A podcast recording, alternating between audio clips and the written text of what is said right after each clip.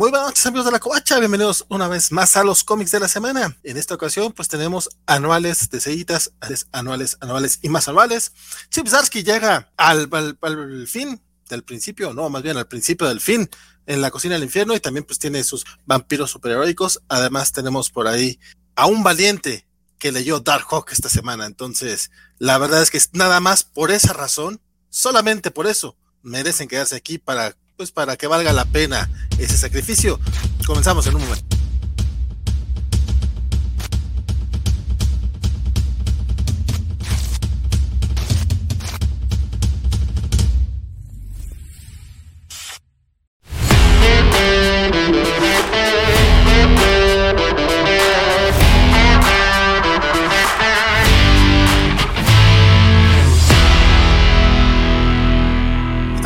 Ya están conectados. De hecho, ya, ya hay bastante gente por acá en el chat.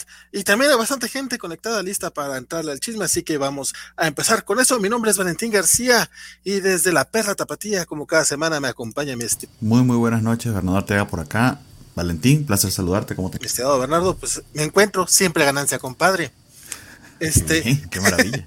y el valiente que leyó Dark Hawk esta semana. Axel Alonso, ¿no? Pues aquí en la Covacho todos hacemos sacrificios. Este, yo saludándolos, también un poquito apenado de que Elizabeth Ugalde y Guaco que cerraron el changarro muy rápido en las noticias y fue como de, tranquila, tranquila, no vamos a empezar tan temprano. Tranquilos muchachos, pero saluditos ahí a, los que estuvieron en las noticias y pues ahora sí, hablar de Darjo y otras muchas cosas. Perfectísimo, eso, me, eso me late muchísimo. Sí, de hecho sí, cerraron un poco, bueno, cerraron como a las nueve, pero pues a nosotros habíamos dicho que empezamos a las nueve y media y mira, estamos 15 para las diez. Y al 15 para las diez, pero de nuevo acá digo, ya, ya tiene varias abuelitas aquí, lo cual me da muchísimo. Mi hermano, mi compañero, mi, mi, mi, ¿cómo se dice? Mi, ah, mi amor erótico. También eso. Sí. Hola, ¿cómo están? Un gustazo. Gracias, Valentín, por invitarme. Bernardo, Axel, un placer estar con ustedes para echar el cotorreo de los cómics de las mismas cosas, porque estuvo bien bonito, aunque no leí mucho, pero ahí le vamos a dar. No, no, pero aparte te vas poniendo al día poco a poco, compadre. Es que está cañón. de pronto cuando digo, este, por ejemplo, hoy, como, como en, mi, eh, eh, en mi servidor de copias de reseña no me dicen exactamente cuál es el número nuevo, nada más que de pronto aparecen como en el listado.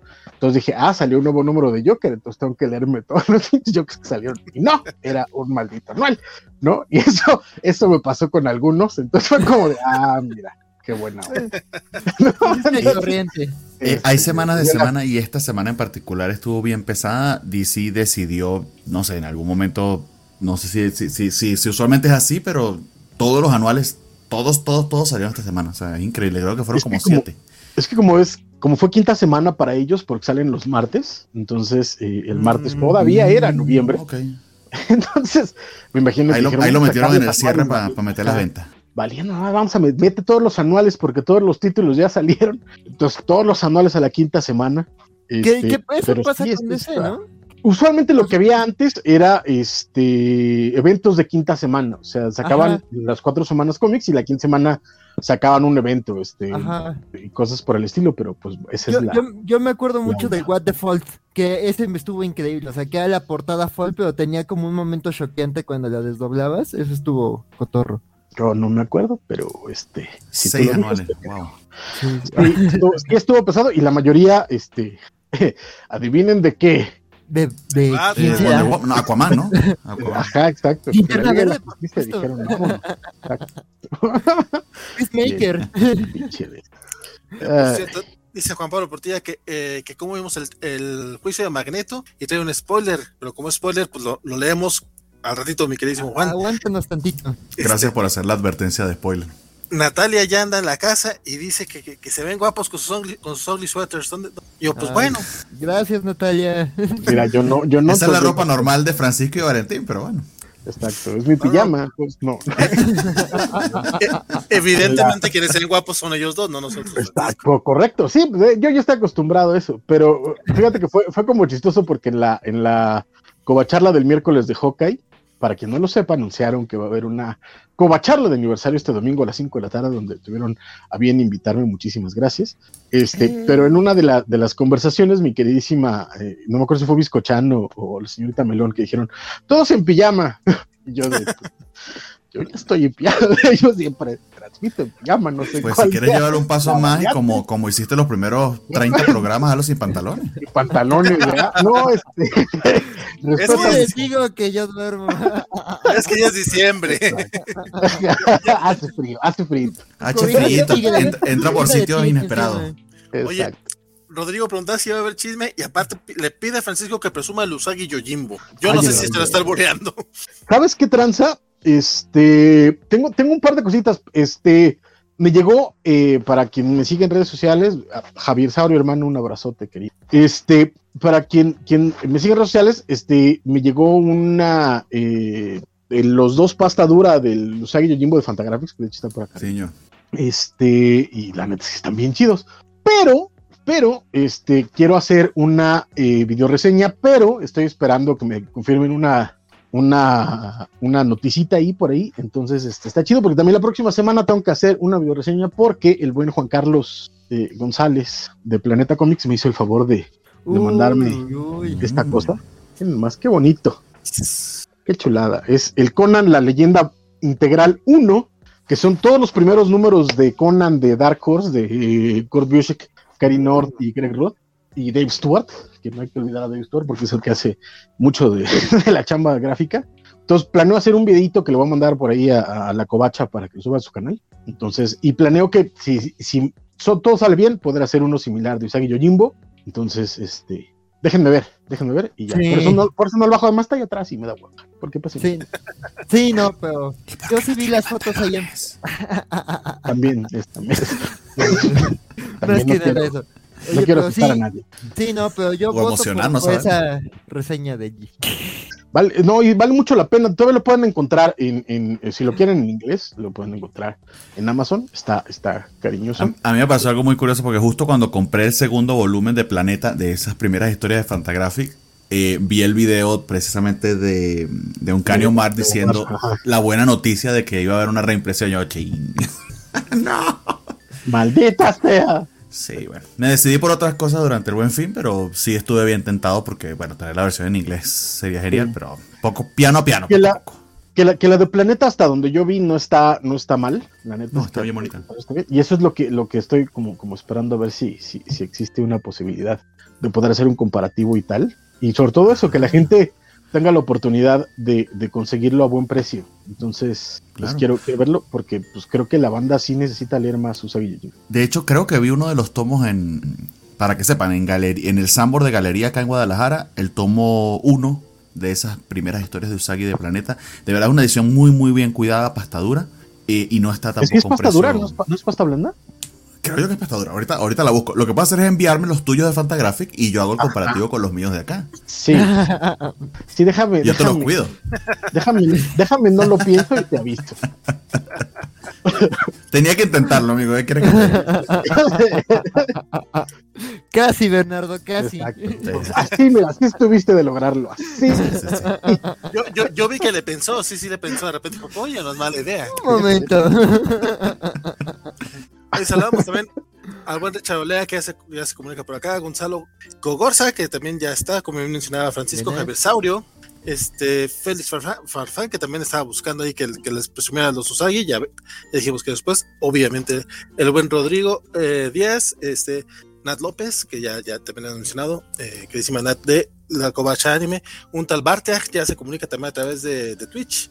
Mario Antonio, este. No, no, no, ya se decía Mario Antonio, ¿qué pasó? Pues, Si, tuviera, si tuviera el pelito más largo. Perdón, perdón, Ma- Mario Antonio, no eres tú, es Mario Antonio 82. Perdón, es que lo confundo.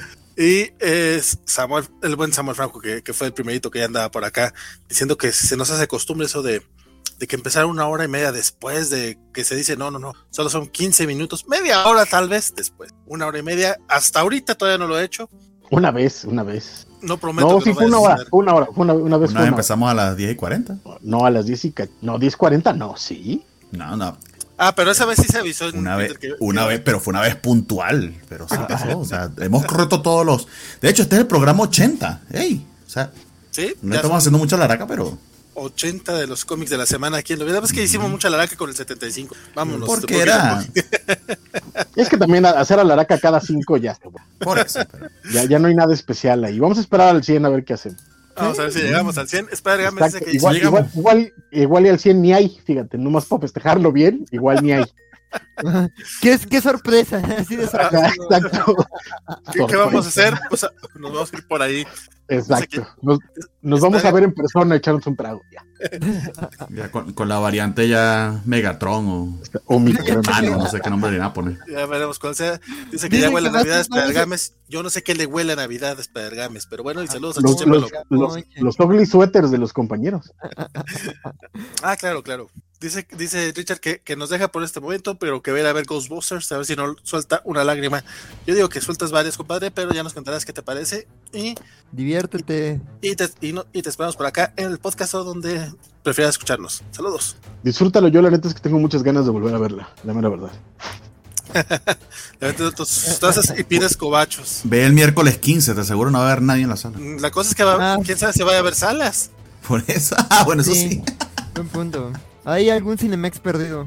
Por cierto, ¿cons ¿consiguieron entradas finalmente algunos de ustedes? Sí, sí, sin mucha bronca, la verdad. Ah, bueno, ah, sin mucha bronca, sin mucha bronca para ti, Gandaya. Pero, nadie, pero nadie, pregunto, nadie no para saberlo ni, ni ¿Detrás ni de la pantalla o delante? No, pero fíjate, fíjate lo, lo, vivo que fue que fue Don Vale. Porque mientras ah, bueno. todo el mundo estaba ahí este, esperando contagiarse, Vale le dijo a su hermano, oye, cómprame una entrada, ¿no? Y, y, vale, su hermano, y su hermano se entró a putazos y salió en un video. Por favor, Valentino, que es tu pobre hermano. Si, si, no hacíamos ese video, no se hacía viral, compadre. Este, no, no, pues él ya estaba formado, yo nomás le dije, bueno, pues me traes un par de entradas, por favor. Este, y de hecho, el, el comentario de Félix sobre las tazas y pieles cobachos, que es nada más para hacer este enojar al buen, al buen Spider Games, era un mensaje destacado y era para brindar por esa chulada que nos muestra Don Félix. Pues nomás lo estoy señalando, ¿no? Así como mostrar mucho. Va. ¿Les parece comenzar pues con los cómics? Porque la verdad es que si viene mucho, sobre todo de DC tenemos mucho, mucho de qué hablar. Sí, voy a tratar de ser breve en lo que leí yo solo. De hecho, la lista está ya en el orden, ¿no, Valentín? Por cierto. Que se me olvidó preguntarte antes de entrar, pero más vale preguntar ahorita que más tarde. Sí, tentativamente ya. Muy bien. Entonces, el primero que tenemos es eh, Gotham City Billions Anniversary Giant, porque aparte de lanzarse siete anuales, se lanzaron un, un especial, una antología, y les voy a ser muy sincero, yo de este solamente leí una historia y media. Entonces por eso voy a ser bien, bien, bien puntual. Te aventaste el la, de, la de Danny DeVito. Exactamente, el gran gimmick de esto era que Danny DeVito iba a hacer su debut como escritor de cómics. Eh, escribiendo una historia del pingüino, porque bueno, en este momento estamos eh, viviendo de la nostalgia de los ñoños como yo. Eh, y bueno, el, el, pingüino de Danny DeVito fue uno de, mis, de los primeros villanos que efectivamente me causó un miedo infantil difícil de olvidar, sobre todo con, con el montón de, de, de, detalles que le incluyó en su momento Burton. El detalle que tenía esta historia que escribió Danny DeVito es que es dibujada por eh, el consentido de Francisco Dan Mora y coloreada por Tamra Bombilian, que es la misma colorista que lo acompaña en Once and Future. Eh, y lo que les puedo decir es que Danny DeVito como escritor de cómics es un muy buen actor. O sea, eh, eh, hace un muy buen trabajo Dan Mora, en verdad, excelente trabajo por tratar de darle dinamismo a esta historia, pero ay, ay, ay, se ve que es un gimmick de cabo a rabo y honestamente, de hecho la leí eh, justo a punto de quedarme uh, dormido, no sé si ayer o anteayer, de hecho ni lo recuerdo, es medio nebuloso porque se me quedó medio en el subconsciente. y volví como a, a, repasarla a ver si estaba siendo un tanto injusto con ella. Pero súper, súper preachy la historia. Básicamente tratan de poner a, al pingüino como una especie de antihéroe acá. Eh, dan por sentado que tiene una relación eh, con Catwoman. Eh, así que aparentemente esto es un Ellsworth. Es una Catwoman que es una mezcla de la, de la actual en los cómics con ciertos detalles de la de Michelle Pfeiffer. y bueno, básicamente es la historia de amor de ellos y cómo se dedican a salvar el mundo. Y entre las cosas que hacen para salvar al mundo, créanlo ustedes o no, es eh, robarse 21 toneladas de oro y esparcer un montón de vacunas en el mundo para vacunar obligatoriamente a todo el mundo. No sabemos exactamente contra qué. Bueno, podemos entender contra qué, pero no lo dicen en el cómic. And that's pretty much it. O sea, es una historia pero también es muy corta porque esto es un, un especial con muchísimos artistas y muchísimos escritores dando diferentes takes en para diferentes villanos. Pero honestamente esta, esta, era el gran gimmick, al menos lo que me llamó la atención, pero fue tanta la decisión de la primera historia que decidí moverme a otras y dejarlo hasta. Vuelvo y repito, ver a Dan Mora dibujando, creo yo a estas alturas lo que sea, es de verdad un privilegio. El tipo hace milagros aquí, lo pueden ver en las páginas que les estoy mostrando.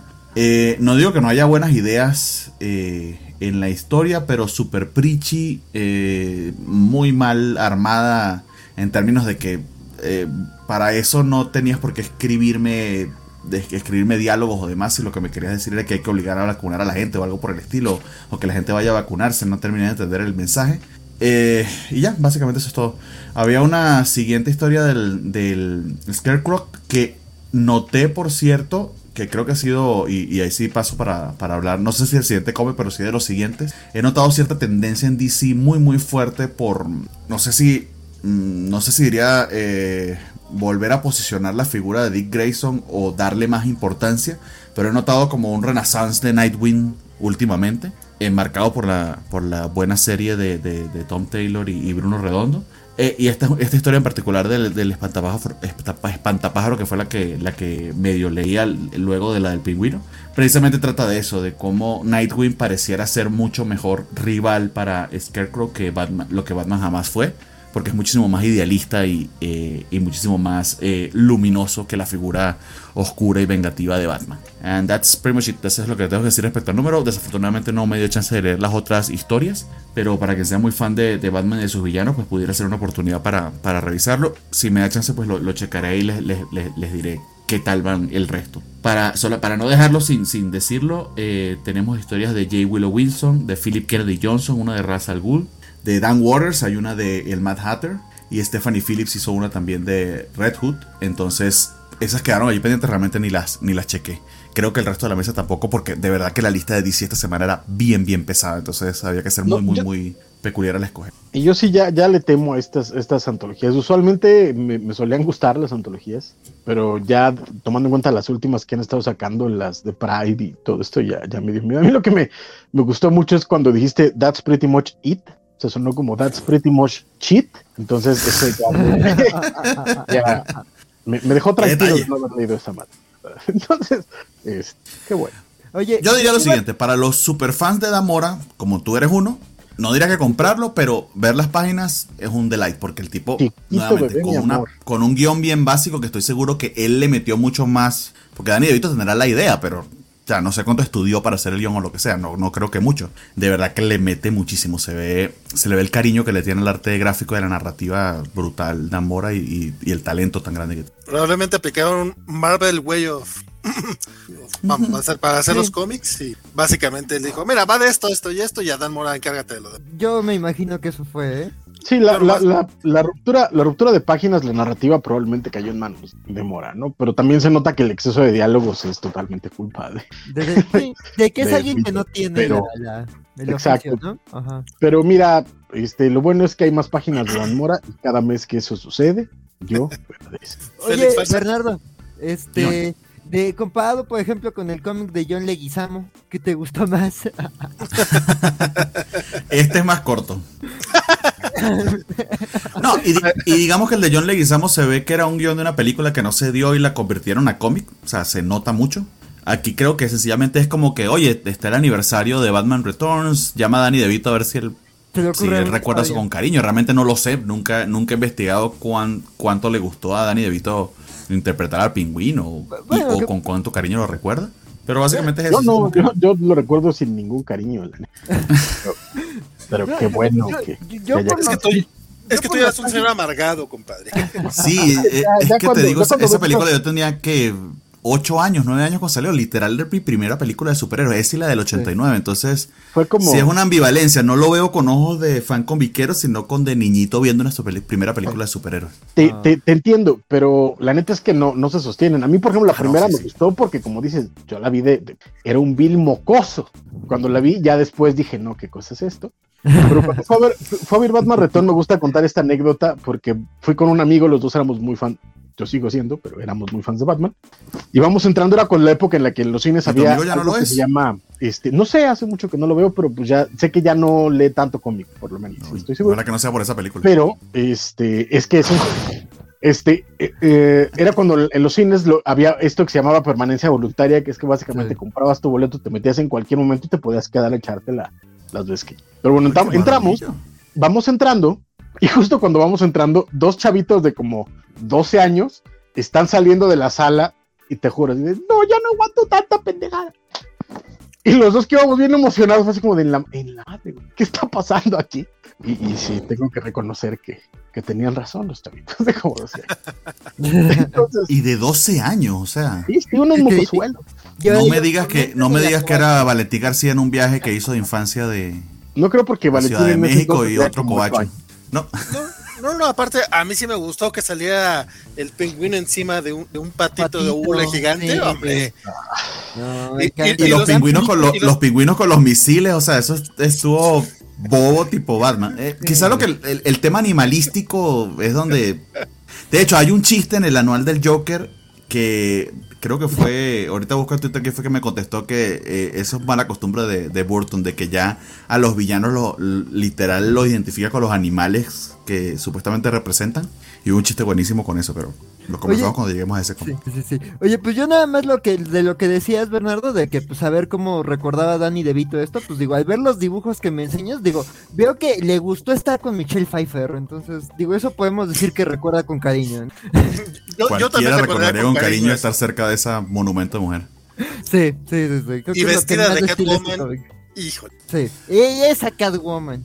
Ahí voy, con, ahí voy con una confesión terrible. Inclusive ahorita en Ant-Man cuando salió, uy, esa señora. Sí, guapísima. No importa, no importa que, que, que pusieran de rubia a Selina Kyle. No importa que les dieran. No importa. Ja- saludos al buen, buen Javier que anda por acá. Félix Falsar nos decía respetuosamente que Batman es justicia, nunca venganza. Y eso que no fue un mensaje destacado, pero igual lo leemos, compadre, porque justamente vamos a hablar de. Bueno, van a hablar, porque yo no lo leí, del anual de Batman 2000. Que de hecho, el valiente que se lanzó esto fue Francisco, porque yo de hecho, Francisco, No, cuando vi que era, no, cuando vi que era una historia de Ghostmaker, literal, ah, De hecho, justo este, fue, fue como, porque estaba diciendo a Vale cuál se había leído, estaba a punto de leer el Batman y se me ocurrió poner pues el Batman anual porque pues lo va a leer. Llegué a la página 5 y automáticamente le mandé un mensaje, quita el, el- el- el Batman anual porque es una porquería, mano. Madre No, mía. o sea, no. Como, como dices, es una historia de Ghostmaker, es esta historia como entre de origen, pero también como tratando de hacer esta especie de competencia eh, eh, bro- brohood de, con, con Batman, que, o sea, no, no, está bien. Y el estilo de dibujo onda, vamos a meterle manga para que se sepa que este güey es medio oriental, está de la Sí. O sea, neto, está, no, o sea, no hay manera, no, no. Sí, no, sí. Una copia manga rarísima. sí. ¿Tú sí, la lista, Axel?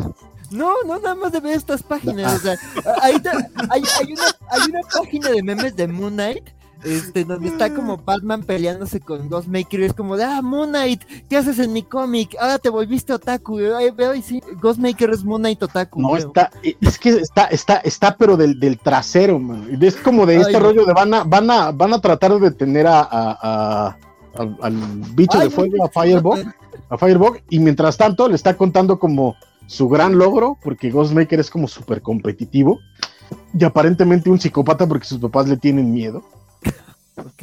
Ghostmaker es Dami- Damian grande, pero mal escrito. pero, pero feo. Y, y toda la historia es eso, es como de, ah, sí, porque yo soy bien picudo, Batman. Y al final se hacen como amiguitos y ya, ay, vamos a echar carreritas. O sea, no, no hay, no hay manera, esta, es- no, no, Morro no. Nel, no, al diablo. Y es James Tinian. Yo sé que es James Tinian con otra persona, que lamentablemente creo que no le dieron el crédito en la portada, pero qué, qué cosa tan fea, ¿eh? Qué cosa tan, o sea, no hay manera, no. Ay, eh. Qué bueno. Eh, Yo quería, yo quería que dijera exactamente lo que, lo que dijiste, compadre. Qué bueno. Por eso no lo quitó de la lista. Exacto. Y de, y de hecho sigue Batman. Todavía hay otra cosa de Batman. ¿Qué Fear State no se había acabado ya? Ah, y aquí voy, exactamente. Esto es como, no sé, cuando te da, cuando te da una, una infección que te tomaste todos los antibióticos y no, aquí vuelve. Ah, Ahora tenemos un Me omega suena, de Fear. State porque, nada, esta es la variante Omicron de esta madre.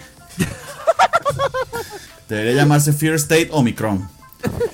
básicamente está Enion como que haciendo, literal suena como un currículum. O sea, esto fue todo lo que yo hice en Batman. Recuérdense, entre ellos está, les creé a Clown Hunter, les creé a Ghost, esta madre Ghostmaker. Eh, por favor, recuérdenos con cariño, no me los dejen de usar, etcétera, etcétera, etcétera. Porque es tan estúpido como Sabemos que eh, Batman venció a, Scarecrow eh, cuando terminó Fear State. Ni siquiera en el último número, sino en el número anterior. Le dio un. Que me enseñaron lo que significa. un lepe, que digo yo en venezolano, pero le, dio fue un golpecito allí y lo, y noqueó. Eso fue todo lo que se necesitó después de 200 números para, para que llegáramos a esa conclusión. Y cuando están a punto de llevárselo a, a Arkham Tower, porque ese es el tema también que eh, quedó el Arkham Asylum destruido por el ataque del Joker, que aún no se sabe si fue el Joker o no, ese misterio sigue allí. Este, lo están llevando a Arkham Tower y bueno, el tipo tiene un plan para escapar. sí, sabemos que no fue el Joker, ¿eh? O sea, sí, ya, ya quedó claro que el ataque a Arkham lo inició Hugo Strange. Ah, sí, sí. ah, eso quedó claro, ok. Hace, hace ratote. Ok, no, no, me, no me sabía eso. Pero bueno, en fin, se escapa de sus eh, vigilantes eh, Scarecrow porque está a punto pues, de evadir la justicia, pero Batman no lo permite. Y Batman no lo permite y se lo lleva en su batimóvil y literal tienen una conversación recordando, jaja, estos buenos tiempos de todo Fear State. Vamos a hacer reminiscencias mientras conduces. Entonces eh, hay un chiste sobre que el batimóvil es sumamente incómodo para que vayan dos personas en él. Chido. Este y Batman tiene la decencia de ponerle la máscara a Scarecrow porque se siente desnudo sin ella. Yo lo que imagino es que le daba miedo que le diese COVID. Y básicamente nos recuerda, o sea, eh, de qué es lo que va a pasar con el Insanity Collective, eh, qué es lo que va a pasar con Ghostmaker, etcétera, etcétera, etcétera, dibujados por otros artistas. Obviamente esto va a salir si, si, si hay una colección de Fear State. Eh, y ya, es haciendo un wrap-up, pero ¿qué les puedo decir? No es nada nuevo realmente aquí, ni nada que no, no sepamos. En todo caso, pues el thread de lo que va a ser eh, Arkham Tower, que creo que está mejor reflejado en el anual de Detective Comics. Pero esto, ¿qué les puedo decir? Es el último número de, de Fear State, es un epílogo, pero es tan necesario como fue todo el evento. Seguro que es el último. bueno, no sabemos si literal luego vamos a tener Fear State Omicron. Omega Omega, final final, mero mero, así como conociste tu tesis. Porque hace dos semanas hablamos del último cómic de Free State Omega y siguen pues saliendo los hijos de la chingada. ¿Qué te puedo decir, amigo? Pero bueno, este otro anual también de la familia de Batman por otra cosa en DC, pero espero que se haya estado mejor. Joker anual. No alcancé a llegar, pero ustedes cuenten. Francisco, por favor, a ver qué, te pareció. Pues es que de nuevo parece que aquí Tinion sí está trabajando. O sea, eh. creo que, creo que, creo que ahí sí cobra o o al revés, no sé. Este, igual en el otro cobra, pero no trabaja, no lo sé. Pero está súper bien porque como lo hemos comentado muchas veces, más que el título de Joker, debía de ser el título de Jim Gordon y eso lo hace diez mil veces este, mejor. Eh, creo que el único pero que le puedo poner, y va a pasar lo mismo con el de Detective, es que eh, no sé si fue como que alguien se dio cuenta de, ah, no hemos sacado anual, este, vamos a hacerlo, che. Entonces, este, de pronto el dibujo tiende a parecer como que lo hizo eh, demasiado rápido, mi querido, creo que es, eh, creo que es Francavilla. Francavilla, sí. Este, entonces de pronto, por ahí hay un par de páginas que dices, esto lo hizo su, sobrino, no lo hizo Francavilla. este, pero en general, bien. La neta es este es una historia de este de Gordon cuando está estaba todavía eh, recién divorciado eh, todavía eh, Bárbara está joven, no le han metido un plomazo, sigue siendo Batgirl. Este queda claro que Gordon sabe que, que Bárbara es Batgirl. Y, este, y sigue tratando de limpiar la policía. Justo acababan ya de, encerrar a los grandes capos de, Arkham. Y él, este, pues está tratando de, hacer su chamba. Y pues el Joker y otros villanos aprovechan que, que Gordon está corriendo policías pues, para contratarlos, ¿no? Entonces, este, aparentemente. Está muy bien llevado. Eh, eh, la verdad es que lo bonito de este número es que parece un cómic más de, de, género policíaco, de género negro, más que, más que de Batman, afortunadamente. Entonces, este, avanza bien, se mueve bien, se lee bien. Eh, y de nuevo, Francavila cuando hace buenas páginas las hace increíbles porque las tiene este número pero también hay otras que son de, te van a pagar, carnal, échale ganas o no se las dejes ¿no? Este. En su defensa es, un comiquito de 50 páginas y, como tú dices, creo que se dieron cuenta, chinga, ya es diciembre, así como todo el mundo, ay, el año pasó volando, madre, no hemos sacado un anual. Mételo, mételo en, en chinga, tienes dos semanas, carnal, no sé, pero de nuevo hay páginas muy padres, hay otras que no, pero la historia se sostiene muy bien, Tinion hace, hace un gran trabajo y sigue siendo el título de, de, de, de Gordon, entonces yo estoy muy, es que ve, o sea, ve que ¿Qué, qué, qué le pasó a Catman ahí? Ese, ese no es Frank Cavila, güey. Es su sobrino B. O sea, sí parece hecho como por niñito que está tratando de copiar una pose de acción, no sé. En su defensa, sí está muy culero, pero da una idea de acción muchísimo mejor que lo que vimos ah, del, del, Wonder Woman de hace un par de semanas. No, o, de, o del este, o del anual de Batman que acabas de pasar, ¿no? Pero, este, pero sí, o sea, se ve pero aún así sigue siendo una gran lectura. Yo estoy muy contento con el Joker y este anual, eh, tengo que decirlo, me, me, gustó incluso hasta más que lo que hemos leído del Joker. Va muy bien, está muy bonito. Yo lo recomiendo. Sí, coincido plenamente con, con, Francisco. De hecho, yo voy a hacer lo siguiente. y voy a aplicar una, una aquí de Jorge. Yo me voy a hacer como que Tanyon no escribió Batman, sino que escribió The Joker. Y cuando me pregunten cuál, eh, cuál es la contribución de Tanyon a, Batman, es esto, esta serie. Esto es una precuela a los eventos que estamos viendo actualmente en la serie de Joker. Tiene un feel muy de, de Gotham Central, de un drama policial. De hecho, también tiene como unos toquecitos medio Dick Tracy, porque básicamente nos ubica en este punto luego de Batman sería Year, year Zero o, Year One, mejor dicho, perdón. Eh, o sea, junto cuando lograron limpiar la ciudad de las, de las familias mafiosas, etc. Y hay ese vacío de poder eh, del underground de Ciudad Gótica que lo que aquí teorizan o, lo que nos plantean es que pues los supervillanos que ya conocemos, particularmente Joker eh, y el pingüino, pues tomaron ese, ese lugar y cómo lo lograron. de hecho, muy estratega Joker se, se plantea en un principio como como una especie de villano de segunda que solamente hace bromas pesadas y no actos criminales como tales para supuestamente eh, despistar a la policía, pero Gordon sí tiene la sospecha bien clara, como lo supimos en ese primer número de Joker, de que, de que bueno, que Joker es el mal encarnado, ¿no? Eh, de hecho, se tiran eh, al menos dos o tres chistes que me encantaron. Está este de, de Catman cuando pues Joker lo está contratando y convenciendo de que, de que lo ayude en su heist y literal le sirve lechita caliente. Y esa, ese, chiste está buenísimo. Lo malo es que si te acercas, es el, es el, peor dibujado. es la página peor dibujada de Telco. Pero le, captó, le, captó, la acción. De hecho, yo lo ah, tuiteé porque me dio demasiada risa. Porque literal, mira, sabes que no soy un gato, ¿no?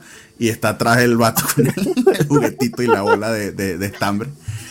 Eh, y la otra es que ya Gordon sabe que ciertamente Batichica es su hija y están todos los policías, bueno, no todos, al menos uno con el que habla que, oye, pero deja trabajar a Batichica, no, oye, es que me cuesta decirle Batichica, le quiero decir Batimujer porque las cosas que pienso cuando la veo en esas mallas y, ¡ey! Respeta a la mujer, le dice, le dice Gordon porque sabe que es su hija, ¿no? Entonces, le metieron varios chistecitos así que funcionan para hacer respirar a los personajes, para darte momentos, pero en línea general la historia está muy bien armada eh, y es un es una columna más de lo que nos ha estado presentando en Joker eh, pero le da muchísima profundidad.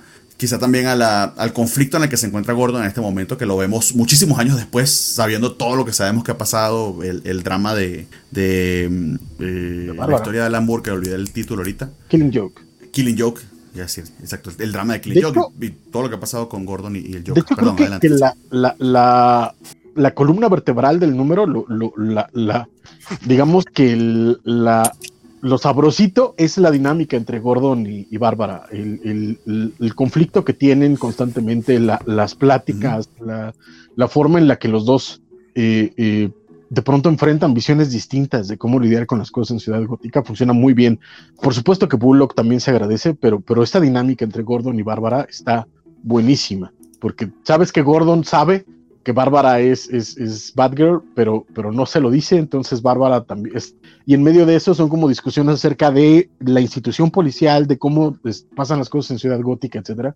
Lo hace, lo hace muy bien Tanyon, entonces está muy bonita esta madre. Sí, por eso yo los invito a todos, finjamos, cuando nos pregunta el ron de Tanyon en Batman, sí, Joker, genial. ¿Sabes qué? El, el, el detective de Rebirth no está nada mal, no está nada, nada mal. Ok. Sí, sí, sí, sí lo recuerdo con cariño. that's it. Y para para no dejar eh, a Batman todavía de lado, porque de hecho todavía falta hasta el final, no, pero viene el Detective Comics Annual, que también, ¿quiénes fueron los valientes que se aventaron esto? Ah, solamente, no sé qué fue el otro. Solamente fue Bernardo. No, Francisco también Francisco. Ah, también tú, Francisco. Ah. Señor. Entonces, pues, déjame empezar yo, ya que te, te lancé a la primera. Eh, es Mariko Tamaki, pero junto con Matthew Rosenberg, y no dibuja Dan Mora. Tengan eso en cuenta. Pero dibuja a David Lapam y eso no es nada malo. Ajá, pero exactamente. Es un estilo bien diferente al que estamos acostumbrados en Teddy Comics, pero a mí en particular me gustó muchísimo y creo que va con la historia que está tratando, o con la historia que están contando acá. Y aquí voy con lo del Dick Grayson Renaissance, que creo que, no sé si es que hay, sea, un, sea un esfuerzo editorial o los escritores pues están, eh, por alguna razón cósmica, están coincidiendo en, en estas historias en las que está saliendo Dick Grayson como front and center, pero, pero muy bien manejado. O sea, no pareciera. Si es algo coordinado, aún así se lo están haciendo tan bien que, que no se ve forzado. Eh, tenemos dos paralelos, básicamente una historia en la que eh, los padres de, Bruce aún están vivos y tiene la oportunidad Bruce de ver a, Thomas Wayne, digamos, en, en acción, cumpliendo su juramento hipocrático como, médico y tal, tal cual el aprendizaje, digamos, de esta experiencia que tienen con este asesino en serie, eh, que está a punto de atacarlos, pero sufre un muy desafortunado accidente. Voy a mostrar rápidamente la página porque no quiero que nos bloqueen en YouTube. Eh, sufre un muy desafortunado accidente, pero aún así Thomas Wayne pues entra en acción y trata de, trata no, de hecho lo, rescata, lo salva y entiendo que también lo opera. Eh, y luego cortamos muchos años después, no solo ya Bruce es Batman, sino que eh, Dick ya es Nightwing, o sea que estamos hablando de una segunda o tercera generación de Robins. Este, y es esta, esta doble lección que está aprendiendo Batman, lo que su padre en algún momento le enseñó sobre la necesidad de cuando ayudes no prejuzgar y la, y la ayuda tiene que ser más profunda que solamente castigar o vengarse. Allí creo que lo que Félix nos señalaba de que Batman es más justicia que venganza, se ve ese conflicto acá, está muy bien escrito, muy bien flesh out. Ahí Mariko Tamaki, Mariko Tamaki kudos porque creo que lo hizo muy bien. Y tienes ese, ese, aprendizaje con su padre y luego tienes algo similar que es la discusión que tienen con Dick. Se lo dejo hasta allí. Entonces, creo que funciona bastante bien. Me gustó muchísimo, muchísimo el arte. Eh, no recuerdo ahorita el nombre del arte de Francisco si se lo sabe, pero imagino que tiene un buen background. David LaFan. David LaFan. Imagino que tiene un muy buen background porque aquí se ve muchísimo oficio. pero muchísimo. O sea, una narrativa exquisita. Es muy correcto. De hecho, eh, es a mí lo que, lo que me llevó la, atención, la neta es que cuando vi que lo escribía Mariko Tamaki, eh, dije, pues igual y me lo salto, ¿no? Este, mira, igual pero vi que lo dibujaba David LaFam, que además también está haciendo las historias eh, eh, suplementarias de, Detective, las que está escribiendo Stephanie Philip. Stephanie Philip. Este, y pues sí, en este caso, y, vuelvo a hacer el mismo comentario que hice en el caso de Francavilla en el, en el anual anterior, se nota que, fue así como de, te lo puedes echar en 12 más, carnal, porque también hay páginas donde, donde están, este, donde se ve la prisa, pero estamos hablando aquí ya de un profesional que lleva más de 30 años. Entonces el hombre sabe hacer, hacer una página, sabe resolver, sabe, sabe, o sea, es que, que, chulada es David LaFam. No es un estilo, a mí me sorprende que lo estén llamando para Batman porque David LaFam no es, este, sobre todo el Batman contemporáneo, ¿no? Que estamos mucho más, eh, más, acostumbrados a Dan Mora o a Jorge eh, eh, González, creo o Gutiérrez. Jiménez. Jiménez. era con de la era, era era pero este, que, que, que, tienen un estilo mucho más contemporáneo, mucho más dinámico. La FAM es, es más, este... Eh, como naif, pero contemplativo. No, es, más, es más estático. Por, como es más realista, también es, no es tan, tan, tan dinámico. No es, y, y la verdad es que puedo entender que quizá para algunos lectores más contemporáneos les pueda parecer eh, poco atractivo, pero Dave LaFame es un, es un artistazo de miedo. Eh, si alguno está haciendo la oportunidad en algún momento... Y logró dinamismo, hay una escena de acción al final de un rescate que le quedó, pero mire... Es, que el hombre... Nada que deberle de Mora. Es que el hombre es, es narrativo, es lo que es. Y, de hecho, vamos, si quieren conocer eh, a, a David LaFame en plenitud y amarlo como yo lo amo, busquen su Stray Bullets, que es pura, pura delicia comiquera. Este, pero, eh, de nuevo, aquí hace un gran trabajo. Como bien dices, Mariko Tamaki hace, hace un buen trabajo de guion. Mi problema es este, que de pronto tienes a un Nightwing tratando de darle lecciones de cómo hacer las, las cosas a, un Bruce, porque esto es, eh, es post-Fear State, porque es justamente cuando están eh, tratando de reconstruir o de construir las torres Arkham en, el territorio de Arkham, y es como toda la discusión de, de, qué son ellos, ¿no? Si son la, la, solución, la cura, el paliativo de la enfermedad que acosa a Ciudad Gótica, ¿no? Y Batman está como muy necio diciéndole, nosotros nada más estamos aquí para detenerlos y ya después no sé qué, y Nightwing de, oye, pero pues es que si los metes en un lugar donde los van a torturar, como que no les va a ayudar mucho, ¿no? Pero esta es una discusión que es un poquito, para mi gusto, se vuelve torpe porque, pues a final de cuentas, Dick Grayson estuvo ahí cada vez que Bruce Wayne soltaba dinero para, para que metieran mejores doctores en Arkham, para ayudar a Leslie Tompkins. Eh, vamos, Dick Grayson conoce a Leslie Tompkins eh, eh, y su institución para ayudar a los muchachos de la calle, los muchachos este, de pocas oportunidades en Gotham. Se sabe que Batman no nada más está tapando la herida, sino también está buscando formas de resolverla, aunque Gotham, pues bueno, siendo Gotham es un es el problema, y es al, al, final lo que llegan, ¿no? Que al final del día, pues tienen que hacer más y van a hacer más, y ahí qué bonito es todo. Pero sí me parece que hubo ahí cierto problema en esa narrativa, pero dicho eso, si no conoces toda la historia de Batman, a nivel lectura está muy bien hecho. Marico, Marico lo resuelve bien.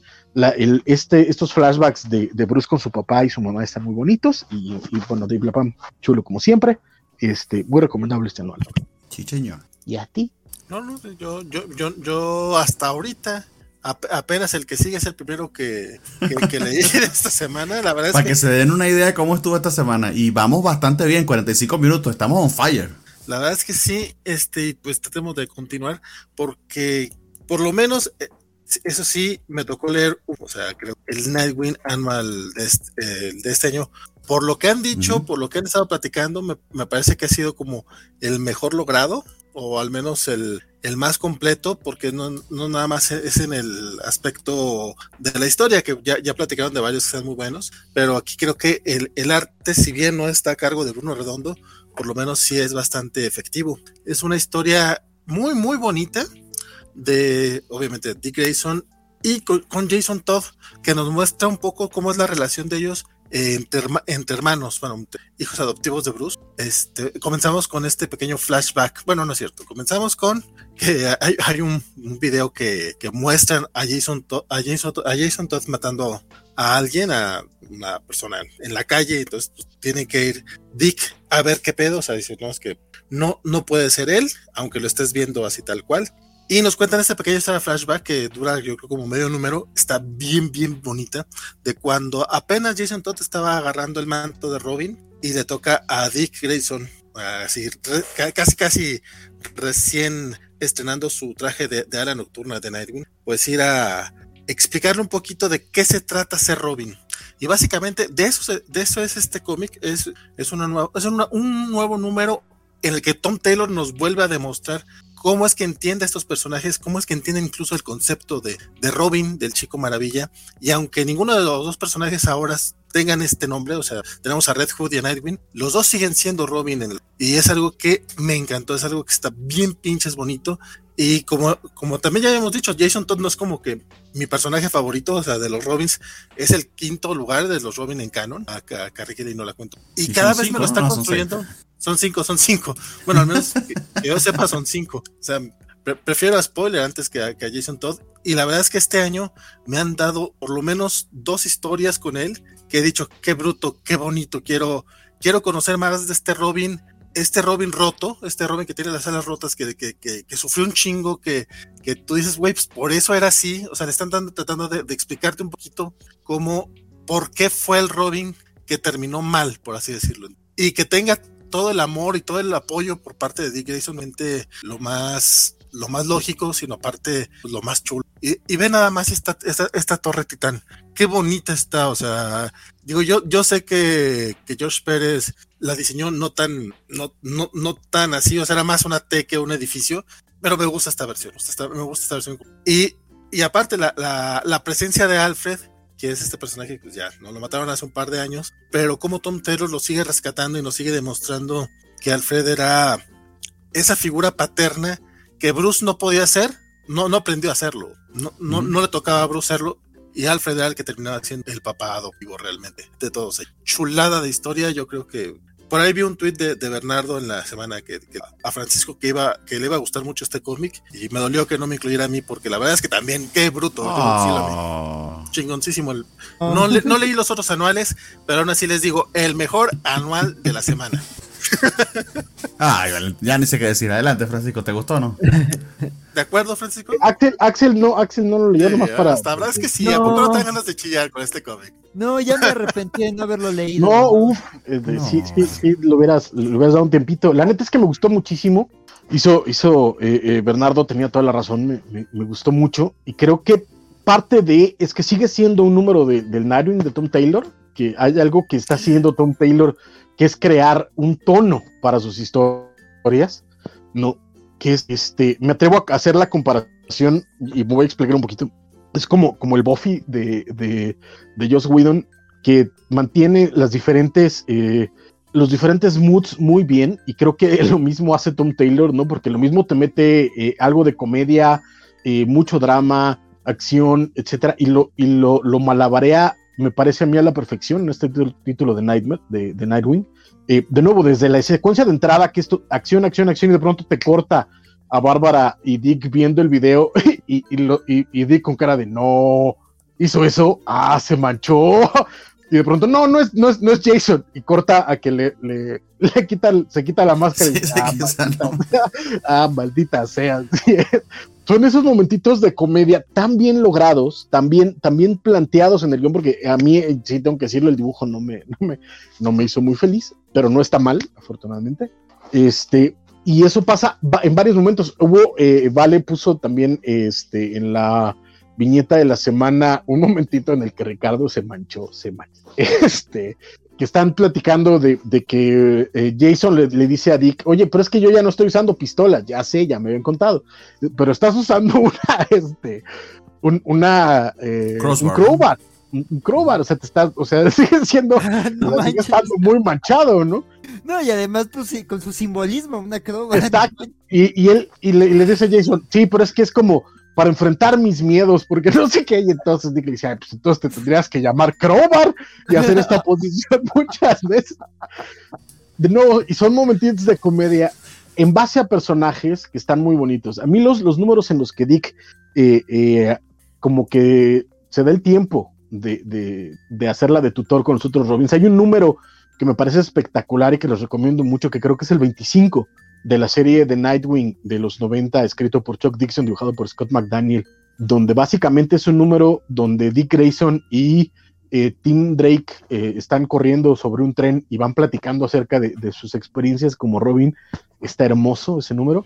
Y lo mismo me pasa con este. Entonces, este, bravo por Tom Taylor, bravo por Nightwing. Gracias, Bernardo, por, por, por hacerme la mención, porque sí está impresionante este anual. Lo recomiendo por completo. Y este, y bueno, y además, por, y básicamente por eso no me puse esta playerita para celebrar a mis, a mis personajes queridos. Entonces, bien hecho, bien hecho. Eh, bueno, pues sí, poco más que agregar. Eh, perdón, Valentín, que no te mencioné en ese tweet. Se me, se me pasó. Pero sé que eres muy fan de, de Nightwing, entonces sí, chido que también lo, lo disfrutaste. Eh, poco, poco más que agregar. me gustan los chistes. De hecho, agregando a lo que comentó Francisco de los chistes, está este en el que cuando finalmente se quita la máscara este supuesto Jason Todd y le da un tiro de gracia a uno de, de sus víctimas, pues le tapan los ojitos a la, a la, perrita para que no vea eso tan terrible. Esto está eh, eh, en otro nivel y sí, me atrevería a decir este, creo que de los 6-7 anuales que salieron esta semana, este es definitivamente el mejor.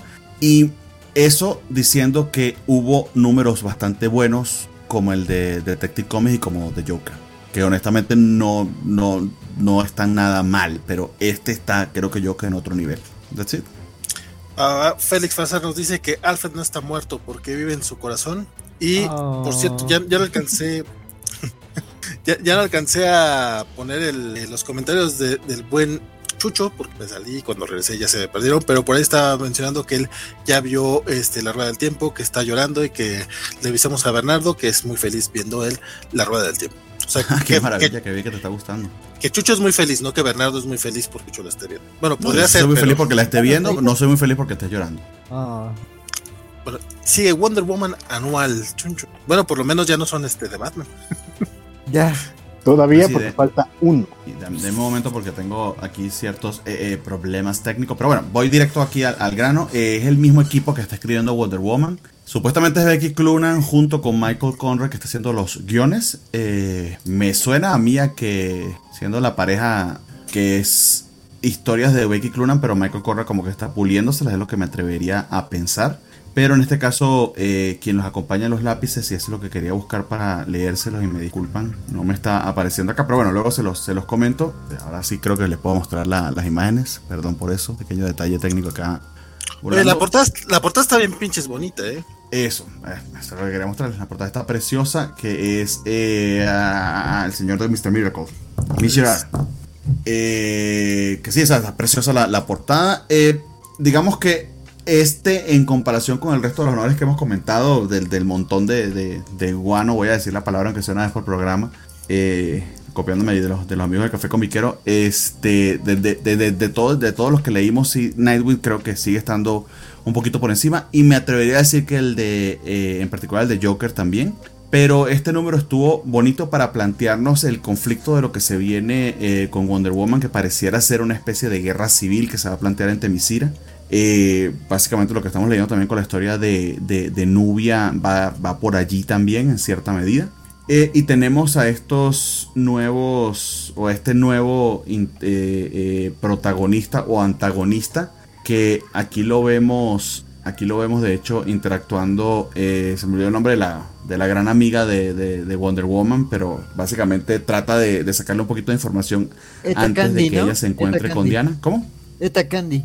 Etakan, gracias, exactamente. Se encuentra con ella, pero de hecho Diana llega tarde porque está salvando eh, una situación de rehenes. Me recordó muchísimo a la escena inicial del Justice League de Zack Snyder, que eh, algo similar pasa con Diana. Pero en esta oportunidad Diana sí procura pues salvar a los niños, protegerlos y no saludar a niños mientras están resbalándose los cadáveres en las paredes de, de más atrás. Este, entonces nada más por eso pues se va ganando se va ganando mucho más estos cómics en la manera en que, en que nos plantean a, eh, Diana y a su conflicto. Eh, básicamente es la vuelta de, Diana luego de lo que sucedió eh, en este último evento Black se me olvidó el Black Metal el, de Dead, Metal. Dead, Night Metal exactamente que Diana había estado fuera y luego terminó terminó pues en ciertas aventuras con Tori con Odin luego saltando de mundo en mundo etcétera etcétera pero logró volver y es esa celebración de su vuelta y esta, este, posible, este posible conflicto. De hecho, todo está eh, muy bien enmarcado en esta exposición de Temisira como, como un sitio histórico o, como reflejo, digamos, de la, de la historia humana. Entonces, eh, eh, está muy bien para, plantear el conflicto y la, y la verdadera naturaleza de este villano. el arte sí realmente no soy muy fan de ella. aquí pueden ver que el, dibujo no es precisamente estilizado. Eh, pero a mí sí me sacó un poquito de onda en alguna, en algunas, sobre todo en algunos escorzos y en algunas eh, paneles de acción. Más no es tan terrible como el, número que leímos hace un par de semanas que escribía Stephanie, Stephanie Williams, eh, Stephanie Phillips, perdón. y nada, poco más que decirles, está agradable, pero ciertamente en comparación con el resto de los anuales, desafortunadamente pasa un poquito desapercibido. Algo le está faltando a, la serie de, de Wonder Woman para, para que llame más la atención y sea un poquito más valiosa, valga, la, valga allí el, adjetivo. Eh, a mí me sigue entreteniendo, pero sí me dificulta recomendarlo. Creo que solamente para quienes sean muy fans. No es mala, pero sí es cierto que le, sí siento que le sigue faltando algo, algo de point. Pero esta novela en todo caso pues cumple, cumple igual que lo que cumple la serie. Yo digo Temiskira, don Félix. Nos pregunta Félix que si decimos Temisira o Temiskira, pero no sé si lo estoy pronunciando correctamente. O sea, yo digo Temisira, pero tampoco te podría decir cuál sea el correcto. ¿Será potato o potato? Yo siempre, yo siempre le había dicho Temisira porque así se leía, pero pues queda como claro después de un par de películas animadas, eh, Justice League y la película de Patty Jenkins, que es Temiskira. Entonces, pues... Según el, pero ¿en qué idioma? Pero pues no sé, pero siempre dicen Temiskira. ¿Eh? Pero así luego hay palabras que en inglés se pronuncian en español, sí, también se vale. Puede ser. Pero le decimos Peter Parker, no Peter Parker. Sí, pero los, pero los gringos le dicen México y es México. Estoy pensando que eh, también hay oportunidades de ciertas palabras, pero ahorita no recuerdo alguna de que sí. No, sí, sí hay casos, pero yo también se me, se me olvida, ¿no? El Estoy ahorita dándole a mi cerebro, pero no puedo. ¿Cómo le, cómo, cómo le decías Xavier, a Xavier antes de las películas? Yo le, yo le sigo diciendo Javier. Javier, pero, Javier. pero queda claro que es Xavier, porque así está ya en las ya quedó así. Xavier. ¿Para qué Bueno, los catalanes sí le decían Xavier, como Xavi. Xavier, pero Ah. pues este, también dicen Richard Gere, entonces este, No, no, no, ellos dicen Lobesno, o sea, Lobesno y Patrulla X, ya. la qué distinto, como diría. Y Diabólico. ¿no? Este, ¿Cuál era? Era era Dan Defensor en algún momento. Pero anyway, pero Next anyway, one. Eh, se- A seguimos. se- lo que sigue. el, el siguiente guano para que no, no se enoje mi querido Bernardo. no, no, no, no, no. sí- No, sí- sigue más Mujer Maravilla. Se acabó el guano, amigo. Más Ya- Mujer Maravilla. Ah, y- nadie, nadie leyó el anual de Robin, pues. No, Porque de que hubo más guano, hubo más guano. no, no, no, Nadie no. lo leyó, aparentemente. No sé si tú lo leíste y no lo cachamos ahí. No, Nel, Nel, Nel, Nel. Ah, no, qué bien. no, no, ¿Tú no, vale? no, no. No, lo abrí, pero dije, te- tengo más, tengo otras cosas que leer antes de esto, la verdad. Hiciste más que yo, yo ni lo abrí. Es, es- me quiero demasiado para. No tanto, digo, he, he leído todo Robin hasta ahora, entonces no es tanto el amor que me tengo, pero, pero Wonder Woman, Historia o Esta Historia. portada está preciosa. Sí, también eso. ah, casi. Ellos lo dirían his- y historia, ¿no? Historia. Historia, historia. Pero es Historia. Historia. Es historia. Wonder Woman Historia. Este lo leíste tú, mi, mi buen Axel, ¿no? Ay, nada más tú, de hecho. Sí. ¿Por qué no, no pusiste atención a la lista que te pasé? güey? te valió madre. Como, como lo pones en negro, te ignora. Como no está en Te valió verga. Pues ¿verdad? sí, ya veo. De hecho, me, me hicieron recordar a, a- a un tío mío que también se llama Bernardo, de cuando la primera vez que fue a Estados Unidos eh, se presentaba con los gringos, I am Bernardo. Y yo, tío, tú no tienes que decir Bernardo, tú puedes decir Bernardo. Yo, yo cuando era niño y me enseñaban inglés, decía, My name is Francisco. Oh, wow. Ni siquiera Francis. no, Francisco. Oye, Arturo Guti nos recuerda que el buitre de Homecoming le decía Pedro a Peter. Ah, sí. Pedro. Pero en, el doblaje Pedro, español, ¿no? Pedro. No, sí le dice en inglés. Pedro. Aparte, Pedro. Let's be honest, Pedro. Pues Michael Keaton. Se le pasa. No, pues. Modeladas. Modeladas. Perdón, este lo leyeron Francisco y Axel, pero Axel, cuéntanos tú, para que Francisco pueda después este, pelearte. Va, va, va. Bueno, bueno, pues. este.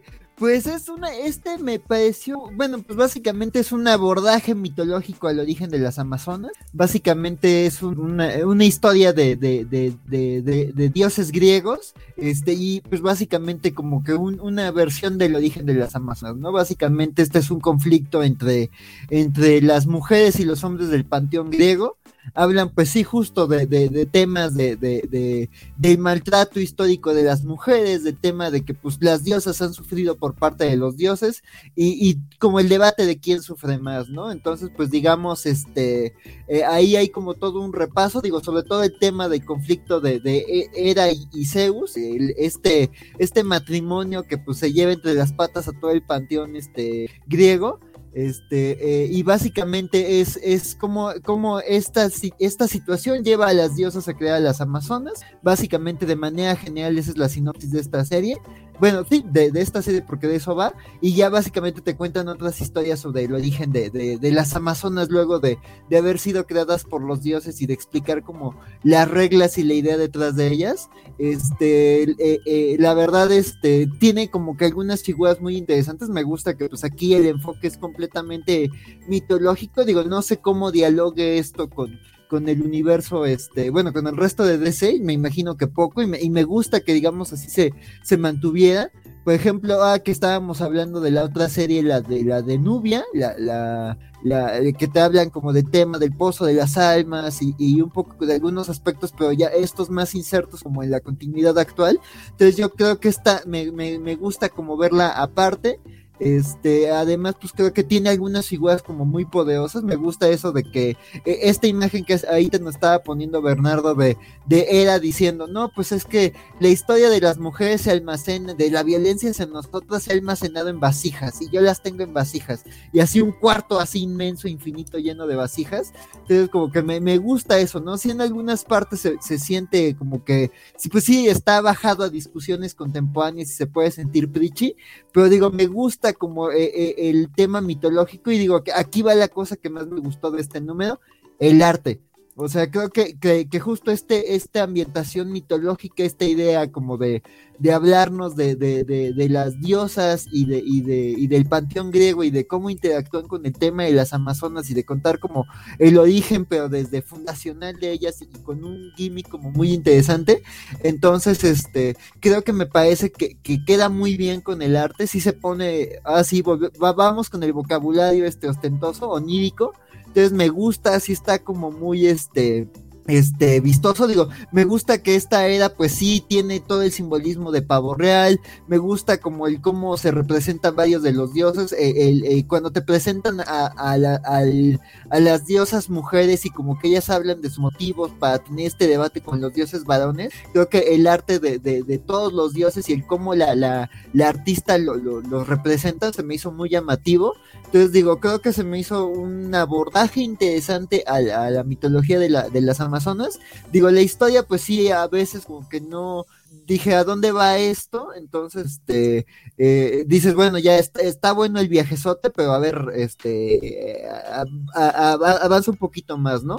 Pero digo, creo que es un, es un libro que se disfruta mucho en la parte visual, en el arte, y creo que la historia me, me, me, propone algo interesante con las Amazonas. También me gusta como el tema de ya cuando, cuando te presentan a las Amazonas, la manera en la que te las presentan y lo que representa cada una de ellas.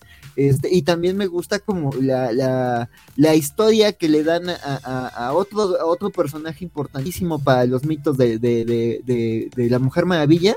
Este, y el giro como que le dan y la justificación que le dan entonces digo, sí me deja con ganas de ver de cómo avanza la historia de este personaje y cómo se va relacionando con el resto de, lo, de los mitos de, Wonder Woman a partir de este enfoque como distinto, ¿no? Entonces sí, sí, la verdad sí es una serie que me dejó intrigado, digo, sí es un cómic como que sí me, me, digo, está, digo, no está bueno para leerse con prisas, creo que sí está bonito para digo, me gustaría ver en una tienda de cómics cómo se ve ya en físico este, digo, copia de reseña, pues sí, también batallaba yo luego mucho en ciertas cosas y era como de, quiero verlo ya en físico, ¿no? Entonces, pues, pues nada, yo sí creo que me, me, quedo con ganas de ver qué, qué, sigue con esta serie, porque pues creo que me parece un enfoque interesante y el arte se ve muy bien.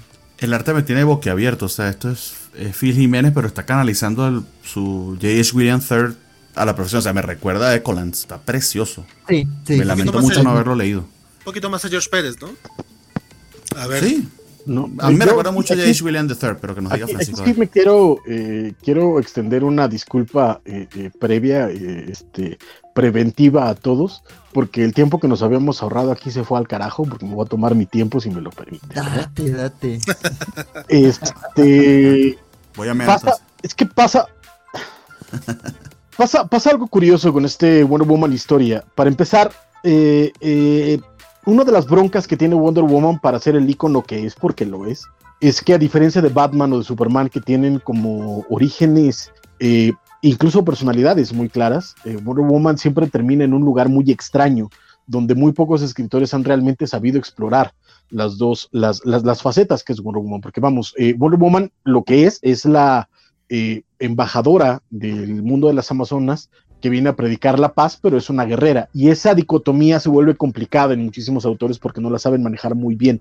Creo que esa es la gran fortaleza que tiene la primera película de Patty Jenkins, que te muestra a esta mujer totalmente eh, eh, entregada, dedicada y, con una gran vocación de paz, eh, pero que no deja de tener el entrenamiento de, guerrera y que es capaz de tomar las armas y de, enfrentarse al, al enemigo de frente. Sin embargo, esa, esa es parte del problema. Y la, otra, y la otra parte es que, a diferencia de Superman, que todos sabemos que es el último hijo de Krypton, puedes cambiar a Krypton todo lo que quieras, pero Krypton tiene que ser destruido, tiene que salir el, cohete, y tiene que llegar Superman a la Tierra y sabemos que es quien es por los Kent. Y cuando cambias a los Kent es donde Superman ya no, este, eh, ya no va a, ya no va a jalar, ¿no? y lo mismo pasa con Batman. Exacto, y lo mismo pasa con Batman. Batman es, eh, su origen es en la violencia cotidiana, es en la violencia de todos los días, en la violencia que, que tenemos. Puedes cambiar un poquito a los, a los Wayne, puedes cambiar un poquito a Alfred, puedes cambiar un poquito las cosas, pero su origen es ese, es, un momento absoluto de violencia donde Bruce Wayne muere, para ser honesto, y nace Batman. Wonder Woman no tiene eso. Wonder Woman, eh, y por eso ha sido tan, tan conflictiva en ese sentido durante muchísimo tiempo, porque no saben qué hacer con ella. Y eh, lo que queda claro hasta el momento es que el origen que ha funcionado mejor ha sido el de, George Pérez. Y el de George Pérez es, y esto quiero hacerlo eh, muy claro, ojalá haya alguna mujer en, el feminista, particularmente en, la audiencia, que pueda sumar a esta conversación, pero es que el origen de, George Pérez es profundamente feminista. La idea de que eh, eh, las, las amazonas son los espíritus de todas las mujeres que murieron de violencia machista a lo largo del, origen de los tiempos es de George Pérez. Y, me parece muy valiente haberlo narrado así y, y de que Hipólita sea el alma de la primera mujer asesinada por un hombre y en la época que lo hizo Francisco, porque fue, no, no es ahorita, en esta época de Me Too. Exacto, en 1986. Entonces, es, eso, es, ese origen es bien fuerte. Dicho eso, este, esta historia promete para hacer una revisión del mito de Wonder Woman muy particular.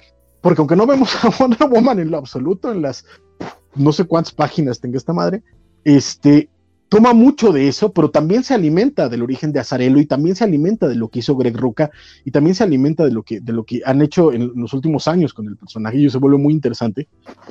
Pero eh, al ser Kelly Sue de Koenig, me parece que, Kelly Sue de Koenig, por decirlo de alguna forma, ya se comió su propia publicidad. O sea, eh, eh, mencionaba Axel que suena preachy en algunos momentos, y es cierto, en toda la primera parte a pesar, y eso que quede muy claro, a pesar de que nada de las palabras que se dicen en el cómic sean falsas, porque todo lo que se dice es absolutamente cierto acerca de, la violencia y de la forma en la que eh, eh, la historia ha borrado a las mujeres eh, conscientemente, me pasa que en las primeras páginas termino escuchando más a aquel su de cómic que a la obra, y ese es un problema a la, hora de leerlo, pero pasa rápido, afortunadamente. Sí, sí, sí, totalmente.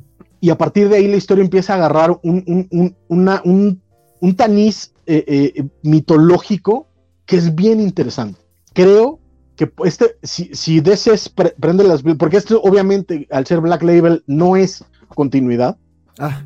Pero, este, pero si DC se pone las pilas y pone esto como el origen de World War One, podemos tener ya un origen muy, muy, muy claro de, de, de, Wonder Woman. Habrá que ver qué pasa en los siguientes números, porque insisto, hasta ahorita no hemos visto a Diana, pero la, idea es un poquito esa. Este, todo el aspecto mitológico se crece solo, se crece bien, funciona bien.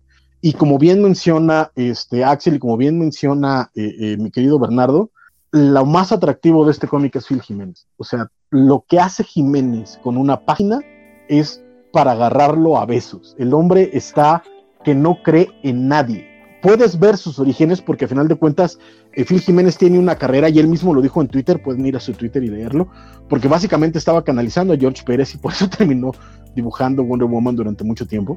Eh, pero ha ido creciendo y puedes ver aquí sí a, George Pérez, pero también un montón de técnicas de trabajo contemporáneas y ya bien lo mencionado también Bernardo, a J.H. Williams III, a un Jin Ha, por ejemplo, y se nota que la intención que tiene Kelly Sue de Koenig es hacer su promitia.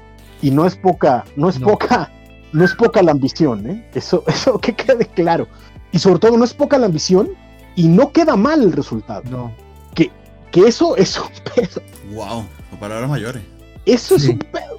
Tal vez mi único problema sea el formato en el que lo leí, porque de pronto me parece que Phil Jiménez, a pesar de ser un gran artista, no es H. Williams y de pronto entorpece la lectura mi problema es que no sé si sea cuestión de la página per se o sea cuestión del formato en el que yo lo tuve que leer. Este, pero pasa eso que de pronto me parece que hay una narrativa que se entorpece por momentos al tratar de emular una narrativa que Jiménez no domina del todo.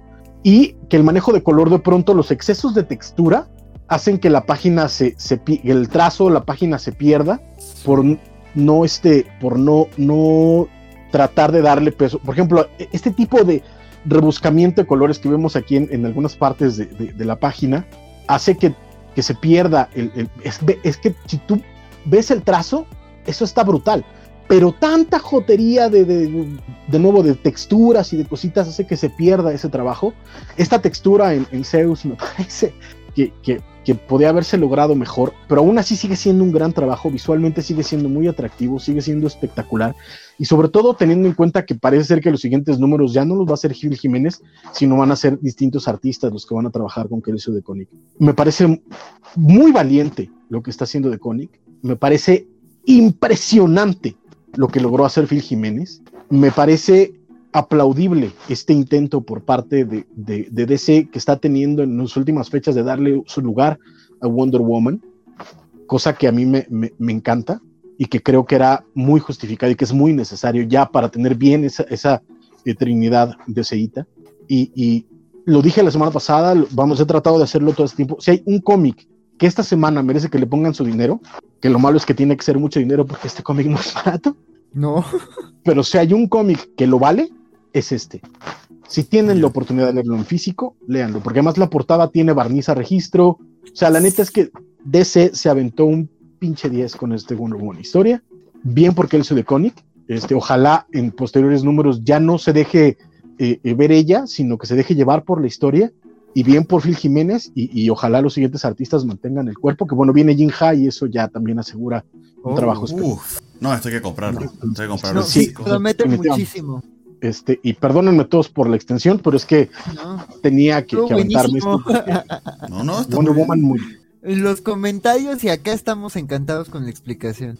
Y eso, muchas Sí, sí, sí, de hecho, de hecho, acá el primer comentario fue el de Ben Félix, que incluso mandó un mensaje destacado diciendo, bravo, bravo, don Francisco. Y yo digo, a este pequeño momento de mi vida le llamo felicidad, con meme de Will Smith incluido. Perdón, es que es que no es que no hay muchos cómics que, que, que, me, que me produzcan esta necesidad de, de, aventarme, entonces tenía, tenía que tomármelo. Es que te digo, yo estoy viendo nada más las páginas que no lo había leído y me quedo así boquiabierto y, o sea, se lo merecía. No, yo este cómic, era lo que les decía justamente antes de, de empezar la transmisión. Yo lo abrí, lo vi, vi el arte de Phil Jiménez o sea, la cantidad de texto que trae, la manera en la que viene, que verga, esto lo quiero leer con calma, como bien dijo Axel, o sea, este, este se notaba que no era un cómic para leer a prisas y yo por eso no lo entré esta semana. Y en cuanto pueda, yo voy a ir a una tienda de cómics por este, porque está... O en todo caso esperar a que saquen un bonito hardcover. Mi copia de Ecolance sí. y creo que voy doble.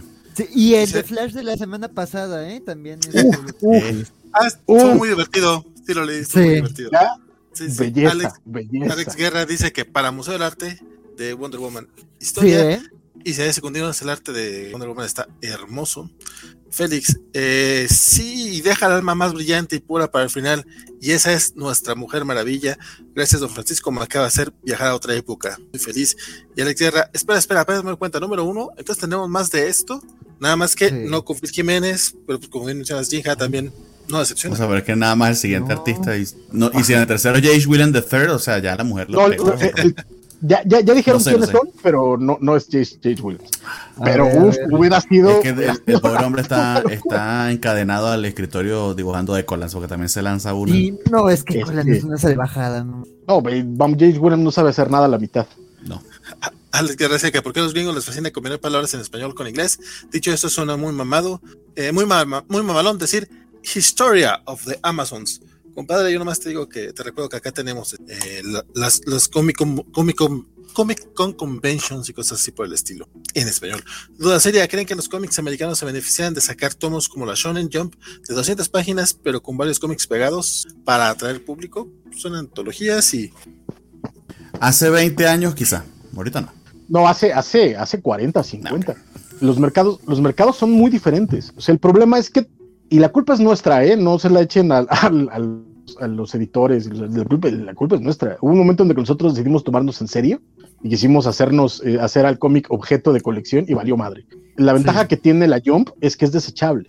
Si no, no existiría. Si no, el mercado japonés habría muerto hace un chico de tiempo. La Jump es desechable. Lo que es coleccionable son los tankos. pero la guion pues desechable. Ve lo que pasó con lo, con lo que intentó hacer DC en Walmart en Estados Unidos. Este, lo, que quisieron hacer para Ah. los lectores casuales y fueron los ñoños a comprar esos cómics y no A dejaron comprar que 10 copias, a comprar 10 copias para revenderlas después más caro. Y ese es pedo nuestro. Sí, sí. Pero oye, o sea, se supone que quien es mercadólogo vende, o sea, y tienes Steve Jobs que lo decía, algunas veces tienen que entregar al público lo que aún no saben que quieren. Pero bueno, ese es Steve Jobs. Eh, yo diría que el futuro en todo caso está algo similar a la experiencia de la Shonen Jump, pero en, en, en medios digitales. O sea, lo que, lo que está, lo que tiene webcomics, precisamente que puedes leer en scroll, por ahí es que pudieras captar a los lectores casuales, a los lectores no clavados como nosotros. Voy a eso. La, De la hecho, bronca- Marvel tiene toda una línea ahorita dedicada en su Marvel Unlimited, eh, que son los Infinity Comics, con ese estándar. Entonces, quizá La- por ahí está futuro, quizá, no lo la sé. bronca con esos es que no hay economía que te dé. Perdónenme la, la- de nuevo, estoy, ya no estamos yendo a otro lado, pero el problema es que eh, la gente que hace cómic tiene que comer. Y este, y si tú les dices, vamos a sacar solo TPs cada seis meses, este, ¿con qué comen cada mes? Ese es el problema del mercado mensual. O sea, tienen que, tienen que capitalizarse para después este, poder ya sacar las ganancias de de veras. Pero el, el cómic mensual, que además no, no está fracasando, eso maldita tienen que metérselo en la cabeza, son mentiras de los comic gators. Cómic mensual no está fracasando. No le está yendo tan bien como en los 90, porque los No, 90 bueno. fue un boom idiota. Sí. Los 90 fue una borrachera salvaje. Es correcto. es Es, correcto. es menos volumen, es menos volumen, pero sí, es menos volumen, pero la gente que los está comprando está Sigue pagando más por ellos y es fiel. Y sigue ahí. Entonces, eso Eh, no. el modelo de webcomic, que voy con eso a ver si eso es un punto medio. Marvel es un servicio de suscripción, tipo Netflix, etcétera. Pero lo que tiene webcomic es que te puedes único. suscribir y además puedes pagarle directamente a los creadores por ver números adelantados. Pero eso no le sea, es conviene. como una mezcla entre streaming y pero eso no le conviene a las editoriales. O sea, No. por eso, por eso Brian K. Vaughan y toda la gente ha tratado de hacer sus propias compañías en independiente y la, la mayor parte de ellos dicen que incluso han ganado más. Pero a la hora de, de- a la hora del mensual, a la hora de pagar la renta, la mayoría por eso terminan regresando a Marvel y DC. ¿Sabes? Porque Sí, porque es a largo seguro. Y tienes que Exacto. ser famoso como Brian K. Vaughan y Marcos Martín para sostener eso. o sea. O sea, primero tienes que hacerte de un nombre en algo que te va a hacer famoso para después poder cobrarle a la gente directamente Ujú. por sacar tu cómic. Pero si no tienes esas, esas grandes plataformas como Marvel o DC, Sí. Era justamente lo que iba a decir, o sea, claro que claro, claro que Brian K. Vaughan va a ganar bien. Además, él se dedica a otras cosas, o sea, hace guiones de tele y, producen. No, no, pero lo que sí es que ya hay toda esta, toda esta oleada de, de- de artistas y de escritores que están yendo a servicios como, como Substack. Justamente estábamos hablando el martes en las noticias de Zest, que es también un servicio similar a Substack, que es Substack, se, fue el tweet, se- correcto. esa madre. Este, que, que Zest, que es creada por uno de los cofundadores de Reddit, y ya se le fueron, ya están allá Peter G. Tomasi, Amanda Conner, Jimmy Palmiori, Alex Segura, o sea, se están yendo incluso estos, los nombres- estos autores. Pero son los nombres grandes. ¿Perdón? O sea, es que son, son nombres Sí. grandes, es el problema. O sea, la- la gente nueva va- sigue necesitando los, los, los, los, este, los, el escaparate que te da un, un Marvel Sí. y DC.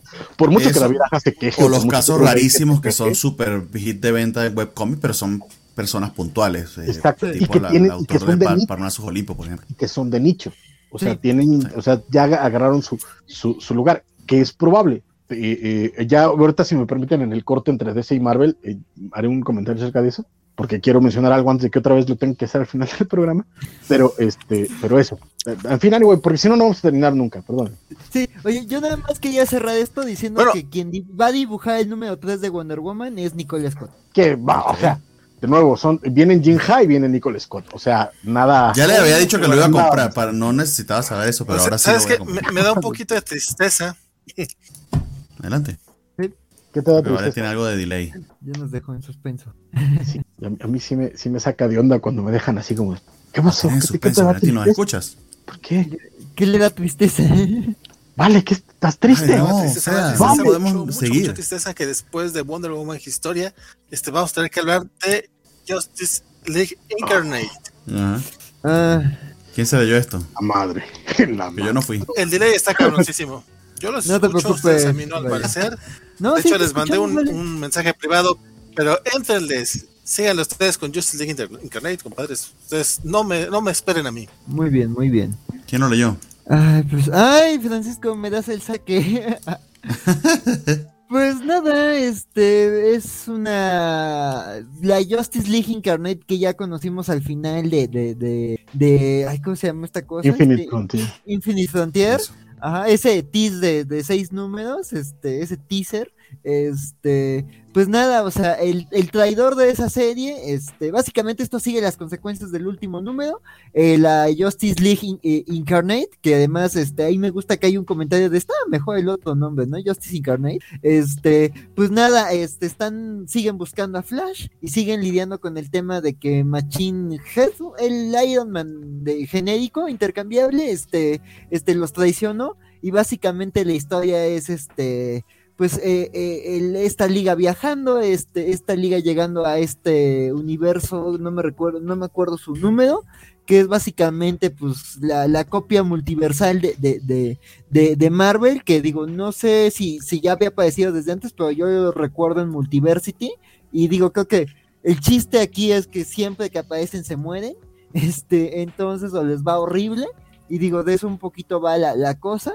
Y bueno, también acá vemos, ah, digo, que ah, mira, ya ni me acordaba como del orden. Este, pues todo esto empieza con Calvin Ellis y con Thomas Wayne, este, pues armando como el equipo que necesitan para, para esta misión de buscar a Flash.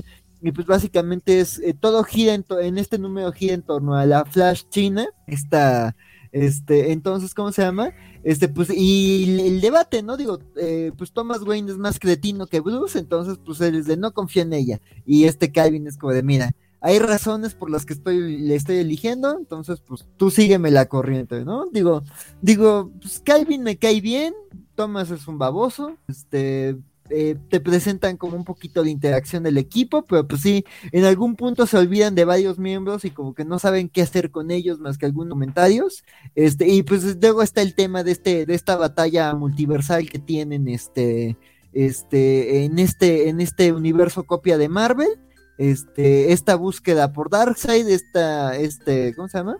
Esta, este, este, este tema de la traición que sufrieron, y pues, y, y, pues el tema de que el Darkseid verdadero este, se avecina y está buscando a Flash y todo esto. Pues digo, es un número de introducción, pero mira, sinceramente, o sea, no me. eh, eh, esta Infinite Frontier no me encantó.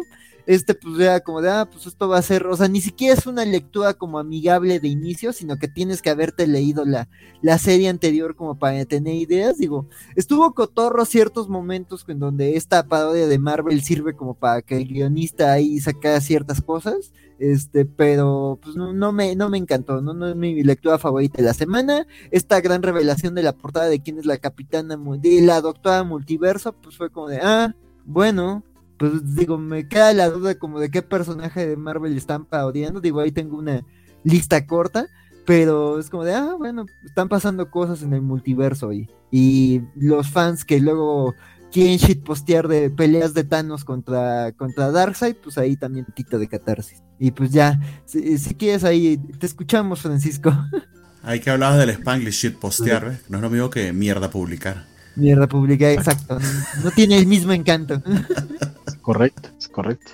Este, cuando le, le pasaba la lista de cómics leídos a, a, a Vale, este, y él me decía que, que andaba viendo qué leer, le dije, ahórrate esta madre porque es, hay- hay- a, a mí por lo menos, me- por poquito de no haber sido porque había acabado de leer el Wonder Woman historia, me hubiera quitado las ganas de leer cómics por, por mucho tiempo, porque qué bruto. No. Está, está, está de la, pero no ma, o sea El arte es una ensalada. es, ah, está, está, es plano, o sea, pretende ser como acá súper dinámico, muy Phil Jiménez, muy, este, muy acá, pero está, está plano, está mal armado, tomas, este, mal elegidas, eh, eh, y- y trama convulsa, este, personajes unidimensionales, diálogos, eh, diálogos de primaria, o sea, parece un cómic escrito de verdad por un niño de 10 años. O sea, hay partes Sí. donde de pronto aparece un personaje y dice, ah, ¿quién eres? Y otro le dice, no, es tal persona. ¿Qué eso qué Sí. diablos? tío? O sea, basta, basta, tengan, tengan poquita madre, güey. Este, no, está, esto está, vamos, Infinite, Infinite Frontier me había dado flojera, esto ya me dio asco. O sea, no, no va para ningún lado y además este, mamando todas las historias que planteó Grant Morrison desde los diseños Doctor Multiversity. Come on. O sea, no. come on. No, o sea, no, no, no hay manera de, de darle algo rescatable a este cómic.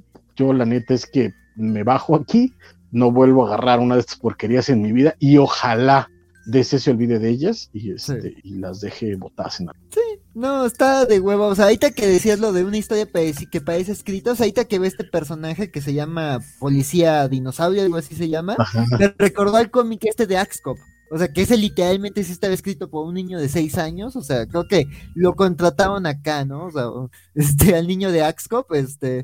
y, no, está, está, está, está de huevo este cómic. o sea, sí que. Ajá. No, es que justamente las referencias son de niños, o sea, el, Dino Cop, que básicamente es Savage Dragon, este, estos Avengers raros, el, Darkseid, que es Darkseid, pero no es Darkseid, who knows, este, la chavita que, que entrenó un Barry Allen de otro mundo, que a quién diablos le importa, o sea, no, en general está, está de leche. no, no lo sabe va Capitán Carrot entonces, pero ni. No, no, lo usan, no lo usan. En algún punto nada está viendo la pelea, así como Ultimate Dragon Ball. Yo, yo, ya tuve broncas cuando le hicieron a Captain Carrot realista en Multiversity, pero mínimo eh, Grant Morrison tenía el sentido del humor de usarlo bien. Pero aquí no, o, sea, neta, no, no, Nel, Nel, Nel. También Mary Marvel, no, o sea, no hay manera. Les juro, por ver del señor, que no hay nada, nada redimible en este cómic. Ahórrenselo, este, quémenlo, no sé, o sea, la neta es que... No, no lo, compren, no, ignórenlo en las tiendas, o sea, mejor léanse Justice League Infinity, o sea, si les gustaba la serie animada y quieren ver una historia del multiverso con un buen Calvin Ellis, léanse Justice League Infinity, o sea, tiene un número flojito, pero repone, repone. Es una lástima porque de hecho este es el escritor que se va a encargar de Batman, es Joshua. Pero con otra persona. Se nota que la otra persona es la que está, está este, haciendo el trabajo mientras Williamson come. Mm, okay. Y el becario. Muy bien. Eh, vale nos informa por eh, Twitch que ahorita vuelvo. Entonces fue por cigarros. Espero que no sea como mi papá y si vuelva. Fue por cigarros a Hong este, Kong. y eh, creo que es Luchamex, ¿no? Que tiene este usuario en, YouTube que dice que lo peor del 2021, que lo quememos. Ignorémoslo, no le tienen dinero a esto. Vale, estás de vuelta, ¿nos escuchas? Los escucho. De hecho, yo no, yo no he dejado de escucharlos, pero al parecer ustedes sí no me escuchaban. No, sí, yo, te escuchaba bien. Espero, espero que ya, ya estar bien de vuelta. Y si hay secundino, por acá decía que a él no le echen la culpa del boom de los 90, que él todavía no había nacido. y nomás eso nos hace bastante viejos, pero qué bonito. Exacto. Gracias por eso. Oye, ya, ya, vamos casi para dos horas con DC, pero todavía nos quedan unos comiquitos y uno bastante bueno. ¿eh? Sí, entonces eh, voy súper rápido con lo de Tom King. Eh, salió el segundo número de, The Human Target. Eh, Tom King ciertamente tiene una fórmula. Eso no es. no se puede negar. O sea, hay cierto. Ciertos. Así, ciertos tropos que utiliza y, vuelve y utiliza. Pero al menos a mí no me ha cansado. en este caso, pues. continúa la historia que les, que, les comentamos en, este, en, ese primer número de este personaje clase D de DC, que eh, por lo que veo también está muy vinculado a la Justice League International y de hecho tenemos eh, a un personaje de, ese grupo de superhéroes, a Ice, presentándose, pero literal como la fe fatal de una historia noir de detectives. Entonces, un feeling muy, muy sexy tiene la, serie. Eh, me recordó a buenos capítulos de, Mad Men o, a un James Bond bien hecho. Eh, y nada, o sea, Greg Smallwood sigue haciendo un trabajo de verdad eh, maravilloso, sobre todo el mood de la serie, el coloreado y, la representación de los personajes están muy, muy, muy bien y la, serie sigue siendo de verdad bastante cautivadora e interesante. Pero le dejo al resto de la mesa para que comente, para que no se nos haga tampoco mucho. Este, yo más que... Eh, bueno, no, vas Axel, porque no sé si me estoy cayendo o no. No, da, adelante, vale, adelante, te escuchas bien. Ok, Ok, pero es que, es que en serio no sé si me estoy cayendo, no era, era, no mentía, pero bueno, este, es que más que un, más que una fórmula, o sea, yo, yo diría a lo mejor tiene un estilo, o sea, pero no sé si tan formulaico, o sea, vamos, no le veo el, eh, la fórmula de, de este a, digamos, Omega Men o a, a Sheriff of Babylon.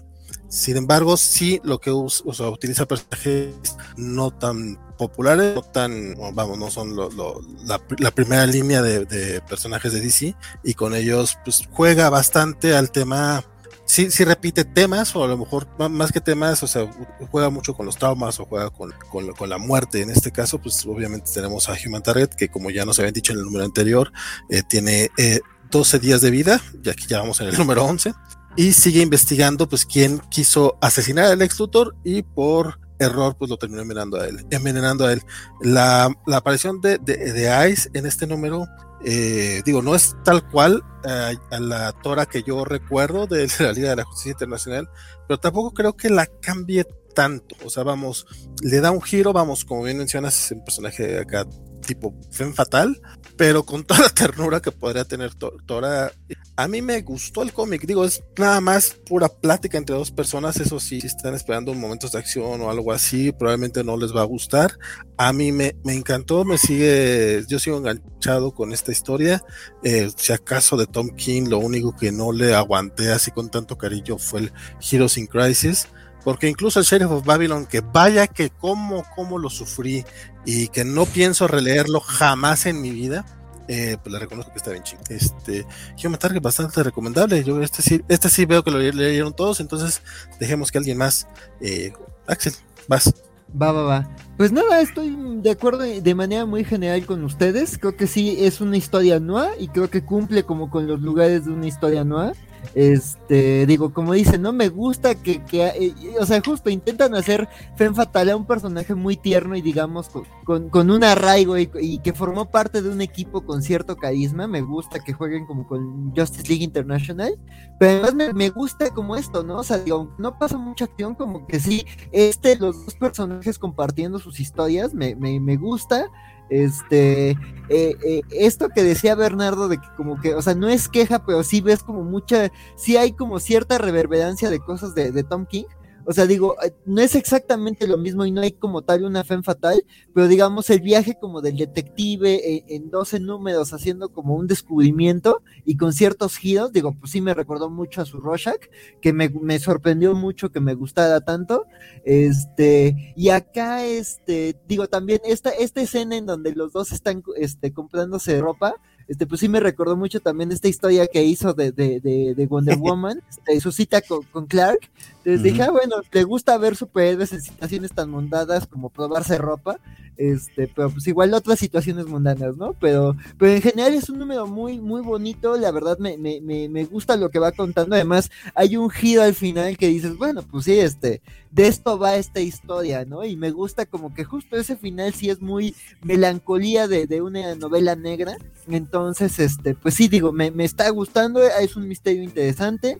Este, y digo, yo solo conocía a Human Target por esta serie de televisión. Entonces, pues la verdad, esta versión me está gustando mucho más. Entonces, pues sí, también muy interesante lo que está haciendo Tom King con otra vez con otro personaje ahí, este, clase B o C, o, incluso más bajo de, DC. Entonces, pues, pues bien. Eh, yo no, yo eh, sí, igual que Valentín, no sé qué tanto sea fórmula, como más bien un estilo, y sobre todo que lo que queda claro es que Tom King lo que, lo que ama es eh, las historias, no sé qué tanto pulp, pero por ahí va, digamos que la narrativa clásica, y traerla al cómic, ¿no? Y en Omega Man hablábamos de, de novela bélica. Y tiene que ver con eso. En el caso del Rorschach o incluso de, de Strange eh, Adventures, estamos hablando de Whodunits clasiquísimos, de, novela policíaca, eh, etcétera, etcétera. O sea, y, y, es esto, ¿no? Sabemos que a final de cuentas la historia de Tom King tiene que ver con trauma, tiene que ver con la historia personal, tiene que ver con, con, con sus extrabajos. Y este, y en este caso está haciendo una novela policíaca pulp eh, de, vamos, de, de, libro. Incluso, vamos, las portadas hacen homenaje a viejas portadas de, de Paul Policiaco.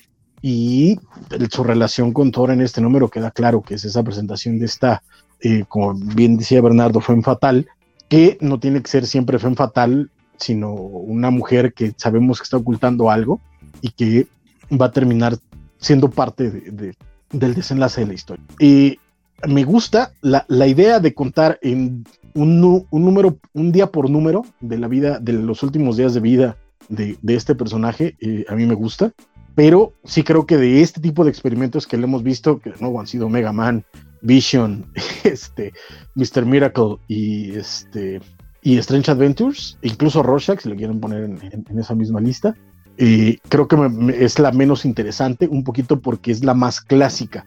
Habrá que ver si en algún momento vemos algún girillo ahí extraño, pero incluso como lectura clásica sigue siendo un gran cómic una gran lectura. Eh, el arte está por los cielos, el, trabajo de diseño, que es lo que tienen todas estas maxiseries de, de Tom King, eh, eh, está espectacular. Entonces, yo estoy disfrutándola, pero sí creo que guardando las debidas distancias con sus anteriores trabajos similares, me parece que es hasta ahora un punto bajo, pero se sigue leyendo espectacular.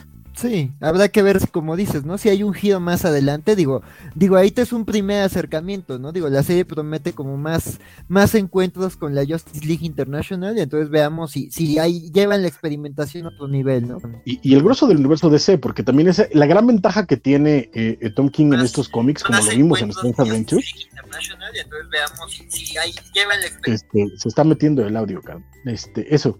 Este, eh, de nuevo, como vimos en, Strange Adventures, es que le dejan jugar con todos los juguetes de los que tienen disponibles en DC y probablemente por ahí vaya a ser Human Target, ¿no? Más que exactamente el Justice League International, es este que tenga toda la posibilidad de DC. Ya, metieron a Alex Luthor en los primeros, aquí este, a, Doctor Midnight, etcétera. Entonces, eso es lo bonito de, estos trabajos de King, ver cómo utiliza a los personajes de DC en otros ambientes no tan similares. Entonces es bonito leerlo, a mí me, gusta mucho. Muy bien. Dice Félix Farsar que por qué creemos que afecte a quién escribir a Batman. Eh, ya vimos a Tom King, ya vimos a James Tynion, compadre. Seguramente vas a ver a Joshua Williamson, que no es de aquellos dos, pero igual lo vas a ver. No son los escritores, es la editorial que no los deja escribir. Opino yo, no sé ustedes. Sí, yo concuerdo. Tres o cuatro escritores en fila, que el, problema no es el escritor. Es el título, es, la maldición del título principal. O sea, en paralelo, o sea, ni siquiera es decir, no están en paralelo. Tenías el Batman de, de James Tynion, que no había manera de salvarlo y tenías el Joker de James Gunn que está imparable. Entonces, este, no hay manera, o sea, no, no, no puedes. Eh, y, de alguna u otra forma sabes que es la misma oficina, porque por ejemplo, tenés a Tom King haciendo Strange Adventures más o menos en la misma, eh, o, Mr. Miracle más o menos en los mismos, en los mismos tiempos, eh, Mr. Miracle sí se manejaba aparte, totalmente aparte de la oficina de Batman. El Joker está dentro de la oficina de Batman. Entonces, el problema es que algo tiene el editorial con, el título principal que no les da chance de nada. Y dice Alejandro Guerra sugiere, y si ya no dejan que Tom King escriba a nadie conocido en DC, para aprovecharlo como se debe. Pues eh, Mira, el Superman Open the Sky dice lo contrario. Exacto, era justamente el que iba a mencionar qué chula del Open the Sky. Pero no la serie principal. Y Natlop dice que el arte de Greg Smallwood parece eh, Gis Carboncillo, que qué lindo está. Sí, la verdad es que sí. Y ahora vamos con el gemelo malvado de Tom King, porque los vienen confundiendo en Twitter. Ellos se la pasan burlándose de eso. Tom Taylor. Batman de Detective. Ay, ¿Se terminó esta madre? Se me había olvidado. tardó un rato en salir, ¿no? También, creo yo. Sí, yo nada más tuve que hacer cacho de dos números. Ah, que sí, que sí nada más. Este, lo leímos Francisco y yo. ¿Quieres que le entre yo, compadre, antes de que me vuelva a caer? Date, date, por favor. Este, bueno, pues terminó esta historia en la que básicamente nos contaban todo el enfrentamiento de un Batman ya avejentado contra un grupo de Batmans blancos que básicamente lo que hacían era buscar el balance de que de todas las personas que había salvado a Batman y pues básicamente matarlas. A grandes rasgos era eso.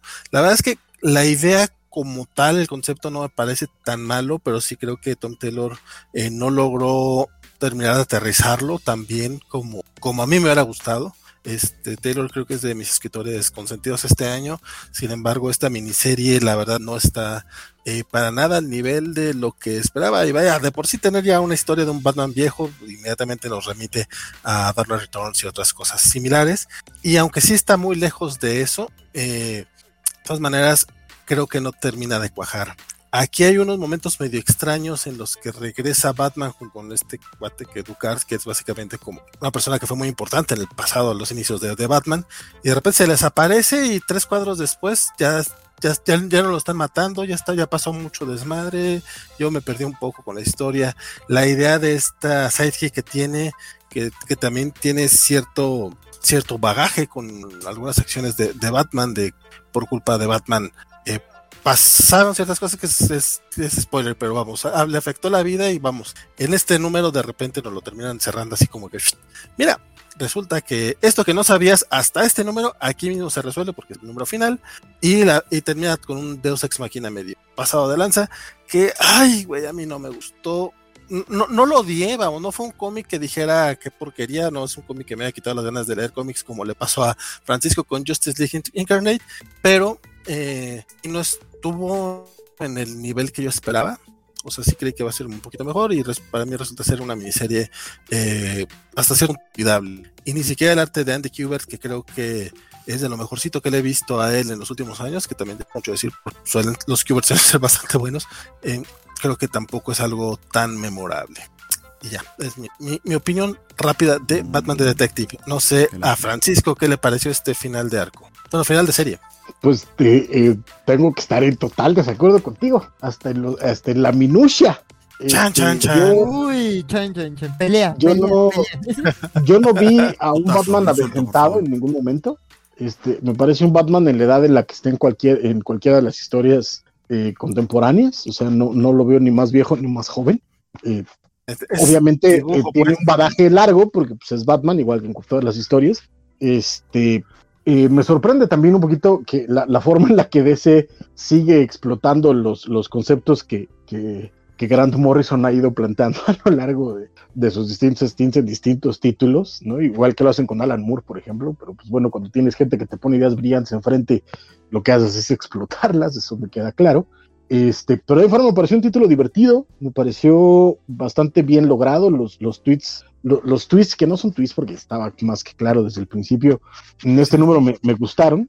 Este, me, me, gusta cómo, cómo, lo va planteando, me gusta Batman, cómo, cómo escribe a Batman, me gusta cómo escribe a las personas con las que se va encontrando y con las que trabaja. En general me parecieron seis números este, satisfactorios, tal vez no sean una joya, tal vez no estén al nivel de, de nuevo, de los grandes clásicos como Dark Returns o cosas por el estilo, pero sí está bastante mejor que el Batman de James Tynion, este, vamos, está mejor que No Man's Land, está mejor que cualquier cantidad de porquerías que han hecho con Batman a lo largo de los años. Entonces, me parece, para hacer seis numeritos está bien. Y creo que aunque eh, Kubert hace un gran trabajo, no está al nivel de lo que usualmente nos, da Adam Kubert, pero Andy Kubert, perdón, pero aún así sigue siendo un gran Andy, Andy Kubert, hasta mal, está chido. Entonces, este, yo lo divertí, lo disfruté, me gustó. Este, si sale en un buen tepecito, igual y me lo compro. Si tengo dinero, si, si me hace justicia la revolución. Pero este, pero bien, a mí me gustó.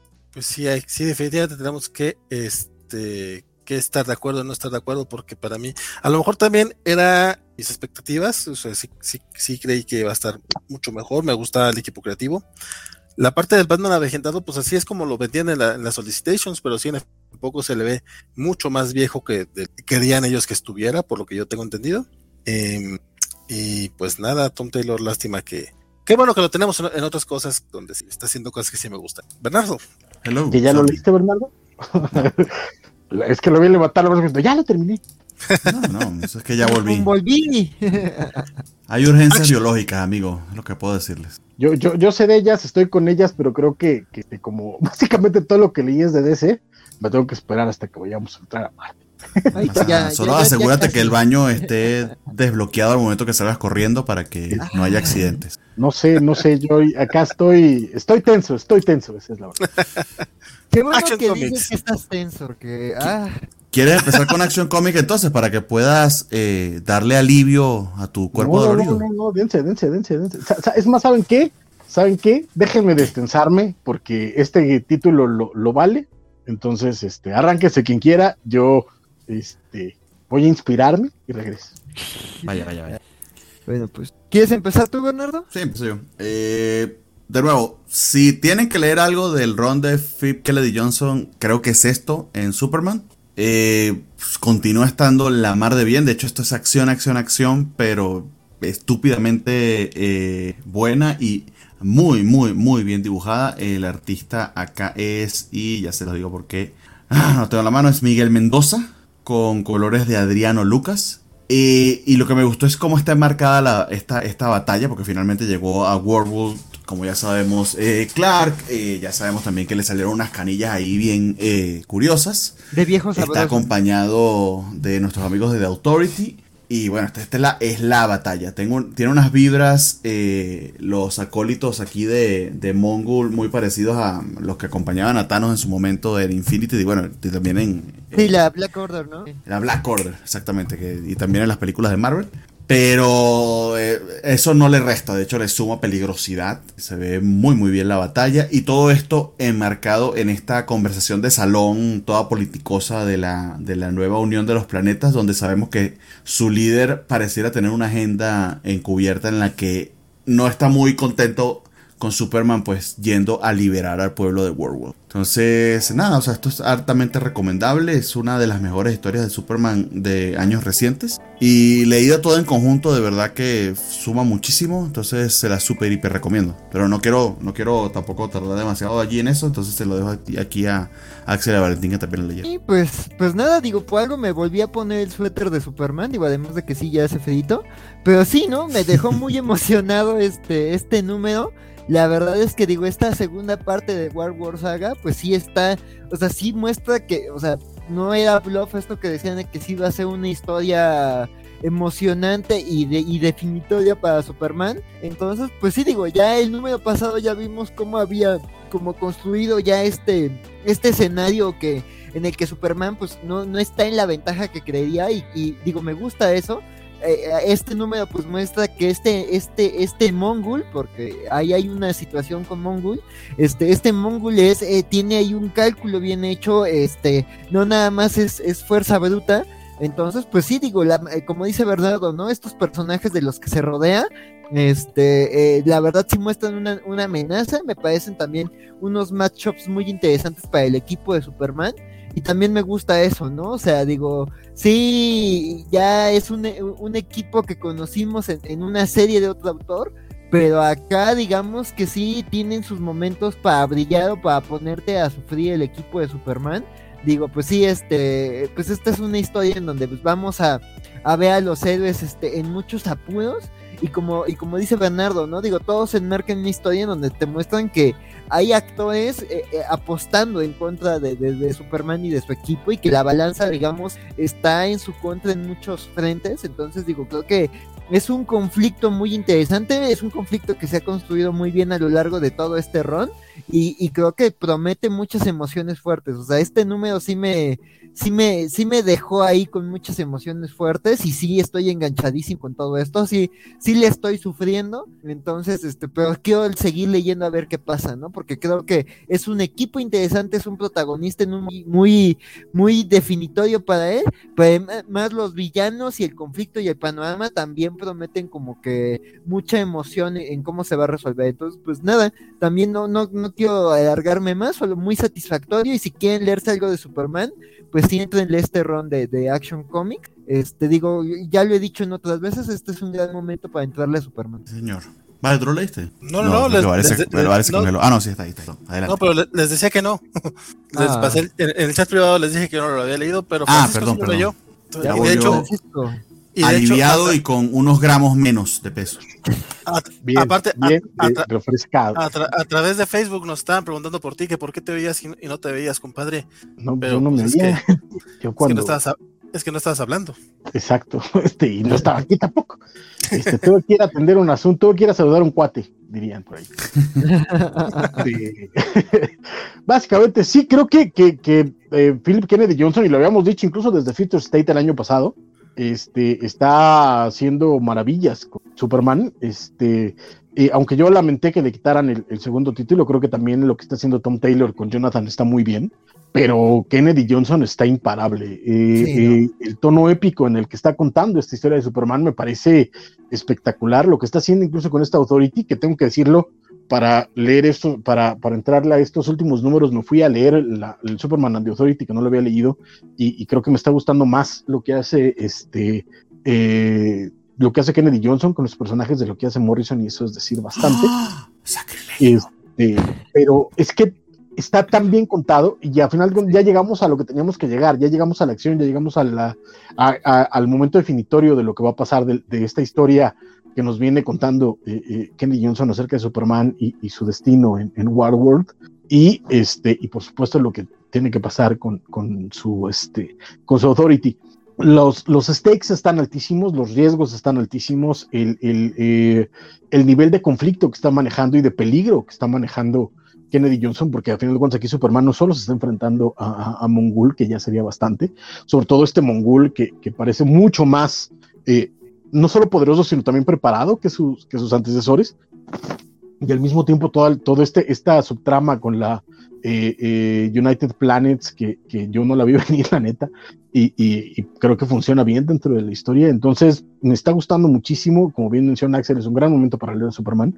Y, y bien por Kennedy Johnson. Ojalá, ojalá resuelva bien. Ojalá sí tengamos una resolución interesante a este, a este conflicto y esta historia porque creo que va muy bien y la neta es que Superman se merecía hace tiempo ser tratado con este, este, con este respeto y este eh, entendimiento de lo que significa, ¿no? Porque al final del día todos los números de Philip Kennedy Johnson es, una, es un ensayo acerca del símbolo de Superman, de lo que es Superman, de, de, de, por qué Superman es importante dentro de la, de la cultura popular y dentro de la mitología contemporánea, si se quiere ver así. Entonces, bien, bien por Kennedy Johnson, bien por el título, bien por DC, eh, el único, tal vez, si tuviera que ponerle un pero, sería que lamentablemente parece ser que el artista regular nada más puede hacer dos números seguidos antes de que le pongan a, un, a uno de relleno, pero afortunadamente los de Filin no desmerecen tanto, pero sin duda, este es, este es un artista de Filin, es un artista invitado, entonces este, esperemos que, que, de pronto, pero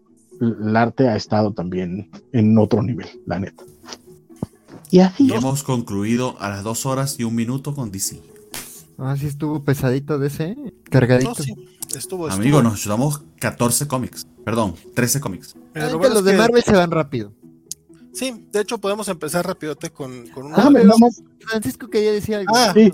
Es que justamente lo que, lo que, como parte de lo que habían mencionado de acerca de que los autores digitales de pronto tienen un problema para, para jalar auditorio, porque existe el, existe este, esta historia que nos contamos todos acerca de que la ventaja de que tienen las, las redes hoy en día y los sistemas digitales es que tú creas, ¿no? Pones al alcance de todo el mundo y tu público vendrá como por arte de magia. Y, este, y de pronto vas a tener seguidores y vas a poder vivir de tu arte y ay, qué bonito todo y, viva San Internet, pero no necesariamente. ¿Mandé? Y vender NFTs. Exacto, entonces no, no es este, no necesariamente es así. La semana pasada les había mencionado y esta semana quería recordarles antes de que termináramos el programa, sobre todo para ver si existe la posibilidad de que también se mencione dentro del podcast y la gente del podcast también lo sepa, que quiero recomendarles muchísimo eh, el cómic de, eh, de, de, Emma Hernández, que para mí, lo dije en la programa pasada, lo repito ahora, es una de las mejores artistas que tiene este país y que está haciendo eh, el trabajo de su vida. Durante los últimos dos años, tres años, ha estado, lo ha estado haciendo gracias al apoyo del FONCA, ganó la beca del FONCA Lamentablemente esta beca pues tiende a acabarse, todo en la vida se acaba. Y ahorita para sacar el tercer tomo de su historia, pues está buscando cómo tratar de sobrevivir. Entonces creo que la mejor manera de, hacerlo es que tenga más lectores, que más gente le conozca. Entonces este, quiero recomendarles que vayan a leer el libro del Sino, que es la historia acerca de dos chavitos eh, en un mundo de animales antropomórficos. Y, este, y sus eh, aventuras y lo que van descubriendo de ellos mismos, porque tienen muchos secretos. Entonces vayan a, ver, a leer el libro del Sino, por ahí ya mi querido Valentín había encontrado la página, que eh, creo que es fatesino.com. Entonces, eh, vayan. A leer. de hecho, está en la descripción del video de YouTube anterior. También se los puse en el podcast. Y hay un secreto que no sé si contarle, pero bueno, que ahí voy. Ya me, se arrepentirá mi futuro yo. Eh, el podcast de la semana pasada yo lo subí completo. ¿sí? Este tiene las cuatro horas y chulito. Eh, y aparentemente hay un cambio en StreamYard y ya no nos limita a cuatro horas. Pero ustedes hagan que no escucharon eso. Me voy a arrepentir, no mames. Ya tiene dos semanas que son seis horas, compadre, y no te había dicho porque me gusta el cerrar en cuatro. Híjole, híjole, yo solo les puedo decir. Ah, no, era secreto corporativo, Valentín. Ay, perdón, se me salió, se me echó tío. Pues miren, yo solo puedo decir. Entonces, Pero ahí ves que, ahí ves que Francisco no escucha los podcasts. Exacto. Si, no escucho los otros programas cobachos, mano. Ese, pero gracias. Eh, gracias, gracias, gracias. Qué bueno que ya, ya esté arriba también. Qué bueno, este, pues vayan a verlo. Y si pueden, apoyen, apoyen su página de eh, Coffee, creo que se llama. Este, Ah, es- sí. Sí, pusimos el link, pero se lo volvemos a poner en YouTube. sin Pues duda. básicamente es lo que es lo que quería decir y ya para pasar a Marvel y, todos me hubieran dicho, me hubiera esperado y no hubiera pasado problemas, pero no, porque me No, no. quieren man- me quieren tener bajo su yugo, bajo su control, quieren limitarme y así no se puede trabajar, señor. No, pero sí está, está muy bien que, que esté así a la mitad para que la gente sí lo escuche. Para, por ejemplo, Chamex, que se va cuando hablamos de los Ujú. indies, bueno, pues que, que él sepa que también puede entrarle a fechino.com y echarle un ojo Es al un indie, de trabajo de, de, de mi, de mi Hernández. Entonces, Exacto. y, y el arte, la verdad es que sí está bien chulo. Si vi una página, está precioso. O sea, está. No tiene nada que deberle a lo que, a lo que sea que reseñemos aquí, para nada. Está en el mismo nivel de calidad. Sin... Sí. Correcto. Nomás acuérdate que también esta semana este, reseñaron Justice League Incarnate, entonces no, no necesariamente es algo, es algo positivo. Sí, bueno, pero tú sabes que como, es cómic gringo, que- entonces, ay, los gringos. No, pero también Nomás está la estoy- historia. Exacto. Pues eso, ya. Nomás estoy molestando. Pero bueno, vámonos rapidote a, Doc- a Marvel y empezamos con Doctor Strange. eh, si no la sabían, se, se murió y seguimos en eso. Este, sí, son, son, son one shots. Eh, salieron dos one shots esta semana. Solamente leí el del Hombre Araña. El otro era de White Fox, si estoy mal. Eh, y son, son números que nos hablan básicamente de cómo está. Es un mundo sin Doctor Strange, básicamente. Y como recordaremos, o recuerdan, o los que eh, ya tienen un par de añitos que Marvel está creando esta. Está forzando mucho esta relación entre la gata negra y el Doctor Strange, lo cual a mí me parece muy divertido porque realmente hemos tenido interacciones bastante coquetonas. Y este número en particular, eh, no, lo que trata es también la relación entre Felicia Hardy y Ben Reilly, porque pues, como también ya muchos sabrán, Peter Parker está en coma y actualmente eh, Ben Reilly es nuevamente el hombre araña, de hecho es el hombre araña legalmente hablando, porque el nombre lo tiene eh, la corporación Beyond.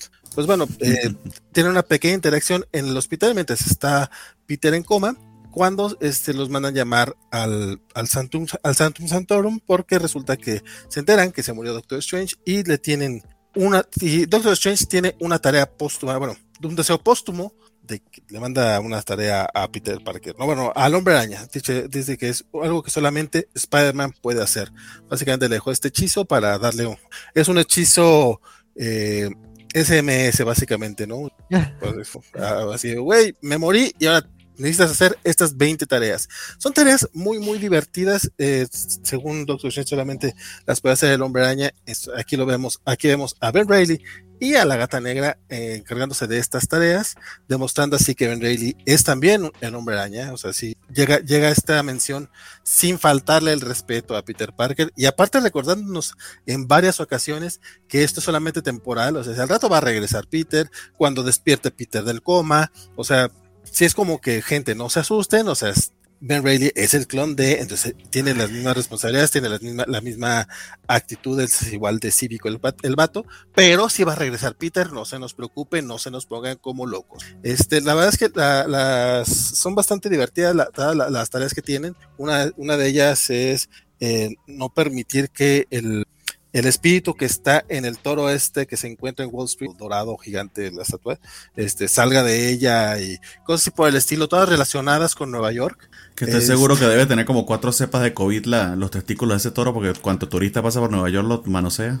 Tengan eso Ay, sí, oye. Sí, yo le di, nal- yo le di nalgada, no le toqué los telos, pero sí, eh, sí, sí, es algo muy La, común. la, la variante gamma, oye. No quiero saber qué variante tiene ese pinche. COVID toro, la verdad. 73 está ahí. Sí, no, Este, y resulta, resulta eso, la verdad es que resulta ser un divertido, entretenido. Digo, la tarea final es una tarea mundana que, pues, no sé si, eh, sí, el pinche spoiler. Básicamente es ir a atender a una, a una persona de intendencia que se llama Jimena García, que eh, sale del trabajo a medianoche y está eh, solita en, un, en una parada de autobús todas las noches y eh, Stephen Strange siempre le lleva un pretzel y le, le hace compañía en lo que toma el autobús. También bastante culito por parte del Doctor Strange, porque, güey, pues llévala, levítala, cabrón, haz un hechizo para que no tenga que tomar el autobús todas las Usa noches. portal. O, con- o contrátala, güey. Dinero tiene, no mames. Sí. O sea, vamos a- Mira, como, como le dijo Dick Grayson a Batman, hay que solucionar los problemas de raíz. Sí. Dale para el taxi, oye, pídele un Uber. Pídele un Uber, podría ser. Pero. Pídele dinero a Tony Stark, oye. Dinero médico. Que la contrate, güey, que lo que tiene que darle es trabajo. Pero desde el punto de vista del de la burbuja de privilegio de Stephen Strange, es un acto muy bonito y aparte manda a Peter a que, a que, le, a que haga, haga también esto. Entonces es como lindo, digo, no es Peter el que lo hace, lo hacen Ben y Felicia, pero eh, creo que es el tie que más me ha gustado. Aparte, es el que creo que va a tener menos que ver con el final de la serie, porque todos los demás, como que sí te iban construyendo cosas. Este, la verdad, no te construye absolutamente nada. Eh, si, si acaso lo que, en lo que trabaja más es en la relación entre la gata negra y el nuevo hombre araña. También el, el, que, el que escribe este cómic es Jed McKay, que es el que se encarga justamente de, del título de Felicia Hardy. Entonces, se entiende eso. De hecho, hay un, un detalle coquetón por ahí eh, respecto a algunos personajes de apoyo de, de, su cómic. Bonito, bonito el cómic de ese taller. Nada más que decir. De hecho, nada, porque se los conté todo prácticamente. No, Pero no, pues este detalle fuera, había en Boone y por ahí. Sí, justo. Sí, sí, sí. Yo, yo sí puedo decir algo. El arte se veía bien pinche. El arte. De hecho, yo sé que la Felicia Hardy tiene como un pedo grave ahí de anatomía porque los ojos. Eso sí, los senos sí se lo dibujó perfecto, pero los ojos no se los puedo poner menos en el mismo ángulo. Prioridades. Ahí se ven las prioridades, sí. Que, que sea ciega, pero. Pero la verdad es que vi, peores, este, vi peores dibujantes hoy como para, como para hacérsela de pedo a Marcelo Ferreira, que creo que hace un trabajo competente. Este, no es nada espectacular si tiene que tener errorcillos, pero mira, vimos esos de Francisco Francavela que eran como que, güey, qué pedo. Y era Francisco Francavela, o sea, digo, pero dejando de lado eso, está, bien, está coquetón. O sea, si este cómic lo incluyen dentro de los tomos de La Muerte de Doctor Strange que publiquen aquí en México, eh, pues sí, en grapa de 120 varos, mejor espérense a los descuentos de Fantástico. En grapa. Phoenix Song. Te tardaste mucho en mame. Bingo. Bingo. Por eso corto los silencios en el podcast, amigo. Echo. Echo. Pues mira, resumen rápido, qué bueno estuvo el episodio del miércoles de Hawkeye. Este, este. Híjole. Pues nada, este, la portada miente, básicamente es una historia de, de Maya López, este, eh, eh, eh, un poco de, de su, bueno, esto, aquí empieza con el pasado del personaje que conocimos el, el, número, en el primer número, que es básicamente un chico con el poder como de, de, de, de conectarte con tu pasado, con tus antepasados. Aquí te cuentan un poco de su historia y que básicamente le tendió una trampa a, a Echo este, básicamente por una entidad que le está prometiendo, este, recuperar a sus pardas, ¿no? Que murieron en un accidente. Él siente remordimiento y pues sí, este, habla con Echo y le explica un poco la situación y es básicamente como el cómo los dos descubren, digamos, la, la, la, amenaza o el villano de este número, que es básicamente una entidad, este, antagónica que busca como acabar con la historia de Maya López y este y, y, quitarle la entidad Fénix. Pues, mm, o sea, pues les digo, o sea, como que te prometen una cosa, te llevan por otro lado. Digo, me, gusta como un poquito el tema de, de, este personaje que la mete un poco en conflicto y, y, el villano pues no me pareció... Pues es una entidad maligna genérica, digo, no sé si tenga historia, pero pues es como, ah, voy a apoderarme del Fénix, como, ah, digo, un, poquito me gusta que, juegan como con el hecho de que el Fénix pues puede darle power ups a otros y, eso lleva como que un poco el gimmick de, los siguientes números va a ser como recorrer el pasado de, de Maya López, sus antepasados, como para encontrar eh, el origen de esta maldad ancestral que le está acosando. Pero pues no, no, no, no quiero detenerme mucho. Bueno, tampoco me voy a detener mucho en otros cómics de Marvel de esta semana. Este, la verdad no está muy interesante. Les digo, mejor véanse la, la presentación de Maya en, en Hawkeye de, de esta semana. Este, qué bonito episodio, oye. Este, pasaron tantas cosas. E, este, pues digo, o sea, incluso esta semana, este, eh, eh, o sea, creo que pasaron cosas más interesantes con Maya en Avengers, de algo que no me encanta, que acá. Entonces, ah, bueno, no la recomiendo, la verdad. Una tía la tiene, mejor ahorren y cómprense, eh, digo, junto con otros ahorros, este, el de Wonder Woman, sí. Muy bien. Siguiente de la lista es el juicio de Magneto que... Ay, ay, ay. Lo leímos todos. Pero... Lo leímos todos, bueno, lo estamos siguiendo. Esto estuvo muy bueno en los dos primeros números, pero algo ha pasado a partir del tercero que es que se puso yo, Yo, pensé que era el último número, veo que no, ¿verdad? No. No, Ah, y Creo que lo alargado, ¿no? Porque yo también pensaba que eran Sí. cuatro. yo siento que, vamos a ver, si terminan el siguiente, me atrevería a pensar que justamente el tercero le sobra. Sí. Lo que aquí cuentan lo pudieron haber resumido entre el tercero y el cuarto y con cuatro números hubiese quedado bien. Eh, básicamente, ah, lo que pasa es que tendría que spoilear un poquito, entonces si no lo han leído tengan eso en cuenta porque el misterio de la muerte de, de Wanda pues queda un poquito Mira, no te descubierto aquí, que preocupes, no del aquí, todo. aquí, aquí Francisco no- nos dijo cuando, cuando empezó el- cuando, antes de que empezara el programa, culeros, ¿por qué no me avisaron que estaba muy chafa este cosa? O sea, ¿por qué no me avisaron que esta serie estaba culera? Entonces, no, porque dicho tiene que sufrir con nosotros. Valen, valen gorro los, bar- valen gorro los spoilers. Ya, dicho eso, date. No, pues básicamente que, que- o sea, literal sí no estaba muerta, estaba de parranda, o sea, era eso. Al menos eso fue lo que yo entendí. Estaba muy estresada. No, no, Sí, no. En, en el último número nos van a decir que Emma Frost fue la que le disparó o algo así por el estilo. es- Fue falta ese detallito exacto, pero básicamente no se murió. Entonces eh, es un análisis eh, también del personaje de Wanda, haciendo un mea culpa frente a los mutantes en cierta medida, eh, reconciliando su presente, su pasado y su futuro. Literal, hay Sí. tres personas en las que se divide su ser, su psique. Eh, y todo el drama alrededor de ello. Pero ya, o sea, no sé qué más decirle. No, yo, quiero escuchar a. Francisco que le, yo quiero, yo quiero escuchar a Francisco que leyó los cuatro números, pero no sé si Axel quiere decir algo más. Mira, si quieres antes de que Francisco se desate su furia. ¿Te leíste los cuatro? Ay, pobrecito. Sí, no, al, al Por él, por Con razón, por- no mames. Por, por eso fue que nos dijo culeros, o sea, que empezó No, culero no, yo con culero Marvel y bien. en todo caso. no, no fue de a gratis. Semana 1 y 2 estábamos emocionaditas Ujú. y se, se puso rara. La- este. prime- Vas, vas. prime- ajá, sí. Sí, este, primero que nada, gracias a Alejandro y a Elizabeth por, por las menciones de los suéteres. Veo que ha sido tema y encantado de que sea tema. Este, y segundo, pues básicamente, o sea, como dice Fer- eh, este Bernardo, este, este es básicamente eh, Wanda, pues todo esto es básicamente Wanda haciendo un ritualote para, para exorcizar sus culpas. Este, las culpas de distintas etapas de su vida y pues el hecho, ¿no? Este, este viaje tan raro y feo que, que empezó desde que, desde que Bendy se le ocurrió volverla loca y, y erradicar a los mutantes. Entonces, este, pues básicamente es Wanda conciliándose con todo eso. Este, eh, eh, sí, no, o sea, este, eh, es- está raro, o sea, como que aquí intentan, o sea, ya se siente raro, ¿no? O sea, así como X of Words prometía una cosa y terminó siendo reunión familiar, también acá se llama el juicio de Magneto, pues más como la sesión de terapia de Wanda mientras todos están comiendo con Kyle. Y dices, bueno, todos queremos mucho a Kyle, Kyle Sí, nunca y. Magneto a la chingada, se puede no, escapar es 10 que veces. no, no le- sale Magneto, o sea, salen unos kaijus y no sale Magneto. O sea, no está, está raro, se les fue como el hilo en esta, en esta parte. Digo, lo, lo- digo, me gusta como el tema de Wanda solucionando sus problemas, pero dices, en una serie que tiene a Magneto en el título, o sea, esta serie pudo haberse llamado otra cosa.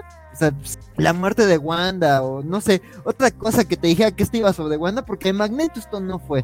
O sea, no, nunca fue sobre Magneto esto. Este, ya. eh, Wanda eh, Neto, le pudieran hacer Wanda Magneto. Wanda Neto, Wanda Neto, sí, sí, no, este, o, o no sé, este, la, la, la, la, flipante reunión de la familia Maximoff, pero, pero no, no sé, este, porque también vimos a, a Speed y a, y a este de Mush, pero este, pero, no, o sea, la verdad sí, este número se siente perdido, digo, lo bueno es que ya al parecer ya al fin se van a comer la maldita naranja y nos van a decir quién mató a Wanda, porque al parecer hay unas movidas, de repente se dieron cuenta de que, o sea, sí parecía muy obvio lo de que, ah, metal, pues magneto, porque Lorna no fue. Y dices, ah, bueno, también el metal se puede manipular con magia, a ver si esto no termina siendo que la mató el Batman que ríe con el Metalions. Este, entonces, pues, este. Sí, dicen todos, ay, tenemos que volver a investigar todo desde un punto de vista mágico. Entonces van cuatro números más. ¡Ah, no! Dices, pues háblale a tu Genial Magic, o sea, güey, no sé, o sea, sí, no, no, o sea, sí, esta serie perdió el rumbo muy feo, o sea, perdón Francisco, pero los primeros dos prometían, pero pues a ver en qué termina. No, a ver, perdón, nada, tiene que sufrir con todo. trabajo de equipo. Sí, los primeros dos Exacto. prometían, los primeros dos prometían que esto iba a estar bien culero. O sea, eso, eso me quedó clarísimo. Ay, ay, ay, ay, ay. El, el- el poder del futuro dice eso. Está, ¿Quién sabe? está, ¿De está, qué Moira ni qué de No, güey, es que, no, net, es que está escrito con las nachas, o sea, esta, esta pobre, no, o sea, no man, o sea, ah, déjame, me- Respira, sí, respira. uno, de, de- del juicio de Magneto no tiene absolutamente nada, o sea, Nada, hubo un momento en el que alguien lo señaló y el güey se enojó, y de eso se trata todo el segundo número de Magneto enojado, o sea, es que está escrito con las la- la- la- la- las caracterizaciones no tienen madre, o sea, hay un momento en este número donde de pronto nada más van- ves, ves que van llegando este, Rogue y, y Gambit, nada más para encuerarse y meterse a pelear. Es como de, güey, güey, ¿qué es esto? O sea, ¿qué chingados es esto? De pronto, de pronto, de la nada, de pronto de la nada, ah, en uno dicen, ah, es que Wiccan está bien ocupado en el espacio, y de la nada, ahí está Wiccan. Y ya, ay, ¿qué, qué onda con mi mamá? Y después, no podemos dejar que se lleven el cadáver de Wanda. ¿Por qué? O sea, ¿cuál es el pedo del cadáver de Wanda? O sea, ah, es que está del nabo, güey, del nabo, del nabo. ¿Sabes, ¿Sabes cómo se puede haber llamado esta serie? Weekend at Wanda's. No, ¿Qué es eso? Está, eh, pues pon, ajá, es que está, está, güey, Ahí, eh, Emma bailando con el cadáver Yo- de Wanda. Yo, sí. yo le hubiera puesto, Leah Williams no sabe escribir un carajo. Es que, o sea, neto, o sea, con todo lo que odié yo, eh, Justice League Incarnate, esta ofende. O sea, es que no, es que no tienen madre, güey. O sea, para empezar, son personajes a los que quiero un chingo y hacen porquerías con ellos, pero, pero, pero es que, eh, o sea, toda la, de- desde el primer número cuando están ahí resolviendo y están muy enojados de, ay, es que nos están cuidando los X-Men y no sé qué. Sí, güey, siempre lo van a hacer, güey. Viven en Cracoa, cabrón. O sea, te están vigilando todo el pinche tiempo y te enojas ahora, güey. Y de verdad, o sea, y neto, todo es, ah, o sea, todos dan este, explicaciones súper confusas, pero que no tienen sentido. Magneto se enoja porque sí, porque aparentemente ah, es todo lo que hace Magneto según esta mujer, o sea, no, no, no tiene personalidad, nada más grita y se enoja y se encabrona y ya. Eh, eh, y, de ahí pa- y de ahí para acá, o sea, es que, es que no, tiene, no tiene sentido, no tiene madre los kaijus que aparecen de la nada y, y lo- las, las, las putas elipsis, o sea, de pronto están en un lugar y de pronto ves al mismo güey que está ahí en ese cuadro, en otros lados, este, de pronto empiezan, de pronto llega acá el de, ¿qué onda, chavos? ¡Ah, lo voy a matar! Es, Güey, relájate un chingo, güey. Cuenta una historia, aprende a llevar bien las secuencias, aprende a, a que las cosas pasen. Está del culo. Ya, me enojé. Está del culo ya ese. Ya, ya. sí, está, está, o sea, no, es que, perdón por hacer de este, de este podcast este eh, explicit, pero es que está de la chingada. Es, es una porquería de mierda, está del culo. Y, y ojalá no vuelvan a escribir un puto cómic en su perra jodida vida. Gracias, de la covacha sin nada. gracias. Eh, ¿Sabes qué es lo Sí, triste? no, Creo que Leah Williams no es Tini Howard. Y, y se Puta, nota que Timmy Howard, es- o sea, deja- déjame, déjame ser claro. Timmy Howard escribe mejor que esto, güey. Y espero Sí, que no. todos entiendan lo que estoy diciendo, güey. Timmy Howard Tiene sexo. escribe mejor que esto, güey. O sea, es más, es más, Vita Yala, poquito, güey, poquito, mejor- así poquito, sí, mejor sí, que esto. sí. Oh, Este mes no leí pedo. New Mutant, pero sí está mejor que Smith. No, no, no. Sí, no, no. pero, pero sí, pero, pero sí, es, más, el pinche static que está del asco es mejor que esta chingadera, güey. Fuertes declaraciones. Esto- Es que, es que no Estoy- mames, estoy- es que de- no mames. Estoy de acuerdo específicamente en el juicio de Magneto. Pero es que el X Factor de, de Leah Williams. Ah, sí, eso está bonito. X Factor estaba lindo. Sí, de acuerdo. Pero es que aquí parece que se le olvidó todo, cabrón. Es No, que X aquí- Factor era un slice of life y esto es como quiere ser y thriller, pero- quiere ser acción y No, no- Aquí- pero, pero es que, por ejemplo, la- la- aquí más la- bien- lo, que, lo, lo que hizo con Polaris, lo que hizo con Rachel, lo que hizo con Daken, lo que hizo con Nor, o- Sí, o sea, con Daken, está o muy sea, bien hecho, está muy bien hecho lo en hizo Factor. Aquí- aquí se- aquí-. Aquí, aquí no solo se le olvidó, se, se le olvidó cómo escribir una historia, aquí se le olvidó cómo teclar, cabrón. O sea, Es que yo, yo, Es la- vale, el panel, tu panel, no tiene sentido, mamón. No, no es que tiene. Vale, Vale hizo la, lanzó la teoría el mes pasado. Está enojada de que le quitaron series. Es como de, güey, ya quiere hacer otra cosa, chingada Pues, madre. pues, mira, le, propongo, le propongo que vaya a las oficinas de Marvel, se cague en el escritorio de, de, de Joe Quesada y va a ser mejor que esto, cabrón. O sea, no mames, está. No, no, no, ahí te, o sea, yo en el escritorio en el que hay que cagarse, creo que nosotros es Jordan White porque se le salió de las manos la línea. Es que Mal no trabajo, mames. o sea, todo no se mames. descarriló, Y es Pero, Jordan White mamón. que edita eso. Sí, Ya, perdón. sí. No, no, es que, es que sí estuvo bien culero. Sí, sí, sí. Yo, yo todavía empecé el pinche cómic y dije, puta, no lo estoy entendiendo. ¿Será que me tengo que regresar al tercero? Y cometí el error de regresarme al tercero. ¿Por qué? Pues por pendejo, se me olvidó lo malo que era. Pero es que no está Pues tan malo que- como este. Es que el panel, tu panel, güey. O sea, desde el primer número, el puto panel, tu panel, Sí, no, no ya- tiene sentido, cabrón. que, O sea, que a niveles Game of Thrones, o sea, de que sí, ya. sí no, no, de- no, no, deja de Game of Thrones. Esto, o sea, esto, esto es nivel este niño de 10 años haciendo un corto con sus muñecos, güey. O sea, está, está, y te aseguro que eso es más entretenido que esto. Es que no, es que no tiene madre, güey. Y cobró, cabrón, y cobró. O sea, no mames. Ya, perdón. Trial of Magneto. Nada más avisarle al, al buen Chucho Monroy que esta es la Es razón más, por la que no. Empire, Empire, oh, Empire. Ay, ya sé. Es Citizen Kane, güey. No mames. O sea, no mames. güey, Empire, Empire es Empire- Watchmen, güey. Empire es Watchmen. Nada más iba a decir que eh, avisarle al buen Chucho Monroy cuando escuche esto en el podcast. Bueno, que esta es la razón por la que nos tardamos con los cómics que nos caen mal, porque nos apasiona eh, hablar mal de ellos. que no lo Con mal. algunos, con algunos, porque hay unos que tampoco. Güey, creo, creo que me tardé más con Wonder Woman, espero. Sí, tardas Sí, más. espero. Casi. Ah, Pues ya mejor cortémosle, pa. No. Viene Marodes, pero no sé qué va a hacer Axel por hablar de Marodes a esta altura. Yo fuera tú me lo saltar. No, más bien en estos no me detengo tanto. Vas, vas, vas. Sí, no, pues Marauders, este, pues básicamente eso, este es un número de planteamiento de más tramas, este, este número pues está, está raro, o sea, Fin Fan Fu le gusta el, bueno, al lago Tempus hace muy buen whisky, algo que ya sabíamos, y Fin Fan Fu pues, se lo quiere robar, entonces pues vemos a, a Iceman ponerse full omega, este, y pues por otra parte, este, vemos ahí como que el reencuentro se está re- re- reencontrando el viejo Hellfire Club, este, están ahí conectando con algunas cosas de Nimrod, este, y con cosas de, de Excalibur, sobre todo el tema del embajador británico, pero pues sí, este, este número, la verdad, yo ahí te siento que ya Marauders, pues sí, a ver qué, qué, qué, qué ocurre con Marauders después de Inferno, digo, ya saben, ya dijeron que sí va a continuar, ya se anunció al- al- a los personajes, pero pues sí quiero ver como dónde la historia va, porque ahorita es como de que se está reformando el Hellfire Club,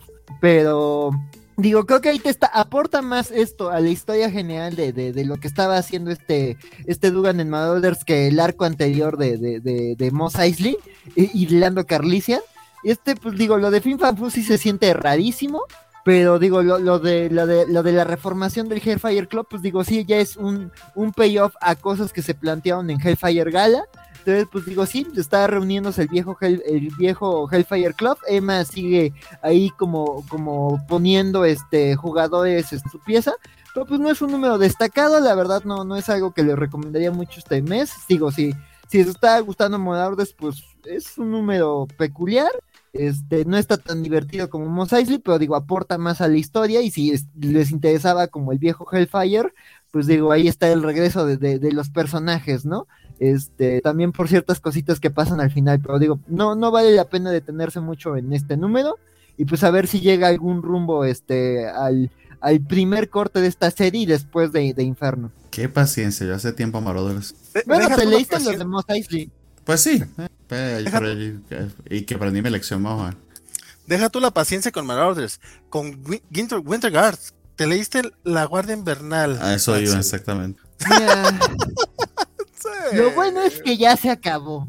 Este. Ah, ok, es el último. Sí, sí, no, o sea, la verdad, este, ya aquí se termina la serie, entonces pues ya se resuelve el tema de, de, de Guardian y, y White Widow contra la Winter Guard. Pues nada, hay traiciones, hay algunos momentos de- del equipo como recordando por qué son héroes y que pues no, no, no están al servicio de los intereses de, de este personaje de flojera que es la viuda roja. De flojera aquí, de flojera en Avengers, no, no le veo el chiste a ese personaje. Este, Y pues nada, ves ahí los conflictos en el equipo, pues digo, a lo largo de esta serie se ha visto que dudan de ellos y de sus intenciones y que posiblemente hay un infiltrado y pues el tema del infiltrado tiene ahí un, un payoff, pero al mismo tiempo este como que permite que se vean las intenciones reales de por qué este personaje no confiaba en los demás, ¿no? La verdad no tampoco hay vale la pena detenerme mucho, digo, hay una el arte, pues digo, la verdad, este, ya lo había dicho Vale, Jamba Saldúa tiene eh, trabajos más interesantes, digo, aquí tiene buenas secuencias de acción y hay un panelito, eh, algo raro, pero me gusta como la idea de como de, de, de, mimetizar, digamos, la estética rusa, digo, sí está un poquito, está bastante cliché, pero digo, dices, bueno, al menos ahí tuvo un gimmick para recordarte como a los personajes, pero no, no hay mucho que aportar de la Winterguard. Este, acá y en Avengers es un equipo que no me importa, no me importa lo que les pase, no me importa ah, que, en qué líos estén metidos, este, y no he leído eh, Black Widow, entonces tampoco sé qué onda con los Yelena y, con el, Red Guardian de esta versión. Sí, ya sé, perdón Paco, ya me voy a poner al corriente. este, está muy ocupado leyendo Marauders y Winterguard.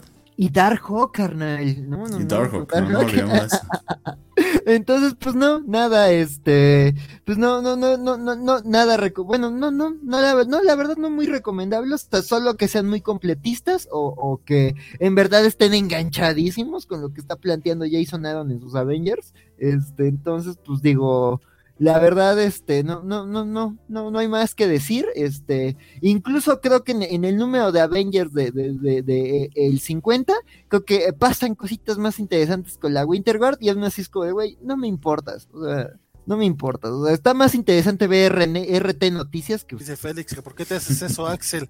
Oye, hablando de por qué te haces eso, este, y no, veo en la lista, no sé por qué no, no, no sé, no incluimos el Venom 2 que también salió esta semana, eh, que ojé, pero no leí porque resulta que ya no lo escribe Aliwin. Nos había ah, prometido que era un cómic de Aliwin y ya viene solamente como de Rambi. Entonces le eché el ojo así rapidote, honestamente no lo leí, no creo que nada más lo haya leído. No. Pero, pero quería Ni yo que es el que suele hacerse eso, no lo leí. no, no, dije Rambi, ya sol, ¿para qué? Y ya, nada más quería que no pasara sin mencionarlo porque sí salió Venom, pero le aviso a la. Algo raro pasó ahí, me suena conflicto de schedule y, le y cambiaron el elenco, sí. Sí, pero pues tanto pedo que hicieron para que. se va Venom y no solo falta que también nos vayan a quitar a este, verga, quién estaba, Donny Cates de, de, Hulk, solo falta. Oye, ya llegó Mario Rodríguez, entonces ya podemos empezar a hablar de los cómics. Qué bueno, mi buen Mario, te estábamos esperando todo este rato. Hola, Mario. No te quedas, un abrazote, un abrazote, mi querido Mario. Dijeron metal fue Will Magnus, era el juicio de Magnus, no de Magneto, nos dice el buen Félix Farsar, que aparte fue un mensaje destacado hace rato, y nos pregunta Alejandro Guerra que se acabó Winter War, dice, ¿cuándo comenzó? Sí hablamos cuando comenzó, la verdad, pero yo no les. Y Javier Sorio pregunta por qué eh, parece que Marvel odia a los X-Men de repente y le da escritores que los detestan. No creo que los detesten, pero pues de repente muy bien.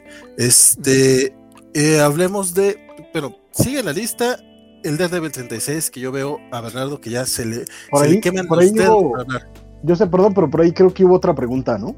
Nada más porque si está gacho que no lean las ah, preguntas eh, no que la vaya yo a contestar, ¿verdad? Nomás para. nomás es para, que la lean. Decía pregunta mutante del día: ¿Qué título mutante actual tiene la mejor alineación? Solo válido donde haya equipos. Es. Helions, yo creo. Y, y, y, la, el gimmick es que no son un equipo nada. Se odian. Sí. No, pero me gusta, es como justo un equipo de trabajo, son compañeros de trabajo que se odian. Se genera una dinámica pardo entre ellos. Oye, por cierto, acá estaba Luchamex, no lo vi, también estaba muy enojado con el cómic de, de Trail of, Dice que Tom King escriba a Wanda, ¿no? Mejor no, dice Alejandro Guerra. Luchamex, mejor que Moyo y el sub de Marvel que chingas. Va a ir sobre trauma. Eh, y pues bueno, dice Rambi, el Venom 2 estuvo tan malo que creí que no estaba entendiendo por qué no había leído el 1. Regresé al anterior y efectivamente ambos fueron igual de malos. El 1, bueno, no sé, no leí el 2, no sé si está igual, pero no, no va a defender a Venom. Vámonos con Daredevil y hay que prepararnos también para la Bayer 50 que leyó mi buen Axel. Chan, chan, chan. Eh, Daredevil 36, eh, de hecho, es el principio del fin, como lo había vendido eh, Valentín de, la era Sedarsky, aunque entiendo que va a continuar en una miniserie junto con Marco Checheto. Pero digamos aquí termina eh, la historia que nos había estado contando. De hecho, cierra toda la saga de Bullseye, estos clones de Bullseye que habían estado sueltos en Nueva York y básicamente la pesadilla del mass shooting, pero para la décima potencia.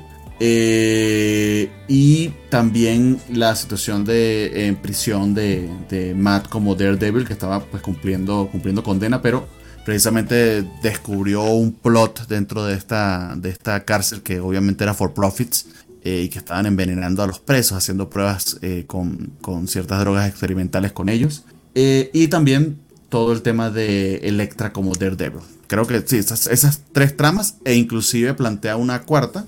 Spoiler del número anterior que se veía venir a millas, que básicamente Kingpin y Typhon Murray descubren en un momento de, de, alta tensión durante esa, esa crisis con Bullseye que pues se aman mucho y se van a casar.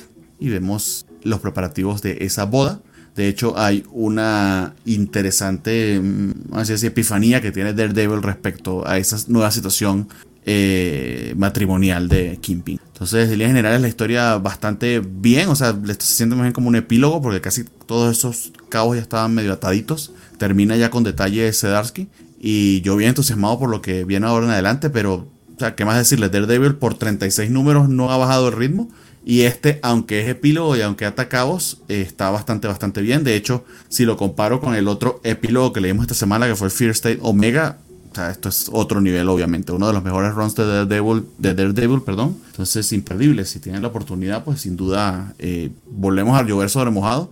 Eh, no se lo pierdan. No se lo esto la mesa que le pareció. Fíjate que yo me di cuenta cuando empecé a leer este cómic, meter este mi cuchara, pero creo que después nada más eh, Axel no lo leyó, entonces voy yo. Este, eh, yo cuando empecé a leer este cómic dije, ah, cabrón, no leí el anterior y el 35 está de no mames, qué chingón cómic. Y este último, como es epílogo, y venía de leer el otro, este me supo menos. También el hecho de que el, artista aquí ya no sea Chacheto, es este Manuel García, si no estoy mal, eh, que no es, no es malo, o sea, es bastante competente, creo, Manuel García, pero sí, definitivamente, eh, pues no es tan espectacular. Eh, pues como mencionas, ata, cabos y, y, nos deja más bien esperando la siguiente miniserie. Yo no, yo, yo decía que era el principio del fin, porque empieza lo que va a ser el final, que realmente va a ser el, Devil's Reign. Espero que eh, no porque sea un evento Marvel eh, vaya a perder la historia principal, vaya a perder el, punch que venimos, que, venimos con, la serie regular. Digo, le pasó a Rick Remender con, con sus Uncanny Avengers y le hicieron la porquería de Axis esperemos que no le pase esto a, a Zdarsky con Daredevil. Está bastante buena. Y por cierto, nada más quiero decir, eh, justamente esta viñeta que tenemos aquí, eh, me pareció que era referencia a Book of Mormon, pero no estoy muy seguro cuando le dice que se, lo van a bautizar. Guiño, guiño. Ya, es todo. Bautizar y circuncisión todo en un solo. Por supuesto. Francisco, ¿a ti qué te pareció? Igual, eh, creo que del toda esta eh, eh, tirada de, de Zdarsky en Daredevil no se puede decir nada más que es una verdadera belleza. Entonces, ojalá la sigan. Eh, la, vamos, que todos la lean, que todos la disfruten, que todos la conozcan. Creo que sí, mi, problema, y eso ya lo había mencionado incluso en anteriores ocasiones, mi problema es que Checheto no, no puede aguantar el, el ritmo mensual, lamentablemente pero afortunadamente no le han puesto malos este, filines, excepto muy al principio, que sí hubo dos números que, ajijo, ah, de ahí en fuera pues, han, podido mantener el cuerpo. Aquí creo que este ha sido de los peorcitos, pero aún así no se ve tan mal. Entonces, eh, bien por el número, bien por la... la a mí me, me, me, me gusta estar eh, incluso cerrando temáticamente ciertas cosas, pero también me queda claro que este cómic tenía que seguir. O sea, si lo cerró fue por alguna razón editorial que no entiendo, la neta, porque este, se nota que eh, el, guion seguía. Entonces, eh, es lo que yo creo que más bien el, Devil's Reign va a terminar siendo el 37, porque es para lo que pinta. Eh, el, desarrollo de todos los personajes, todos, todos, todos, todos, Matt, Electra, eh, Wilson, Mari, eh, incluso Mike, este, el compinche de Mike, los, los, los cabezas de, de, Hell's Kitchen, o sea, en general todos han tenido un gran trabajo de desarrollo en, en, en esta serie no puedo más que aplaudir. Este, ojalá sigamos teniendo más de esto. Habrá que ver qué pasa en Devil's Reign y, posteriormente. Pero yo estoy muy contento y, me, gusta mucho. Daredevil. 36, la verdad es que sí, buena, buena serie, la verdad es que Starsky logró mantener bastante bien la, la, serie que hasta ahorita, aunque quieres, 20 años, no, no ha bajado tanto y antes de eso tuvo las etapas de Nocenti y de Miller que también tú entonces. En general, en general, curiosamente creo que, que a pesar de que de pronto no llegue a, ser el top of mind de, de, los fanboys, ¿sabes? O sea, como de, ah, cómics de, de, Marvel, no, no, no te llegue inmediatamente de Daredevil, ha sido muy consistente en sus eh, tiradas y en, los buenos periodos, entonces eso, eso me parece bastante bien, ¿no? Sin duda ha tenido algún bajón aquí o allá, pero afortunadamente son los menos y creo que como lector, por, por lo menos cuando buscas cómics de Daredevil, tienes la posibilidad de encontrarte eh, mejores cosas al azar que en muchos otros personajes de Marvel o DC. No, sí, sin duda. Digo, teniendo en cuenta que los puntos bajos eh, de los últimos años han sido Andy Diggle y Charles Soule, son como, pues son muy buenos escritores también, o sea, nada más, pues lo comparas con Mark Waid, con Brubaker, con, con el mismo Bendis, que cuando entró, entró poca madre, pues está cabrón. Daredevil 36 termina, pero no termina.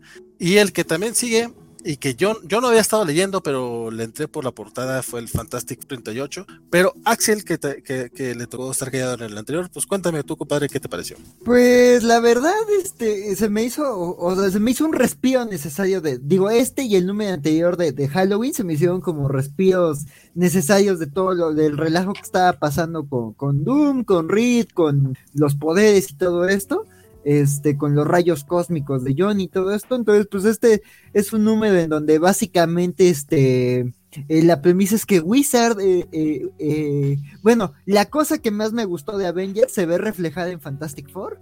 Este, y justo Wizard este, demanda a, a, Dragonman para quitarle la, la, la, ¿cómo se llama esto? La, la patria protestad de, de, Bentley. Y pues nada, los, los, los Fantastic Four se, van a juicio entonces, este, pues digo, ya hemos hablado de que, pues digo, nos guste o no, pues Dan, Dan Slott es un lector veterano de Fantastic Four, por algo las promesas que ha hecho para su Reckoning War. Entonces, pues digo, acá retoma una idea que la verdad sí me, sorprende, digo, me, me dio risa, digo, hay cosas que no me encantaban del número, pero digo, me gusta la premisa que dices, ¿cómo? La verdad, ¿cómo no sucedió esto antes? De que, pues sí, o sea, pues se van a un juzgado a hablar como de las capacidades de, de un, de un personaje de, de cómics de cuidar a un niño y de repente pues termina embarrada toda la familia Richard este, Green Masters. Entonces, este, pues digo, me, gustó eso, me, me gusta, me, se me hicieron simpáticos momentos del juzgado. Hubo otros que sí me hartaron, como en una serie, como en La Ley y el Orden, que dices, ay, adelántale esto, pero luego tiene cierto payoff esos momentos. Entonces, digo, hubo momentos que me encantaron. Amé esta, el regreso de Jane Walters y el de, güey, si me están hablando los cuatro fantásticos, es que no, no necesitan mis músculos, pero sí me, me, me, encanta como todo el tema, digo, también me, me, gustó que pues sí hay mucho callback a la etapa de Hickman, que digo, fue el que básicamente puso esta situación de, bueno, el que creó, bueno, en donde se creó el personaje de, de, de 13, de Bentley 13, este, este clon de, de Wizard, este, y justo este, este, este Wizard, pues, diciendo, este, no, pues este, este, quiero recuperar a mi clon, y hay ciertos tecnicismos y hay ciertas situaciones por las que quiero, no sé, las quiero spoilear, pero me, me gusta como el cómo, cómo juegan con los gimmicks de superhéroes y cómo hay abogados, cómo hay jueces y personal legal especializado en casos de superhéroes. Entonces, sí, la verdad es un número en donde me divertí. Johnny, el este Johnny insoportable de esta etapa casi no sale. Y, y, el y uno de los pocos diálogos que dices, que dijo me dio mucha risa y es como de, güey, tú sigues sin entender lo que te pasó y por qué estás como estás. Quédate otra vez en el rincón, este, la Horny Jail, este, entonces, pues nada, sí, la verdad es un número que muy disfrutable, este, creo que se puede leer sin haberte echado lo anterior, y quiero ver cómo avanza este arco, porque el giro del final es como de, ay, a ver, a ver cómo se pone esto. Entonces, interesante, y pues de eso, Dan Slot volviendo a escribir a She-Hulk. Entonces, a ver qué tal, qué tal avanza esto. Así es, de hecho, yo no sabía que regresaba Jennifer Walters. Este, la verdad es que es de estas cosas. Siempre que hay cambios este, muy llamativos personajes, talentos que se enojan y que por qué eh, ahora era Hulk y ahora toda fea y que no, era sexy, porque sí, bla, bla, bla. Pero pues también es de esas cosas que, güey, son cómics de superhéroes Eventualmente van a regresar a donde estaban y este, este fue el caso. Yo sí vi otra vez a She-Hulk en, portada, ni me acordaba de la, de la etapa de, de, Slott ahorita que acabas de decir, Axel. Claro que Lolo Dan iba a querer echarle mano al personaje y súper divertido el cómic. Este, a mí son el tipo de, de, cómics que me gustan con los fantásticos cuando los bajan a cosas más más mundanas y aparte pues, se ve que están muy fuera de su elemento, o sea, porque los ves reaccionando en distintas ocasiones como que, güey, pues somos superhéroes y, güey, estás en juzgado, tranquilo, o sea, deberías de, tener un poquito más de mesura. Eh, eh, no tengo mucho más que decir, eh, nada más eso me pareció bastante divertido y como bien dicen, no tienes que haberle entrado a nada anterior de los Cuatro Fantásticos, solamente con tener nociones generales de, de los personajes y eso basta. Eh, pero tú, mi queridísimo Bernardo, tú has estado siguiendo la serie recientemente. ¿Qué te parece? Eh, sí, desde ese número de, aniversario que, que, lanzó eh, Dan Slott junto con John Romita Jr., pues me pareció un buen momento para entrar a estos Fantastic Four y, que, y creo que no han decepcionado hasta ahora. De hecho, este número es de verdad que está divertidísimo. sobre todo todos esos interlingües legales, a mí, porque a, mí se me hacen divertidos. Pero creo que Dan Slott los explota la mar de bien. Eh, y nada, o sea, ¿qué más, qué, más decirle? O sea, si, si les gustó el ron de Dan Slott en She-Hulk, eh, pues aquí lo tienen en, buena medida. Creo, bueno, creo yo que lo tienen en buena medida de lo, de lo, que, de lo poco que recuerdo de eso. Eh, y sin, sin, menoscabar lo que, lo que ya estaba pasando con, con, los Fantastic Four, creo que pone la, a la familia que son, que son los cuatro, los cuatro fantásticos al frente, pero también con el drama del resto de los personajes bien retratados y sin dejar de ser divertido y sin dejar de ser interesante. De hecho, queda en una especie de, cliffhanger que, promete que se va a poner inclusive más, más interesante en los números a venir. Entonces, nada, poco más que agregar de lo que ustedes ya han dicho. Está divertidísimo y es un buen momento, bien, ya va por el 38, pero es un buen momento, un buen jumping in point desde hace creo yo unos tres o cuatro números. No sé, Francisco, ¿a ti qué te pareció? No, Francisco no, llegó a este número. Por cierto, las portadas de, la, de la dupla Dodson, qué brutos, ¿eh? Están buenísimas las fichas portadas de Terry sí. Nuevamente, yo, yo llegué por la pura portada. pero Francisco, Francisco Mana, que es el, el, artista, tampoco hace un mal trabajo. No, muy, muy bien. no pues acá Alejandro Guerra sí dice que, le encantó el dibujo y que le gustó eh, cómo quedó esa She-Hulk. No, que también tenemos como 3, 4 años que no la veíamos, ¿no? Yo creo que eso ayuda mucho. Dice, presente Axel, gracias por la publicidad gratuita, dice Félix. De nada, de nada. Dice que él ya saltó de ellos, me imagino que se refiere a los cambios. Pero nuevamente son es como lo de ahorita con Ben Reilly, o sea, sabemos que no va a durar mucho tiempo y el reto regresa a Peter Parker. Y, como decía Bernardo, o sea, incluso me, gusta este número de, aniversario de, de, Romita y Slot, que justo hablan de Ben cuando tenía el casco y sentía que su vida ya había cambiado y es como, güey, luego se va a quitar, te van a cuidar, o sea, son cómics de superhéroes, vamos a volver a ese estatus. Básicamente, David Stark decía que últimamente juzga a los artistas invitados a Daredevil por su capacidad de intentar imitar el efecto de chicheto que le da el cabello de Electra. Ninguno lo logra. Alejandro Guerra, qué feo no ser chicheto en la serie de Daredevil, porque sin importar lo bien que lo hagas, todos dicen, pero no es chicheto, ¿qué te digo? Chicheto. Y, nada más porque yo vi que, que el buen Axel estaba Oigan, yo sí leí el Avengers 50 y es que el Avengers 50 y el Avengers 50. Cuéntanos, compadre, porque tú fuiste el único que se aventó a leer el Avengers 50 de Los 50 números anteriores, los 49 números anteriores. Mira, no los culpo de que se hayan bajado. Yo nada más digo que cuando Vale dice, oye, Excalibur apenas empezó en el 25, dices, güey, Avengers ahorita apenas está como viendo un payoff. Todo este planteamiento. por el amor de Dios. no, tampoco es la gran cosa, la verdad. Este, les digo, mi momento favorito de. Bueno, la verdad, este número no estuvo tan mal y hubo cosas que me divirtieron mucho. O sea, este número empieza con un viejo favorito de Jason Aaron, que yo no entiendo qué le ve, pero bueno. Eh, regresa este Orf, que justo no lo habíamos visto desde. Bueno, creo que salió en el arco este horrible de Fénix, pero digo, en el pecado original, pues sabemos que se robó el ojo de Watu está Cazar viajando en el tiempo. Básicamente este es un número muy largo y no vale la pena como punto por punto. Eh, eh, si hay cosas que te han hartado de la etapa de Avengers y ya dijiste, güey, no puedo con esto, ni, regreses, va a haber eventos y espero que sean como Heroes Reborn, que, se pueda leer por sí porque Heroes Reborn estuvo bastante... Sí, eso, Heroes Reborn me sorprendió gratamente.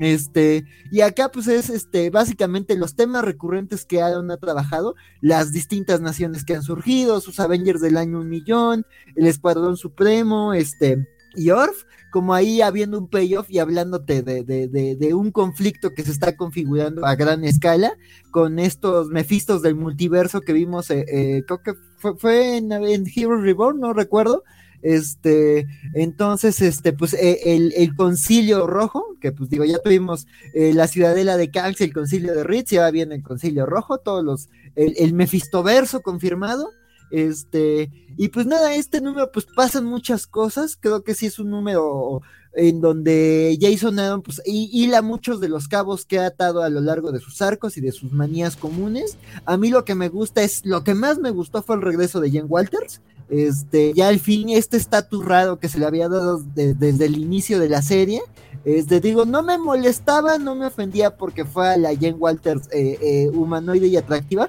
pero sí sentía que se perdía mucho con ella simplemente siendo un Hulk, ¿no? Digo, por, por dentro sigue siendo Jen, pero no me, no me gustaba cómo estaba trabajando Aaron. Aquí me gusta que regrese y como que esos panelitos de su regreso me parecen como interesante cómo se trabaja, cómo resuelve problemas que tenían los Avengers y el reencuentro que tiene con su equipo, ¿no? Y dices, bueno, pues sí, ya medio se empieza a ver la dinámica entre, entre este equipo tan, tan OP de Vengadores. Digo, siguen sin ser los de Hickman, pero este, que además hay un diálogo en donde dice, nunca hemos estado en nuestro mejor momento. Dices, güey, tranquilo, no eres los de Hickman que tenían a Ima y que tenían esta alineación enorme y que tenían a ¿no? O sea, tampoco exageres. Pero pues sí, está en una posición ventajosa, pero no saben qué hacer con ello. Entonces el número trata varias tramas, los Vengadores reestructurando el equipo, Mephisto haciendo sus jugadas con unos amos de, del mal eh, versión multiversal. Este, y pues, la segunda cosa que más me gustó es un momento con North y, los amos del mal que, ya le están spoileando en varios grupos de memes de cómics porque es un gran momento y la verdad dices, bueno, Jason Aaron le tiene un cariño extraño a este personaje y ojalá esto se haya un cierre de él, ya ya ha sacado todo lo que tenía que hacer con él porque no se le veía mucho chiste. Este, pero dices, bueno, sus últimos, sus, estos momentos e interacciones están, tienen cierto encanto pero sí, o sea, digo, si no le has entrado a Avengers no se justifica, pero digo, creo que aquí ya hay cosas que alinean un nuevo evento, que ojalá sea como, como Hero Reborn. Y pues te digo, Jem Walters está de regreso y qué bueno, porque estuvo muy par de Fantastic Four 38.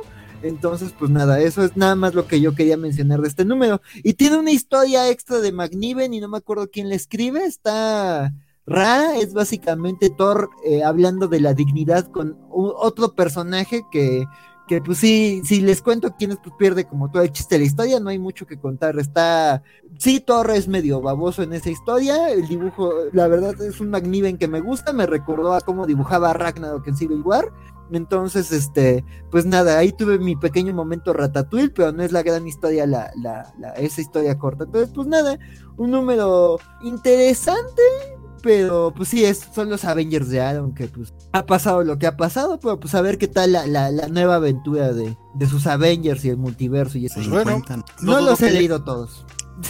Los Vengadores de, Aaron han sido medio raros porque tiene algunos números buenos, pero no tiene mucho relleno.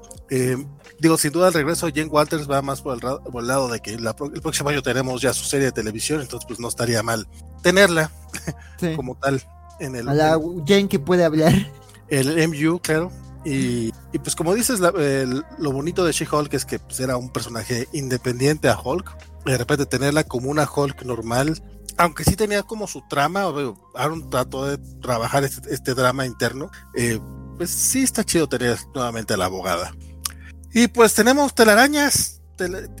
Qué feo son eso. Sí. Telarañas, telarañas. Bueno, después de lo que puse la semana pasada con lo de arañazos en la cola de los boletos del hombre araña, ya cualquier cosa, ¿no? Pero Spider-Man, 80. Vas directito al metro, vale, ¿eh? Ese era, ese, ese, ese, ese, era mi ya, ya, voy para allá, ya voy para allá. Sí, sí. Mándale tu CV. yo, con, yo que con ese encabezado sí me lo gano, fíjate. Pues es el número 80 de nuestro programa 80, entonces, aunque sea este coincidir. Qué, ¿Qué le pareció a ustedes esta portada? Mm, pues está llamativa, ¿no? Sí, a mí, me, se me hizo adecuada para como había quedado el personaje en el número pasado y se me hizo interesante. Lo, único que me molesta son las pupilas aquí, no entendí. A mí, ah, todas no me había dado cuenta. A mí todas las portadas de, de Arthur Adams me han, gustado mucho. Y eso, y las que vienen están todavía mejores. Pero esta está chida. Sí, y está creativa, la verdad, sí. No, súper psicodélica, porque de eso va el número. Sí, de eso va el número, sí. Pero me Sí, ¿no? cerrado las pupilas. Bueno, cuéntenlo ustedes porque, no, porque otra vez voy tarde con la mañana, lo voy leyendo a destiempo. No, Pues- respira, te lo mereces. Creo, creo que lo que a mí, a, eh, a mí entender, el ritmo semanal le está ayudando. Porque si esto fuera mensual, uy, si estuviera canzoncísimo. Entonces, ah, para mí, en mis ojos, está fluyendo la historia. Eh, ya, ya lo comentó Valentín, es la misma situación. Ben Riley está haciendo la, está fungiendo como el Spider-Man. De hecho, está trabajando para una corporación. Esta corporación no tiene las mejores intenciones porque es una corporación malévola, capitalismo malo, básicamente. Este, y eh, por alguna razón, este. Ah, se me olvidó el nombre, el villano. ¿Es Kraven? Kraven, exactamente. Kraven está eh, probándolo. Entiendo. eh, lo, lo atrajo a una trampa, eh, le dio una toxina y está, sufriendo los efectos de esa toxina. Ven muy obvio su dilema como clon de Peter, etc. Dicho eso, este número en particular, yo sí siento que fluyó muy bien. Siento que la historia va avanzando, pero el número en particular, desafortunadamente a mí se me hizo algo olvidable porque de hecho tuve que ojear rápidamente las, las páginas para acordarme exactamente qué era lo que pasaba. Es decir, se me están mezclando los números mucho.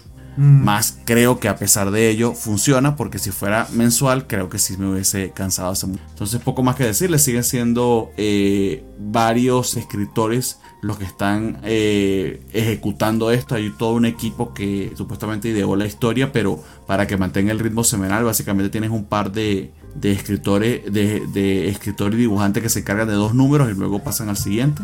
Eh, diría que entre todos eh, estos no son particularmente los más destacables, pero me sigue interesando y yo sigo montado en el en este no sé a ustedes qué Don Axel, ¿cómo vas Pues- con la muralla? Pues mira, la verdad aproveché el dije es número redondo, Bernardo y, y- y Vale han dicho cosas de lo que, bueno, favorables de lo que han leído. Entonces dije, bueno, pues aprovecho y me eché eh, eh, de, de carrera los números que me, que estaba atrasado. Entonces, pues terminé el, ar- el arco de Morbius. los y 80 ahí- números y los 50 de Avengers, madre. No, no, no, tampoco. Este, nada más estaba ahí, me, me- me leí el inicio de la etapa, pero me había, me había tomado una pausa. Ahorita ya me eché el arco de Morbius porque a mí no me encanta Morbius. Pues dije, "Ah, no estuvo mal.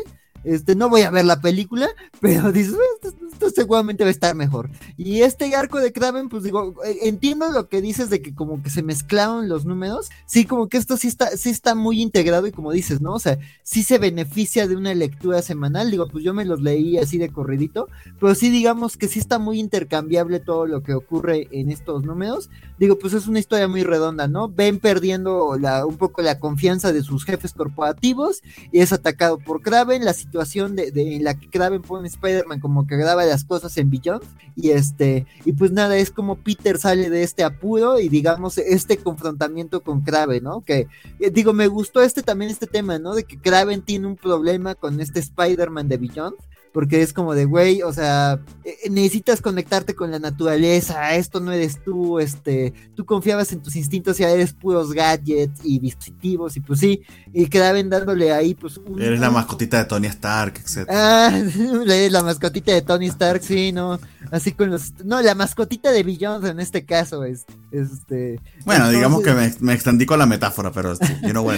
Saludos a, a Jorge, este, y este... Si Jorge se queja, sí nos escucha, no creo. Tres horas y dos minutos, pero bueno. No, luego sí se conectó como a la una. Escucha saluditos. Este, manifiéstate, Jorge. Este, pero bueno, este, y pues nada, digo, me gustó eso. me- El ar- eh, creo que el arte favorece mucho las partes de, de, de- de este viaje psicotrópico de Peter. Y me gusta como la, la, el- el- el- estos chistecitos que se les ocu- se le ocurre, di- digo, a Peter, a Ben, perdón, este, este, a Ben cuando, cuando está en el viaje este, como esto de, del señor Tortuga y, y- la revelación que se les da de, de cómo los empleados de Beyond usan la tecnología de Beyond. Este, entonces digo, eso- esos momentos se me hicieron divertidos, me, me gustó. También, este, y pues nada, el- el- el- digo, del número anterior me gustó como ese momentito que se da Ben con, con Peter. Y de este, el cliffhanger me gustó. Entonces, a ver qué pasa en el siguiente número, porque pues digo, me gusta que ya hay un payoff a esto de legalmente Spider-Man es el de Villa. Pues quiero ver qué, qué- a dónde llevan eso. Y pues la verdad es número no, pues no es la gran historia de Spider-Man, pero la portada está increíble, el arte cumple. Eh, digo, bueno, el arte de hecho, pues sí, resalta mucho una parte de la historia y la historia está, está cumplida, dinámica, entonces sí, sí, me, me gustó ponerme al día con Spider-Man. ¿Y tú, Francisco, que ya te pusiste al día con, con esa nueva etapa? Sí, sí, este, pues me está gustando el rollo de que por lo menos son, son dos números por arco o dos números también por equipo creativo y eso creo que funciona y hace que fluya. Eh, me pasa un poquito ahorita ya leyendo los tres eh, primeros arcos y los tres primeros equipos creativos es que eh, por supuesto que hay una similitud y un paralelismo con, con, la etapa de Brand New Day, en la que pasaba lo mismo, ¿no? Eran distintos creativos, distintos equipos, este, cada uno contaba una historia y estaba muy cotorro y bla, bla, bla. Pero a diferencia de Brand New Day, que sí me recordó muchísimo quién era el hombre araña después de todo lo que habíamos visto y después, por supuesto, del Mefistazo. Este, pero por lo menos eh, eh, me regresaron a un Peter que, que eh, contaban, contaron bien sus historias de nuevo. y, y y hay un par de historias de esa época que yo tengo muy guardadas en la memoria porque me gustaron y creo que contaron bien a Peter. Lo que me está pasando aquí es que me parece muy genérico. Los villanos que están agarrando me parecen también muy genéricos eh, eh, y sobre todo terminan en resoluciones que no, eh, no dan para más, ¿sabes? en, el, en, los números anteriores, los de Morbius, etcétera, como que... y aquí pasa un poquito lo mismo. El número se cuenta bien, no me, no me, no me malentiendan. Creo que Bernardo, Axel tienen razón, está bien llevado, se cuenta bien. El arte en este número creo que funciona mejor en algunas partes, en otras no tanto. Pero, este, pero funciona bien. O sea, en general creo que eh, estamos bien, está, está avanzando. A ver qué pasa. No me está encantando, pero por lo menos no es lo de Nick Spencer. Eso. eso. eso. siempre va a ser una pinche ganancia. O sea, vamos, después de, después de Spencer, estos son los dos años de Roger Stern, entonces. Este, volviendo a lo de Checheto, pero al revés. Qué bueno no ser Nick Spencer. Sí, o sea, háganle como que. Es más, te puedo asegurar que cualquiera de estos equipos pueden echarle menos ganas y, vas a terminar diciendo, pues mira, no son Spencer. Entonces, este, pues está, está entretenido a ver qué pasa. Yo quiero, el problema es que obviamente va a terminar, vamos a terminar llegando al conflicto cuando Peter Parker despierte y, espero que no lo estiren demasiado, que es lo que me temo que va a pasar. Pero, este, hmm. pero pues miren, es lo que hay. Pero si, tiene un número que se supone que va a despertar, ¿no? El 80 y algo, no sé. El Legacy algo. Creo que Valentín lo sabe. Ah, no, en el, en el 900, claro. Bueno, no sé si es cuando despierte, pero es cuando, cuando yo digo regresa Spider-Man. Lo ah, que sí nos dijeron lo que sí nos dijeron es que Beyond, el, el arco de Beyond dura 14 números. El 900 sí es otra, otra etapa. Ah, ah y antes de que se me antes de que se me olvide ahorita que Vale dijo Beyond no me había hecho clic. Este número termina con algo que se ha dado de qué hablar en el internet ñoño. Porque justo eh, la portada del número Beyond dio de qué hablar, de hecho lo mencionaron en las ñoñoticias, pues no sé si quieran comentarlo. Ah, eh, sí, sí, ya lo spoilearon con el otro número, yo por guardarme el spoiler. Aquí tengo, ah, ya que hemos eh, retitulado todas las series, esta debería llamarse eh, Cuando dormías, Peter. Ah, mientras dormía. Ah, Mientras dormía. Perdón. mientras dormía. No, cuando despierte va a encontrar tanta cosa. Pero el, pero el chiste estaba ahí.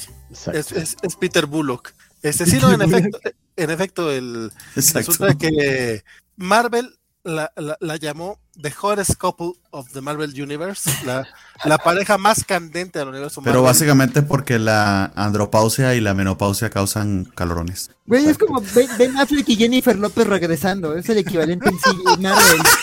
Es el equivalente a 616. bueno.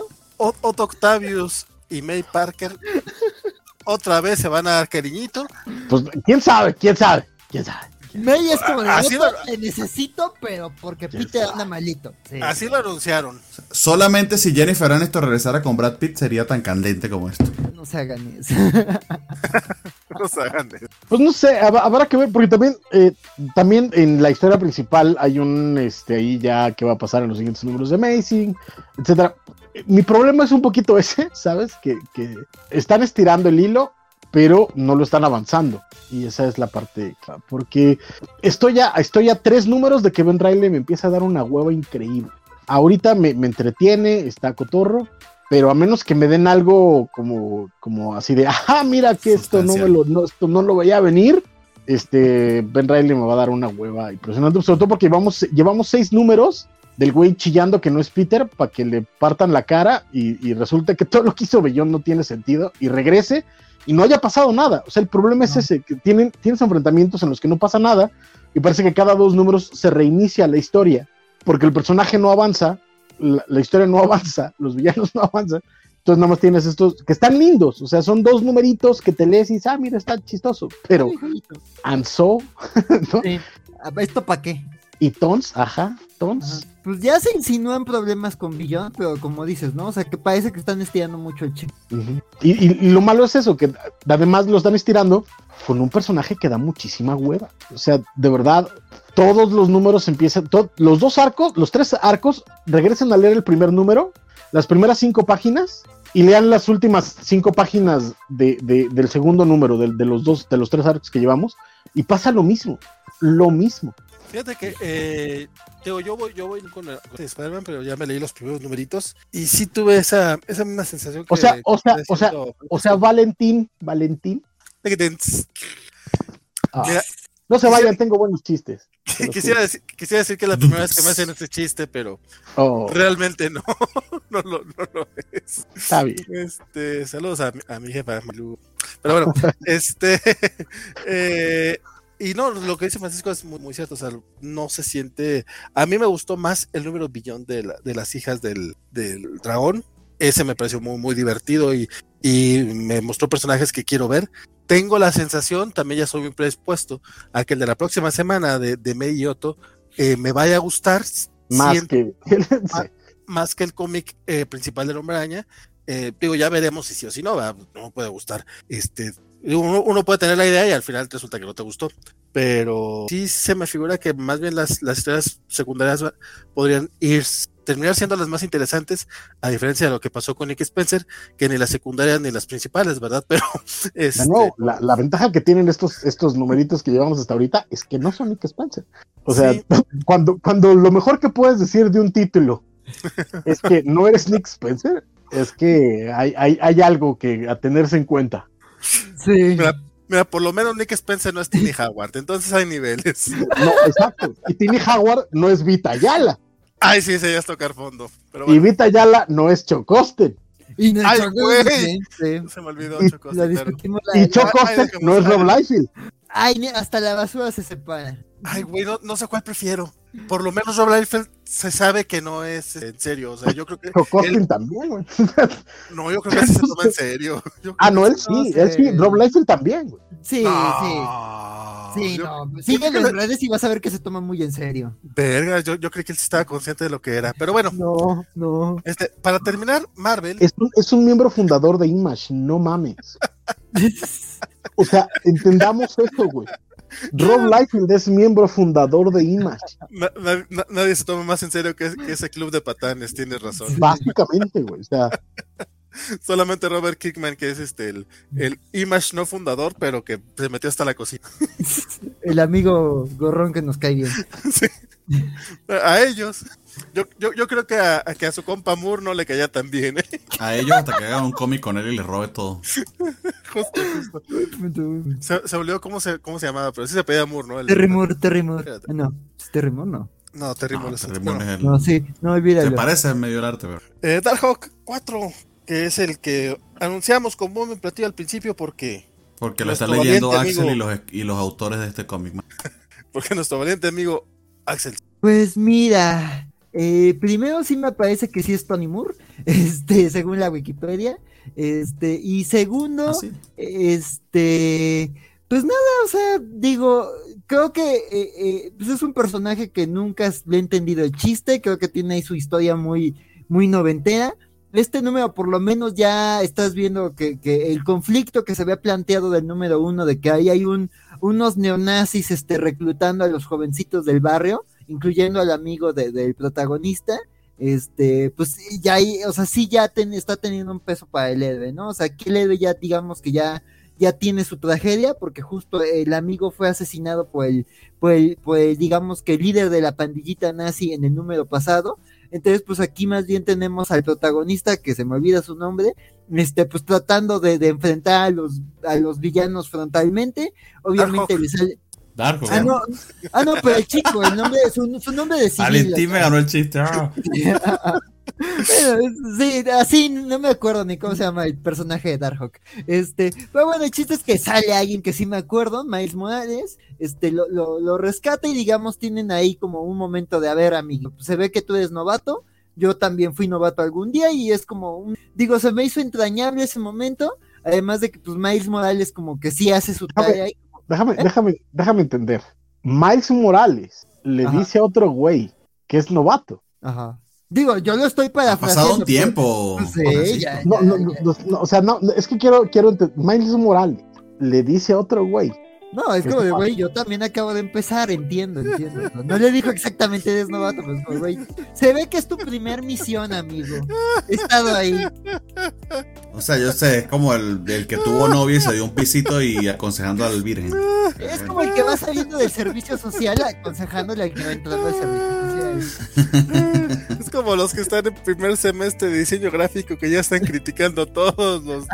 No, mira este logotipo que le falta los colores primarios de no sé qué madre. Yo los conozco, yo los conozco. Te creo que Miles Morales sea de ese tipo de personas. Se ve que es. No, y según la película, así es el morro de los plumones. Entonces, este. este. No, o sea, aquí no lo dice como crítica. Quizás yo lo, fui demasiado irónico en, en mi tono, pero sí es como de, a ver Digo, si es tu primer misión, no te preocupes, mira, te ayudo, ya estás pasando mal.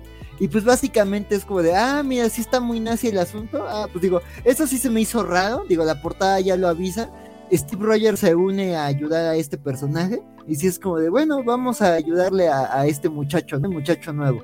Aquí pues se sincera mucho con Miles y tienen una aventura con el capitán porque pues básicamente este, en este rebranding que Ayla se está haciendo, de que se está modernizando para los millennials, como vimos en, el Capitán América de Tanahesi Coates, este, pues básicamente pues, los villanos de, esta serie son básicamente hay una rama rara de Hydra, y pues ya no, no pasa más, la verdad, este, no es, no, no es este Justice League Incarnate, no es el juicio de Magneto, es un número llevadero, es una serie juvenil, tampoco es el, el Darkhawk de algún otro momento, no es una serie edgy, es más bien como un niño, un chico enfermo. Digo, también eso, el conflicto de la serie, pues no me, digo, está conmovedor, pero creo que se presta a ser lacrimógeno, pues el hecho de que está en una situación como Jane Foster, ¿no? Es como de que tiene una enfermedad, tiene un poder y digamos que el tratamiento humano y, su artefacto superpoderoso no se llevan bien. Entonces, digamos, eso a lo mejor va a ser un conflicto conforme avance la historia, pero es una serie cumplida. Incluso creo que está más entretenida que Winterguard. Creo que aspira menos, y este, pero está satisfactoria. Digo, digo, no tan satisfactoria, no es como súper recomendable, pero si llega a tus manos, pues no la vas a odiar, ¿no? O sea, no te vas a poner como Paco, digo, como Francisco hablando de Justice League Incarnate. Sí, no lo vas a odiar, no te va a arruinar la vida, pero pues sí, podrías leer otras cosas. Y habiendo dicho eso, pasemos a lo siguiente. Yo más bien creo que lo leíste después de que te aventaste este. Faltan 17 más de Marvel. no, no es cierto. Ya. Con eso terminamos Marvel. Este. Bueno, es que después de Justice League Incarnate, pues sí dices, bueno, Alex Guerra dice, oigan, de mí no van a estar hablando, yo no critico todos los logos, pero sí criticas logos. Es lo que estoy leyendo, que sí criticas logos. Mi queridísimo Alex Guerra. Eres un logólogo. No te preocupes. Yo estuve en ese semestre, yo sé cómo son. Este, déjame te cuento, se ve que estás en tu primer semestre, ¿verdad? Como diría Miles Morales a Darkhawk. Este, pasemos a los indies. Oye, esta semana tenemos no muchos, pero yo creo que bastante bonitos, o al menos, bueno, al menos un par que sí, que sí creo que vale la pena mencionar. Pero comencemos con Animal Castle, ¿te parece? Sí, que de hecho me sorprendió gratísimamente. Este es un cómic de Ablaze. Eh, el, el, autor es Xavier Dorison, se pronunciaría, creo yo, en, en mi muy mal francés, de las dos clases de francés que, que pelé. Eh, y el artista Félix Delep. No sé si esto fue publicado alguna vez en Francia y Ablaze está republicando lo traducido o si es eh, cómic nuevo. Me suena quizá la primer caso porque sé que están haciendo lo mismo con los cómics de María Llobet y los de Gillen March. Dicho eso, eh, a mí me llamó la atención la, portada. Pensaba que quizá Valentín también le hubiese llamado la atención, pero no sé si, creo que no te, no sé si te diste la oportunidad de verlo, pero la, portada está chida. Y básicamente es una... pensé que tenías Pensé que tenías activado el audio y estaba bajando la portada. Este, no, de hecho Ah. sí la vi, sí me llamó la atención. eh, fue- de hecho, fue de los primeros indies que abrí, pero me, entretuve otra pendejada y ya cuando vi ya no, no lo peleé, no sé. Espero que la pendejada haya valido la pena. Hay No me acuerdo cuál fue. Pero tú dime. Pero bueno, esto es Animal básicamente eh, la historia esta de George, Or- de George Orwell Animal Farm eh, reversionada y modernizada. No es exactamente eso, pero se llama Animal Castle en este caso. Eh, y nos plantea esta situación en la que en algún momento hubi- hu- hubo, perdón, hubo eh, humanos en un castillo que desafortunadamente tuvieron que abandonarlo. Los animales que allí quedaron han tenido que sobrevivir por su cuenta y y para hacerlo pues ha devenido una situación autoritaria y un régimen donde hay clases bien definidas, un tirano y eh, que por el bien del pueblo pues eh, de- básicamente esta- establece un régimen de, de coerción de libertades eh, porque tiene el control sobre los recursos. O sea, básicamente la, más, o menos, más o menos la historia de Animal Farm. La estoy diciendo muy mal y muy rápido. Creí que Lo que me llamó muchísimo la atención fue la Creí que ibas a decir básicamente la historia de Latinoamérica, perdóname. Eh, sí. Aparte, aparte. De todos los autoritarismos de izquierda, derecha, de centro, para adentro, todos son igualitos. Pero bueno, este. Lo que me llamó muchísimo la atención fue el arte y la caracterización de los personajes. Eh, me recuerda, y sé que ah, esto puede sonar medio a, a- a- a exageración, pero honestamente pueden verlo aquí. Me recuerda un tantito a Black Sat, eh, un tantito no bastante. Y eso, o sea, nada más por eso me, dejó eh, sorprendidísimo el cómic y le presté muchísima, muchísima atención. Y la historia está de verdad muy, muy, muy bien hecha. La, mm, la protagonista es esta gatita que se quedó viuda y debe ahora hacer el trabajo que hacía ella y su marido para conseguir raciones. Esto le, si le suena mucho a dictadura, eh, esa es la idea este, para conseguir raciones para sus cachorritos eh, y está haciendo un trabajo para que el que físicamente no es capaz de hacer, que básicamente es de animal de carga, pero es una gatita. Eh, en medio de todo eso también hay, un, hay una rebelión de un, sabio ganso que es amigo de esta gatita y los perros eh, son los que hacen las veces de lo que hacían en su momento los cerdos en Animal Farm. Eh, pero es diferente en todo caso lo que la- la- las tribulaciones a las que se enfrentan, el drama al que se enfrentan, creo que está muy muy bien retratado. De verdad que me agradó muchísimo muchísimo el cómic. Eh, estoy tratando de ser medio vago para que puedan sorprenderse leyéndolo y sobre todo si pueden eh, darle un muy buen ojo a- al arte y la caracterización porque ciertamente es caricaturesco, valga, la, valga ahí el- la cacofonía, es caricaturesco eh, para darle estas expresiones a los animales, pero lo logra la mar de bien el artista. Eh, vuelvo y repito, no sé si sea un álbum francés que lo estamos teniendo aquí en versión eh, gringa, pero si es el caso, pues me, me alegra mucho habérmelo topado. Eh, y nada, o sea, súper, súper recomendable. Se- si, si alguien, o sea, yo no pude conseguirlo, al menos en la googleada muy rápida que le di a ver si existía quizá una versión en francés o una versión ya en español. Pero por ahora, pues, eh, si sigue saliendo por Ablaze, yo creo que por allí me lo voy a estar leyendo porque también la traducción, si es que es traducido, está bastante, bastante. Entonces, gratamente sorprendido por eh, Animal Castle. Creo que lo leíste, Axel, tú. Sí, sí, también ahí. ¿Qué te pareció? Pues también estoy como tú, muy gratamente sorprendido. Yo no, la portada dije está impresionante, pero no sé de, de qué vaya. Y digo, de- desde ese, desde esa primera página te explican, pues por algo no hay humanos en ese castillo y los animales se organizaron para sobrevivir. Pues, digo, digo, digo, dices la, pre- la premisa está interesante, ¿no? Y además ese inicio en donde digamos ya te plantean qué tipo de gobierno formaron los animales. Este, pues sí, digamos, sí, sí, sí, es, recuerda mucho a, Rebelión en la Granja, pero también ahí le, le- le cambia, ¿no? A mí el dibujo, eh, eh, con el dibujo tengo sentimientos encontrados. Hay muchas páginas en donde es muy bonito y además la protagonista me recuerda mucho a la duquesa de, de, de- de los aristogatos. Este, y pues también tiene sus. Gracias, Dios mío, tenía un picor mental de dónde había visto ya esta gata. Gracias. Sí, sí, no, ya ahorita que estaban pasando las páginas dije, sí está muy aristogatos, porque además tienen un amigo ganso, hay un perro que también se parece mucho como a estos perros de Disney, como de, de los aristogatos y del perro y del sabueso. Sí, no, o sea, es como duquesa, pero pues duquesa vivía súper privilegiada y esta pues es, como dices, ¿no? Es, Esta es, es una- duquesa después de la rebelión y perder toda su propiedad. Sí, ¿no? Y pues de tener que trabajar, este. Y además, como dices, ¿no? Eso, e- esa, pre- cuando te presentan a, a la protagonista en eso de es que ella trabaja haciendo cosas que no puede hacer porque pues su esposo se murió en un accidente laboral y o sea, entiendes el riesgo de lo que está haciendo, ¿no? Entonces, este, este, la verdad me, me, me gusta cómo presentan este mundo, cómo te, digo, te presentan un espacio muy limitado, pero te presentan cómo funcionan, ¿no? Las tareas que tienen los animales, la jerarquía, que tienen ciertos espacios, que además como en estas historias antropomórficas, ¿no? Cada animal tiene como que un rol y una personalidad dentro de lo individuales que pueden llegar a ser. Y por ejemplo, cuando te presentan a los conejos, pues el, qué, el qué es el lugar donde están los conejos, pues claro que va a ser un prostíbulo. Este, entonces me, claro. claro. Este, entonces, pues creo que sí te hablan de, de, una construcción de una sociedad y sí, los paralelismos humanos son muy obvios, pero me gusta como cómo se imaginan el mundo.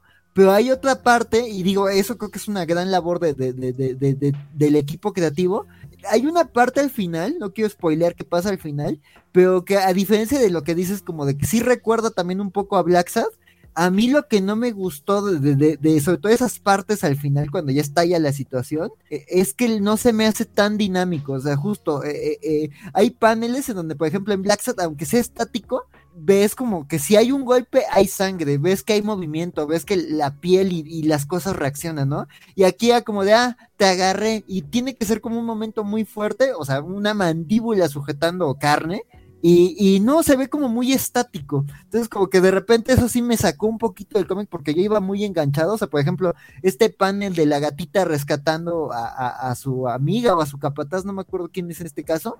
Este, pues digo, creo que está muy bien hecho, pero sobre todo el momento final, como que dije, mm, no sé, esto ya siento que igual y sí, sí había que dibujar cosas muy complejas porque sí es toda una turbulencia, pero dije como que el dinamismo ahí se perdió un poquito pero fue como lo único que me saltó por lo general, por lo demás creo que sí es una historia muy atractiva, es un o sea, sí es, no es algo que no se haya visto, pero creo que está contado de una manera muy interesante, sí tiene sus reglas particulares, y creo que la protagonista te la presentan de una manera que, que empatizas con ella y quieres saber qué pasa con ella y este mundo, ¿no? Y además al final sí es súper dramático, entonces sí, sí quiero ver cómo avanza esta serie. Y sí, no, los paralelismos sí están, eh, eh, con muchos países están fuertes, entonces es una serie muy... Si le sirve de algo, por lo que veo en la nota de prensa, es un cómic totalmente nuevo. Wow, sorprendente entonces esta pareja de franceses fueron con Ablaze para eso. Pues muy bien, muy bien, buen fichaje de Ablaze, porque estaba bien interesante. Al menos eso dice la nota de prensa. Ah. Quizás se fue en Francia, no se lo quisieron publicar y bueno, tradúcelo y mándaselo a los gringos. Se, se le, le sale un pato, yo ya me ganó. Todavía no sabes qué le pasa al pato, Elizabeth. Mejor. Sí, no te encariñes mucho. bueno, hay varios patos, hay muchos patos. Alex Guerra dice que Rob Liefeld es el vato que no sabe jugar fútbol, pero igual sale campeón con el equipo. Sí juega, pero sería mejor si no lo hiciera. Y peor tantito es el que se lleva el balón cuando, cuando no le marcan penal. Ya lo ha hecho varias veces. Es mi balón, yo me lo llevo donde yo quiera. Mi, mi, mi, mi, ¿Cómo que seguimos, mismo Bernardo? Eh, un cómic de, del mundo de Hellboy, según veo aquí, de My Millona con Dave Stewart. Yo, Axel. Axel. Axel leyó mucho indie. Yo, yo creo pues que después de Dark Hawk, Dark Hawk y Avengers dijo, no, igual tengo que quitarme un poquito el sabor de boca. Sí, oye, bueno, que quién sabe, porque, bueno, sí, la verdad, este estuvieron interesantes los indies. Este, pues nada, este, si Edward Grey es básicamente un es una historia, estoy sorprendido gratamente, o sea, digo, es Mike Miñola escribiendo historias de su Hellboy verso, esta básicamente es un follow-up a, Y dibujando, ténganlo en cuenta, ¿no? Y dibujando, es la primera vez en un buen tiempo que lo vemos dibujando algo de él. Siempre estaba colaborando la historia, pero sí. Sí, y digamos, pues sí tiene sentido porque, digamos, este sí es un seguimiento a Hellboy in Hell. O sea, aquí, este es el único panel en donde vas a ver a Hellboy pero digamos sí refieren a, todo lo que sucedió en todo este arco, este, y, digamos a, todo ese mundo, ¿no? Esta es una historia más bien, eh, este, es todo un viaje en el inframundo, básicamente te hablan de cómo se ha reconfigurado el inframundo tras la llegada de Hellboy, entonces, pues es básicamente una disputa entre distintos seres demoníacos, pero no, no es, o sea, justo como que sí me regresé varias veces con este número, porque de bueno, pero ¿cuál es la historia? Y digo, si hay una trama y si hay un sentido de, de, de, de, las acciones, pero más bien es como un recorrido por el mundo demoníaco, es también un homenaje, pues esto que hace mucho Miñola, ¿no? De, homenajear distintas tradiciones literarias o, o distintos mitos de, del mundo y cómo combinarlos. Entonces aquí más bien es como una, una, una reflexión por el inframundo de, de su Hellboy verso. Entonces es como de que Plutón, este, Satanás, Rasputín, entonces es más bien como que un viaje, este, este, este, eh, por, por, pues, por el más allá de, de este universo entonces sí, a veces es muy poético, a veces sí, o sea, sí, sí, ocurren cosas, pero más bien es como un, salto sin sentido, ¿no? O sea, a veces eh, eh, cambia de protagonistas, este, se cambian como las situaciones, o a veces de plano te cuentan como de, bueno, y esto lo dijo tal persona, y luego te aparecen sus cadáveres, sí, pero luego de mi muerte me di cuenta de esto, y como que salen un poco de la diégesis de lo que está ocurriendo, y tú es más bien como para presentarte el panorama de de, la reacción de, de, los demonios y los habitantes de este inframundo tan rico este, ante la llegada de, Hellboy, ¿no? Este, pues sí, el propio, en una parte de la historia, pues sí se habla de que hay mucha este, influencia de obras como El Paraíso Perdido de Milton. Entonces sí, sí es como un viaje ahí reflexivo como por el infierno, este, con este personaje que no sabía que había tenido ya varias miniseries, este, esta pues es Acheron, este es básicamente como un siervo de Rasputín. Pero sí te digo, o sea, la verdad, este, creo que es un número como, de nuevo, o sea, no está para leerse con prisas, pero creo que es un viaje bonito, o sea, a mí sí me dejó ganas de buscarlo, o sea, con esto de que hemos hablado de que ya Hellboy es más bien como su universo y historias autoconclusivas, cortitas, de distintos aspectos de este universo, este, creo que esta, pues ofrece algo muy distinto como a otras. O sea, por ejemplo, ahora que Val estaba leyendo el, el Club de la Linterna Plateada, ¿cómo se llama? Mm, sí, pero lo terminó de leer, Francisco, pero sí. Ah, Francisco, perdón. Este, eh, eh, pues un poco que este era como más de aventuras y de hablar de, de gente de este universo. Pues esto es más bien de hablar de un rinconcito en el infierno pero de una manera como muy poética, muy dinámica, entonces sí, este, digo, del un rinconcito del infierno, entonces, este, pues sí, está, está interesante, está rico, y digo, sí, sí han seguido... Es one shot, ¿no? Eh, sí es one shot, veo número uno. Ah, pues entonces fue un viaje muy bonito, la verdad estoy satisfecho. Este, y pues nada, fue un número bonito y, pues da gusto ver como que pues sí es algo como que Miñola quería contar, porque digo, da gusto verlo ahí este, en los lápices y en, en las en los lápices y en, y en los guiones. Entonces está me, me, sorprendió porque no, no, no, no, sabía que era el que dibujaba y escribía este. Sí. Pues hasta, hasta ahorita que lo mencionaste. Y, y, coloreado por Dave Stewart, porque tampoco colorea cualquiera el señor. Sí, sí. Pero bueno. Pues Stuart, hay que decirlo, es el colorista de cabecera de, Miñola y de él. Este, y de, Hellboy. Pero él colorista. Correcto, y del Hellboy verso. Entonces, la gran mayoría, incluso de historias, cuando no las dibuja Miñola, las coloría Stuart, pero si es Miñola todavía con más razón.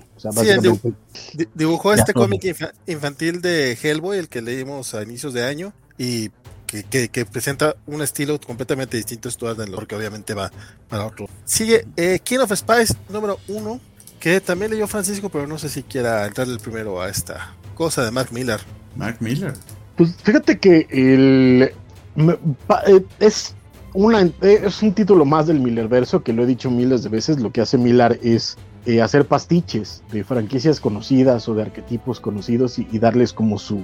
Eh, no twist, porque la neta es que no hacen nada, nada más como que se hace preguntas, ¿no? Este, ¿cómo sería Superman viejo? Superman si tuviera familia, o cómo sería Flash Gordon este, si se hubiera quedado en el espacio, o, sabes, como ese tipo de, de historias es básicamente el uso lo que entrega. Aquí básicamente es que hubiera pasado con o qué pasaría con un James Bond que sí hubiera envejecido y que realmente hubiera enfrentado conflictos reales, ¿no? Porque al final de cuentas eh, abre con una secuencia en el conflicto de, de, eh, Panamá mientras están este, cazando a Noriega y este agente británico va a decir pues no te escapas y es como toda una secuencia ahí de, de tiroteos, la verdad es muy dinámica, muy bien hecha. Este, ah, ¿quién es el artista? Discúlpenme el artista es Mateo Escalera. Mateo, Escalera. Mateo Escalera hace un trabajo brutal.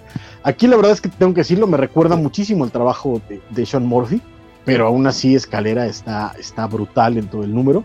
Vemos de nuevo esta, esta secuencia de, persecución y ya lo vemos después en, tiempo presente, con ya entrado en años, este, como en este eh, eh, en esta nostalgia de todo lo que tuvo que sacrificar y hacer para, para para cumplir sus misiones y preguntándose si sus misiones realmente tuvieron algún sentido eh, eh, en el mundo, porque pues bueno, ve que el mundo está de la tostada y que pues él ayudó a que estuviera así.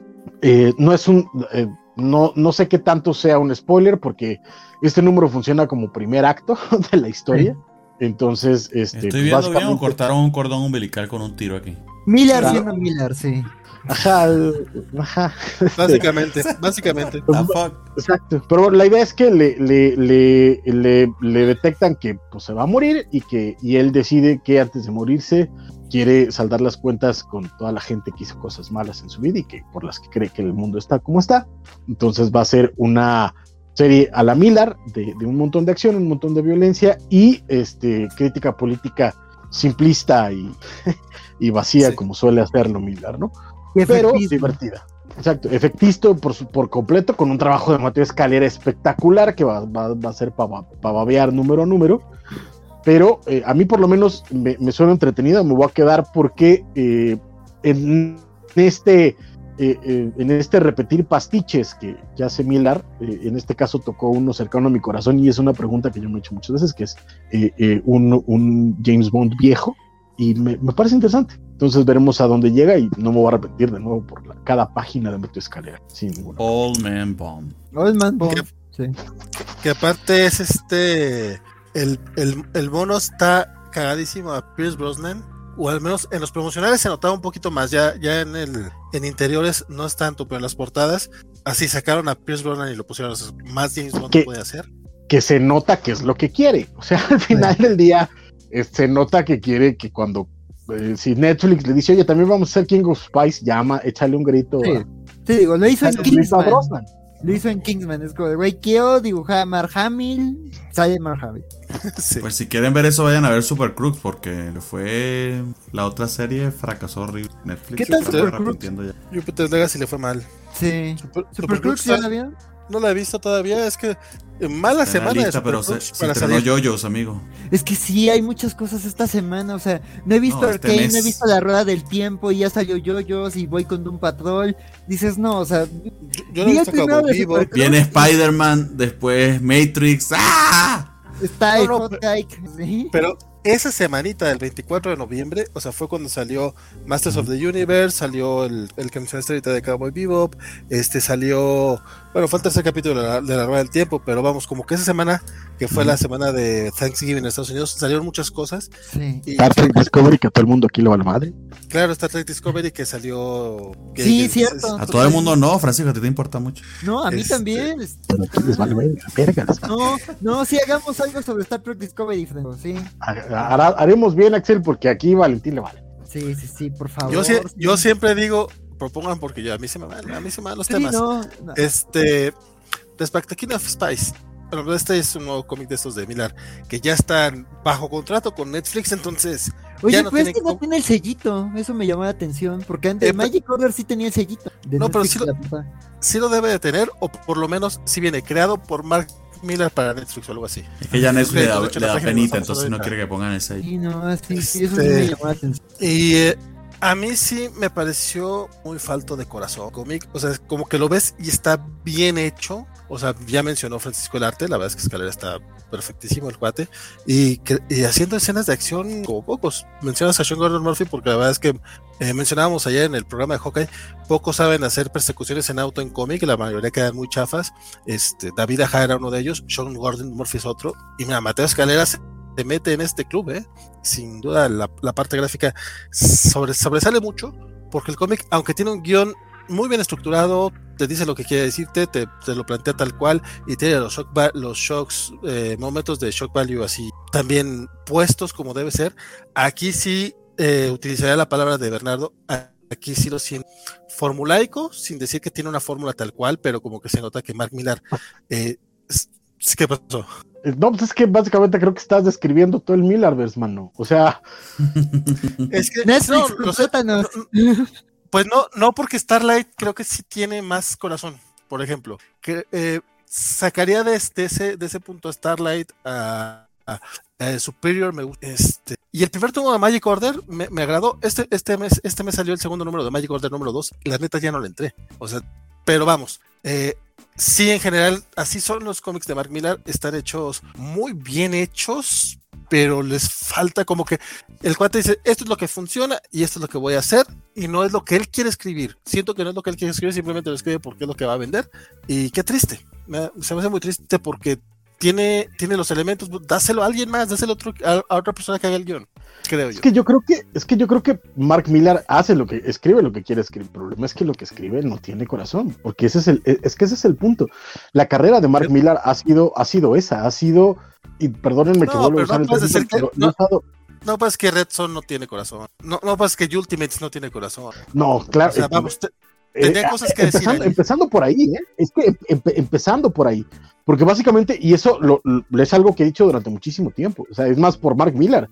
Este, hice, hice la, la, la idea, o, planteaba yo la idea del porno para fanboys. Ultimates es eso. Ultimates no tiene corazón, no tiene, no tiene exploración de personajes.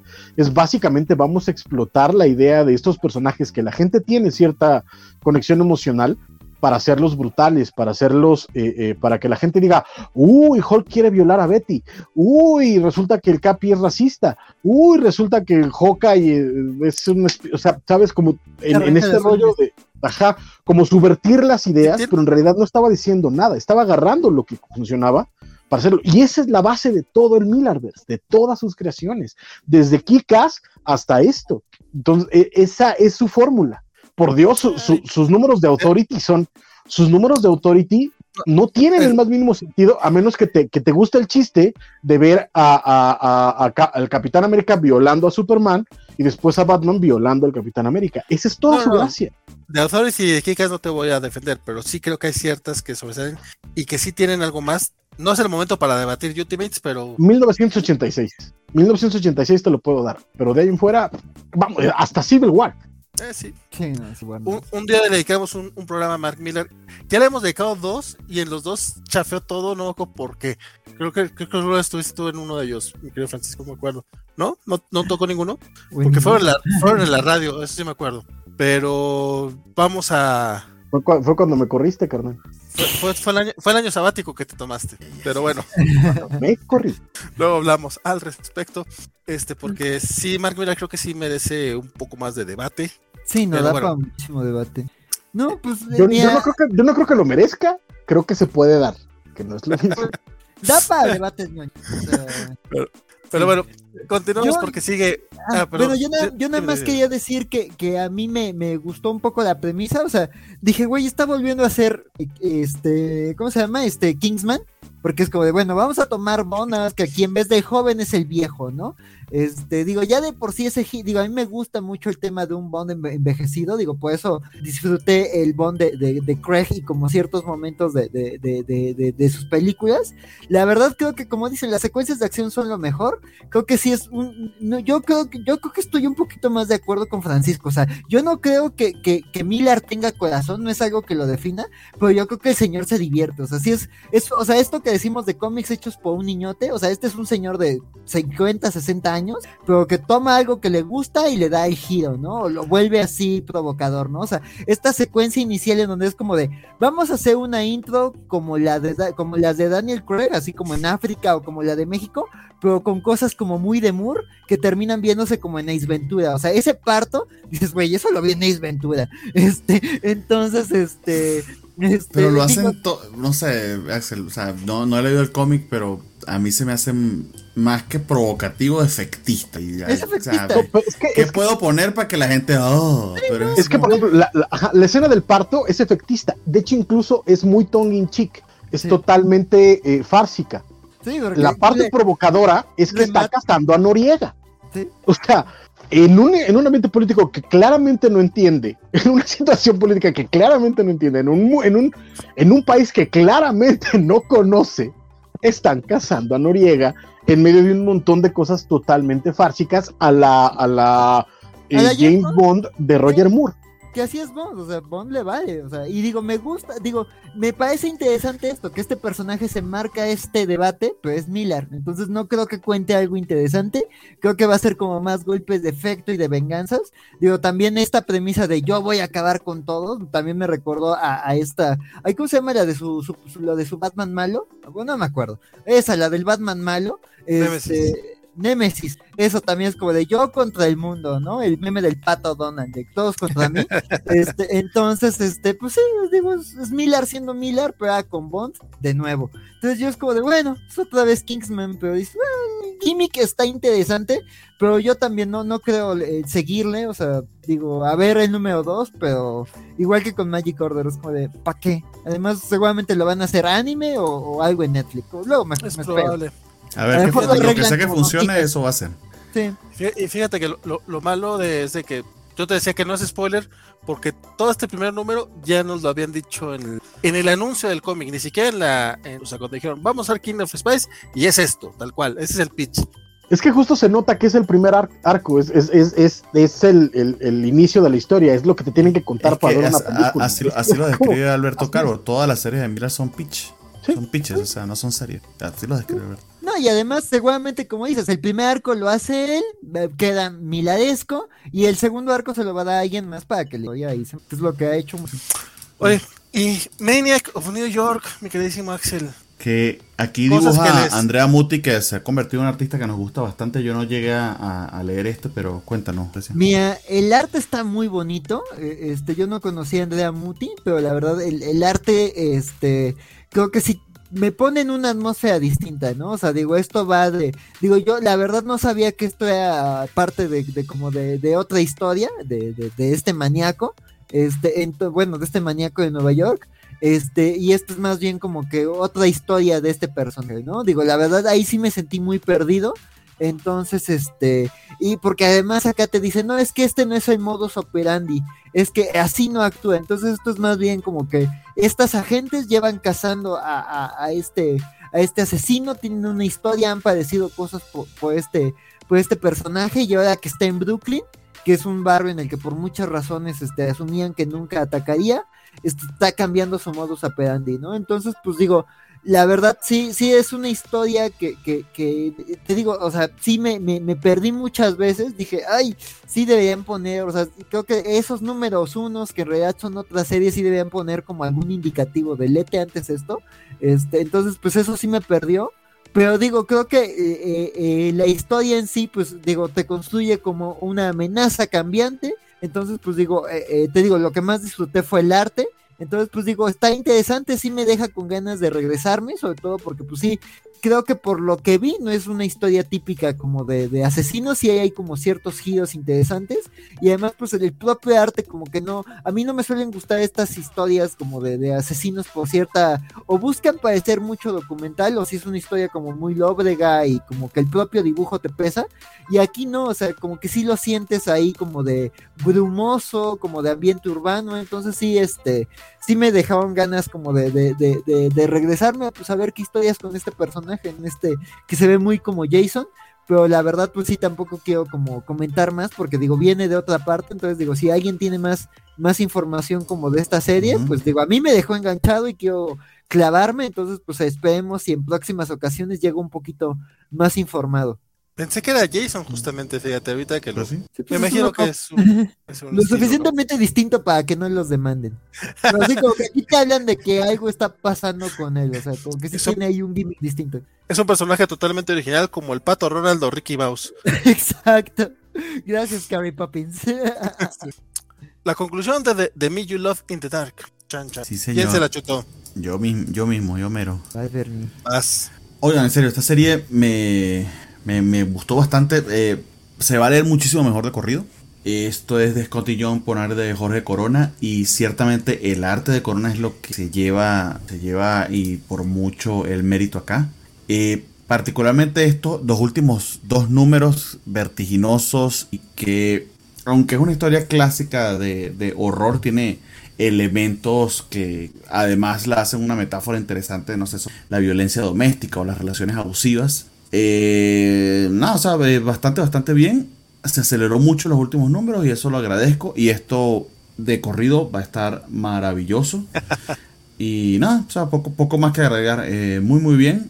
Muy interesante eh, el, el drama y muy, muy interesante cómo lo resuelve Corona aquí eh, para darle dinamismo y, y- y inclusive una sensación de, sería de vértigo. O sea, yo me, de hecho me, me, me, vi leyéndolo muy, muy rápidamente, pero sin, sin perder el interés, como si fuera una película que me tuviese al borde de la silla. Entonces, eh, bastante, bastante bien de Me You Love in the Dark, bastante bien la resolución. Eh, y nada, súper, súper recomendable, sobre todo... Eh, sí, sí, no estoy de... sí, vale. Perdón, Axel. Es, sí, no, es que iba a decir, justo, justo fue lo que, lo que tuiteé hace poquito, o sea, lo que tuiteé era mi opinión de que es termina de forma frenética y se lee mejor en conjunto porque es un cómic que va, eh, como mencionas, muy rápido. Yo de los últimos tres números, la verdad es que el primero es el que siente lentón, pero a partir del segundo agarra un ritmo bastante bueno, ya para el tercero todo se vuelve loco.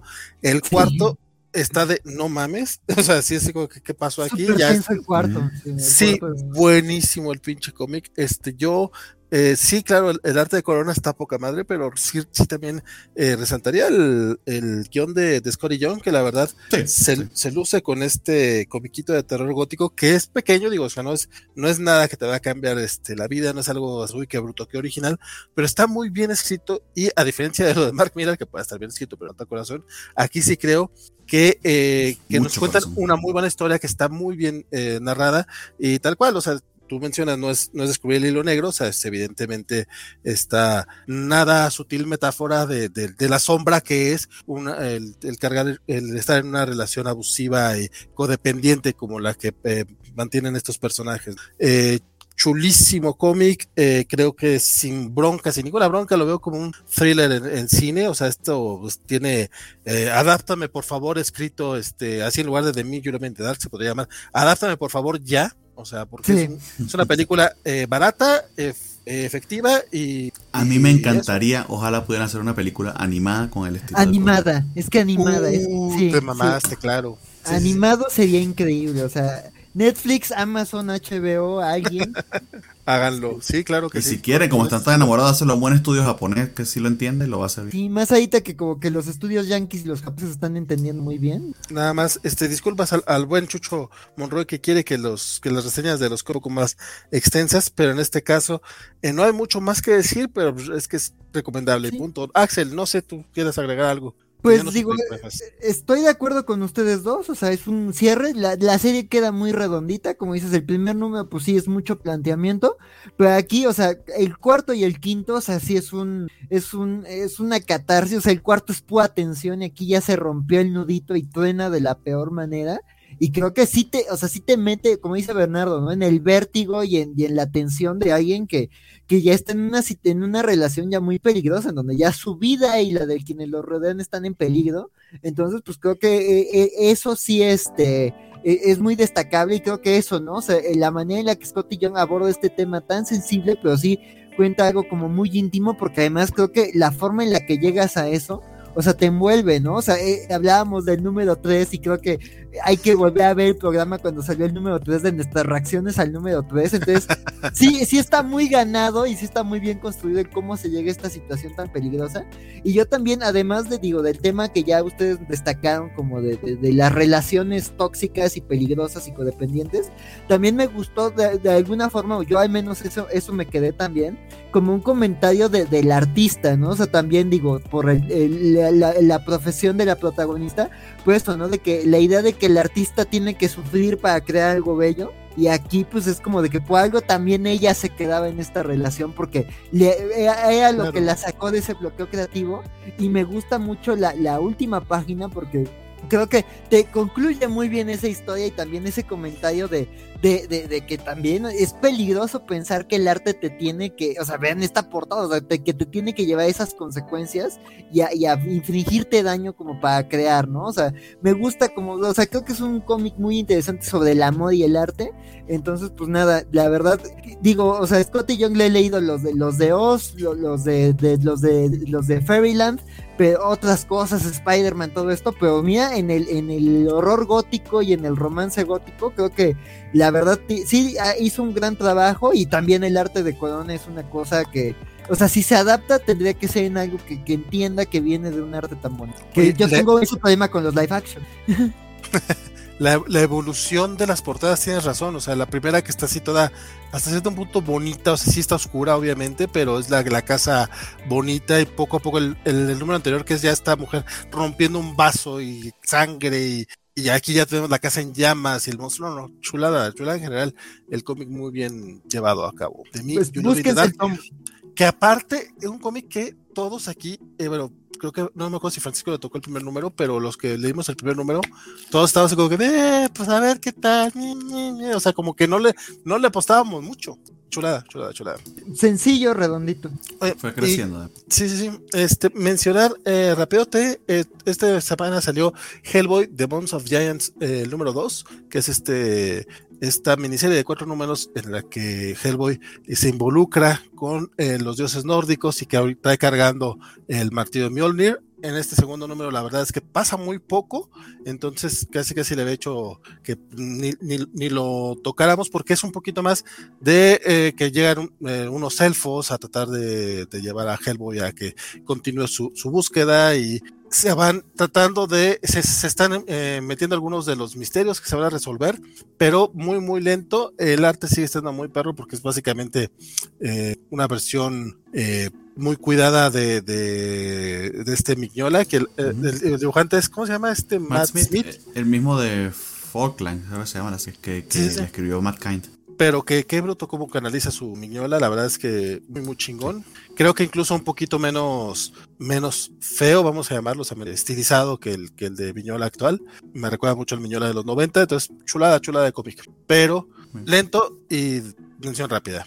Pero hablemos de Search for Who, Axel. Pues nada, pues es una serie de crimen muy interesante. Digo, este, digo, sí siento que se ha ralentizado y creo que prometía más acción, pero creo que aquí básicamente ves eh, ya más cosas sobre el meollo del conflicto que, que desató todo esto yo creo que más, más que una serie de acción como, como, como película coreana, creo que esto es más bien una serie donde vas a hablar de, del peso de un montón de decisiones en una persona. Entonces, pues sí, digo, dices, bueno, creo que ya no voy a ver tantas secuencias. Entonces aquí es más bien como diálogos que explican como la situación en estas dos familias, el, el qué pasó con el ataque a la mamá del protagonista este, y pues eh, el tema de tensiones familiares que se han construido.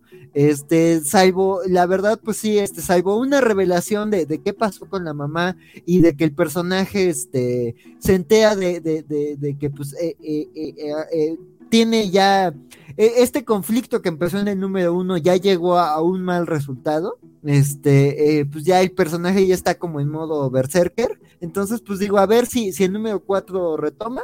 Este sí lo siento lentón, pero pues está. O sea, me sigue gustando la premisa de la serie. Me, me, me, el número uno creo que me propuso cosas interesantes. Aquí, por ejemplo, un elemento que me parecía muy llamativo, que el de la amiga no se usa. Promete que vamos a ver más, pero sí es como de que, bueno, a ver si ya me cuentas algo. Pero digo, ahí, ahí hay una pequeña inyección de cositas, pero pues sí, a ver hacia dónde va esta serie. Espero que no se enfríe porque me estaba gustando, pero sí, este, pues nada, ahí este, en eso está pasando Sergio. Uy, veo que ya nomás me toca a mí hablar, eh, un mini monólogo del Vale con dos comiquitos, este, dos de los comiquitos indies eh, pendientes. El primero es este, es el All Nighter número 3, esta serie de Comixology que escribe Chip Starsky, que nos recomendó hace un par de mesecitos, eh, mi queridísimo Bernardo, cuando llegó y nos dijo, ¿sabes qué? Se trata de, de, básicamente son vampiros viviendo en la actualidad y que están, este, se, se convierten en superhéroes básicamente. Dije, ok, vamos a echarle el ojillo. Aparte es Chip Starsky, ya con eso es como, como que por lo menos tiene el beneficio de la duda. Eh, no sé si eh, me lo vendió muy bien Bernardo, que aparte Bernardo está suscrito al cómic Solo y él, sí le está apostando chido. No lo, has leído todavía, pero tú sí, tú lo estás apoyando, entonces vale más que lo mío. Sin embargo, a mí la verdad es que no, no sé si me daría para apoyarlo, os digo, más allá de apoyar a Chip Zarsky como, como escritor, que su trabajo, este, este cómic creo que no es el, vamos, no, no es el Steelwire, por ejemplo. El Steelwire sí se me atrapó en chinga. La, la pura, la pura la pura sinopsis, vamos, el puro concepto suena interesante porque son dos de los dos de los vampiros más jóvenes, por así decirlo, los que tratan de salir a la calle como, como superhéroes, porque básicamente, como dicen, es la única manera en la que se puede. uno de esos vampiros es bastante ñoño y dice, güey, pues es que claro, o sea, si nos ponemos un traje podemos salir a la calle y aparte vamos a salvar a la gente, o sea, vamos a algo bueno, o sea, vamos a aprovechar estos poderes que tenemos, porque básicamente lo único que hacen ellos es estar en un diner, que es en un restaurancito que es all night, que solo, solo habla de noche. Pues, Esa parte está divertida y aparte eh, me recuerda mucho al Pips al que íbamos este, saliendo de la covacha radio. Era muy, muy, muy bueno. O sea, que todos eran vampiros realmente. Sí, no, de hecho, varios de ahí, de ese Vips, me cae que sí tenían cara de vampiros, compadre. Los a las ojeras, todo lo, te cuento de esos personajes. En este número se enfrentan a unos trolls que están inspirados justamente por los vampiros. Güey, pues claro, es que qué buena idea tuviste. Vamos a, son, los trolls que están abajo del puente de Brooklyn y si toda la vida hemos estado abajo del puente, vamos a salir, vamos a tratar de, de, hacerlo. Este número resulta también bastante sencillo porque es básicamente la pelea con estos trolls mientras este otra trama que se está eh, resolviendo por ahí con, con, con, Frankenstein, y, con Frankenstein y los vampiros un poquito más viejos, este, se, se, se lleva como un poquito menos, o sea, avanza, pero avanza un. El cómic es divertido, sí es divertido, está entretenido, nada más hasta ahorita no he llegado al momento en que diga, no mames, esto me está encantando. Dicho eso, tampoco es que sea malo, es que nuevamente es como, al ser Zarsky como que lo tengo en, un, en un, una barra un poquito más alta pero si esto lo escribiera, no sé, Tini Howard diría, no mames, esta mujer ya supo escribir, o sea, aprendió a escribir, qué chingón, y sería un comixazo. Creo que esa es mi barra en este momento, o sea, no me está emocionando tanto, pero es más porque es Chip Zdarsky que estaba esperando una cosa chingoncísima y me está entregando algo muy bueno. Vale, vale. ¿Te está gustando más que su Justice League o no? Ay, cabrón, buena pregunta. Mm, sí, creo que sí.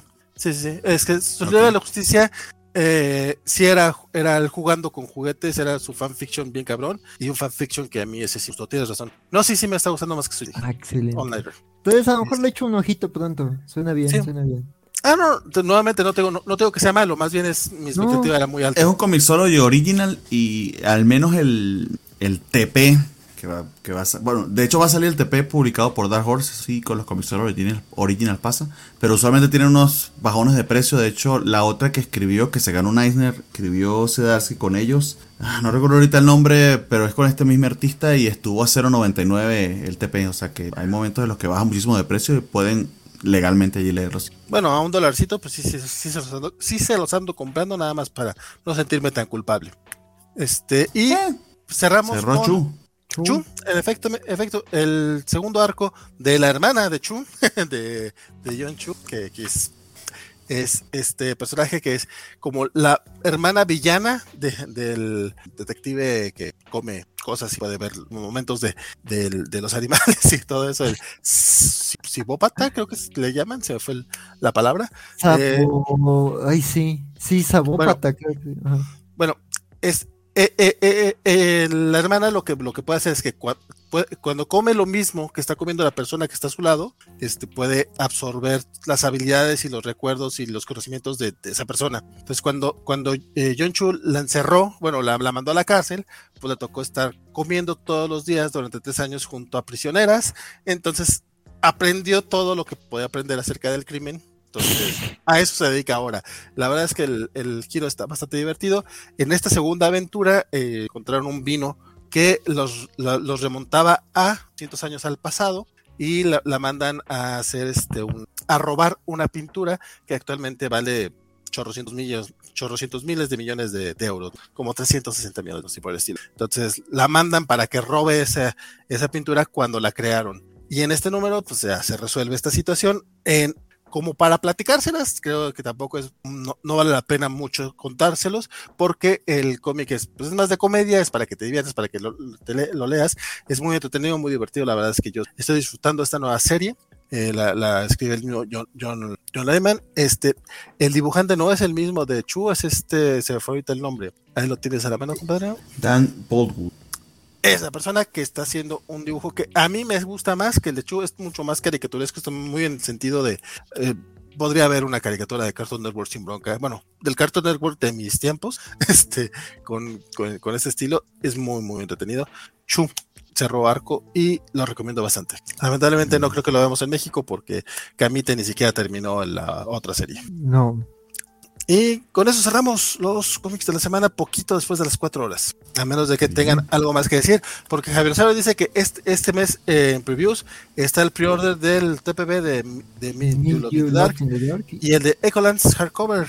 Este último solo salió para hardcover, entonces si le quieren echar el ojo. Los Alejandro dos Guerra- muy recomendables. Yo sigo sin leer Ecolands, tengo que, echa- que tengo que resolver esa situación. Alex Guerra dice que el enano resumió muy bien lo de Mark Miller, dice que, que Miller siente vergüenza de escribir cómics, así que mete cosas que él cree le hace- lo hacen ver más maduro y casatario, y como nadie lo detiene, pues enloquece con violaciones, etcétera. Javier Saurio dice, estoy de acuerdo con el Vale, el volumen 1 de Magic Order está muy bien, el segundo va súper lento. Y son los comentarios que tenemos ahorita, por acá todavía tenemos, todavía tenemos gente conectada, pero la verdad es que también ya, ya, ya son casi las 2 de la mañana, agradecemos a todos los que siguen todavía conectados, pero nosotros ya vamos Sí. cerrando esto, mi queridísimo Francisco. eh, ¿Quieres este, dar unos últimos comentarios? No, a menos que quieran platicar algo que estén leyendo, algo que estén viendo, algo que quieran no sé qué. Mientras Francisco piensa, les tengo una recomendación en, en Comixology. Está a muy, pero que requete, que te muy, muy buen precio. De hecho, está a. Déjame ver si continúa ese precio. Si, si mal no lo vi, estaba a 0.99. Eh, una novela gráfica que se llama de Ezra Clayton Daniels, que se llama Upgrade Soul. Que yo he tenido muchísimas ganas de leer desde hace un buen tiempo. Eh, se las hiper recomiendo. Eh, Súper premiada. Y está de nuevo, como les digo, súper, súper, súper económica en Mixology. Entonces es una buena oportunidad para apoyarlo directamente. ¡Oh, no! Se acabó la oferta, disculpen ustedes. Ya está otra Ah. vez a 16,49. ¿Cuál, cuál era? Eh, Upgrade Soul de... El autor es eh, Ezra Clayton Daniels, de Lion Forge, fue la, la editorial. Eh, siempre la he visto en los... pre- en- Ah, sí. Muy premiada de hace tiempo y, y no había tenido oportunidad de, de comprarla. Pero desafortunadamente subió de- otra vez de precio. No, bueno, igual para estarle echando ahí el vistacillo. Pues sí. Recuerden que también que los co- que eh, paninicomics.com.mx tiene 15% de descuento este fin de semana por si no, no alcanzaron en el Cyber Monday que estuvo en 25%. Entonces, Yo sí alcancé y me llegaron hoy. Nada más recuerden, aguanten. Ah, qué buena onda, que tuviste muy buena. La verdad es que Y súper rápido. la gran mayoría de los pedidos a tiempo, pero hay un porcentaje que sí se tarda y que a veces se tarda y equivocado. Entonces, nada más tengan paciencia, siempre se les resuelven las cosas, pero hay veces que, que no se tiene suerte. Qué bueno que sí te fue bien, compadre. Yo No, no, sí, de hecho, no- eh, no- nunca he tenido bronca. Ha sido mi pero mejor experiencia con ellos veces. comprándola así en oferta, porque la otra vez no recuerdo qué promoción Este, era y tardaron como tres pues semanas. vamos despidiendo. Ah, pero Pero que vale, no te escuché absolutamente nada. Sí, creo que tenía- Volvió el delay, volvió el delay. Se dileyó. Ahí les va llegando, ahí les va llegando. Sí, ya, ya está volviendo, vale. Se le Sí, bajó el sí, sí, wifi. no, no, no, Prendieron el micro. sí escuché, pero no sé si estoy en, si estoy en delay. Ahora sí. Estás, estás dileyado, sí, estás dileyado. Ok, ok. No, sí, pero, pero sí escuché todo. Este, Ya, hacer normal. Entonces, eh, pues, digo, a menos de que tengan recomendaciones, pues vamos. Es más, si tienen recomendaciones, díganlas. Eh, empezamos. Eh, bueno, ya que estás tú ahí, mi querido Bernardo, vamos. Ah, ok. No, pues la que les di que no, no, no sirvió para nada, pero ahí la tienen. Eh, nos vemos el lunes en los. Anuncios parroquiales. eh, eh, sí, nos vemos el lunes en, en la Covacha Anime. Eh, ah, no, bueno, mañana voy a estar en el programa de Matrix con los viejitos de Covachando. Ah, Van a hacer bien. un especial de Matrix, que aparentemente eso ya es de ancianitos también, porque tiene mucho tiempo, pero se viene la, se viene la, la, la peli nueva. Y yo adoro Matrix en, en verdad, entonces bueno, espero que la plática se ponga buena. Y el domingo el programa aniversario de las covacharlas, que a mucha gente se le olvida, pero Francisco, Guaco y yo hicimos una covacharla y, y Carmix hicimos covacharlas de Invincible. Las únicas covacharlas de las que no estaba Elizabeth. Este, Sí, entonces pues ahí, ahí tenemos nuestro cachito de aniversario. Y nada, eso es todo. Cuídense mucho, muchas gracias. Hay mucho por ver. Ya creo que lo nombramos todos. El FOMO está a millón. ¿Qué se le va a hacer? Perfectísimo, mi queridísimo Axel. Pues nada, este, yo eh, como siempre encantado de, de platicar con ustedes. Yo mis adquisiciones de la semana fue el tomito de Hawkeye, que además coincidió con cuando salió ahí el ñoñonautas, estuvo, estuvo eh, ahí bien sincronizado. También a ver si ya pronto empiezo a reseñar este Once and Future, porque al fin me conseguí el primer tomito. Entonces a ver si ya pronto puedo entrarle a la serie. Este, sí, no, ya tenía muchas ganas de entrarle. Eh, este, entonces, este, eh, pues nada, ahí este, pues encantado de compartir mesa con ustedes como siempre, ahí de, de echarnos las carcajadas y los corajes con los cómics de la semana. Este, me divertí mucho. Este, y pues nada, ya saben, me pueden seguir en mis redes sociales. Ahí, este, si gustan seguir comentando, este, compartir fotos de sus ugly sweaters, este, o cualquier cosa, pues ahí está mi, mi, Twitter, R Axel Alonso. Encantado de haber compartido mesa con ustedes y suéter con Bernardo, la idea de ugly sweaters. Entonces, este, pues Compartimos la idea, el suéter no lo vamos a compartir. No, no, que sí lo había visto, eh. Ahorita ya me entré el frenesí por los ugly sweaters y dije, uno de Yoda, vi unos de Grogu y unos de Yoda. Y dije, mmm, podría ser, pero ahorita ya no te lo voy a copiar.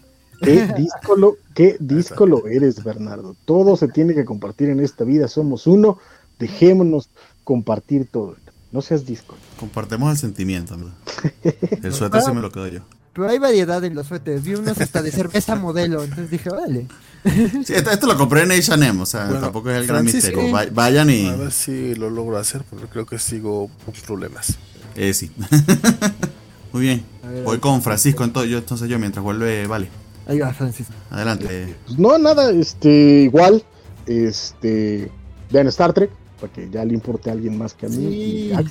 Este, por el amor de Dios, cualquiera cree que Star Trek es esa, esa franquicia de la que nadie habla. La pobre franquicia que nadie ve. En México por lo menos nadie. este, el mundo es más grande que México.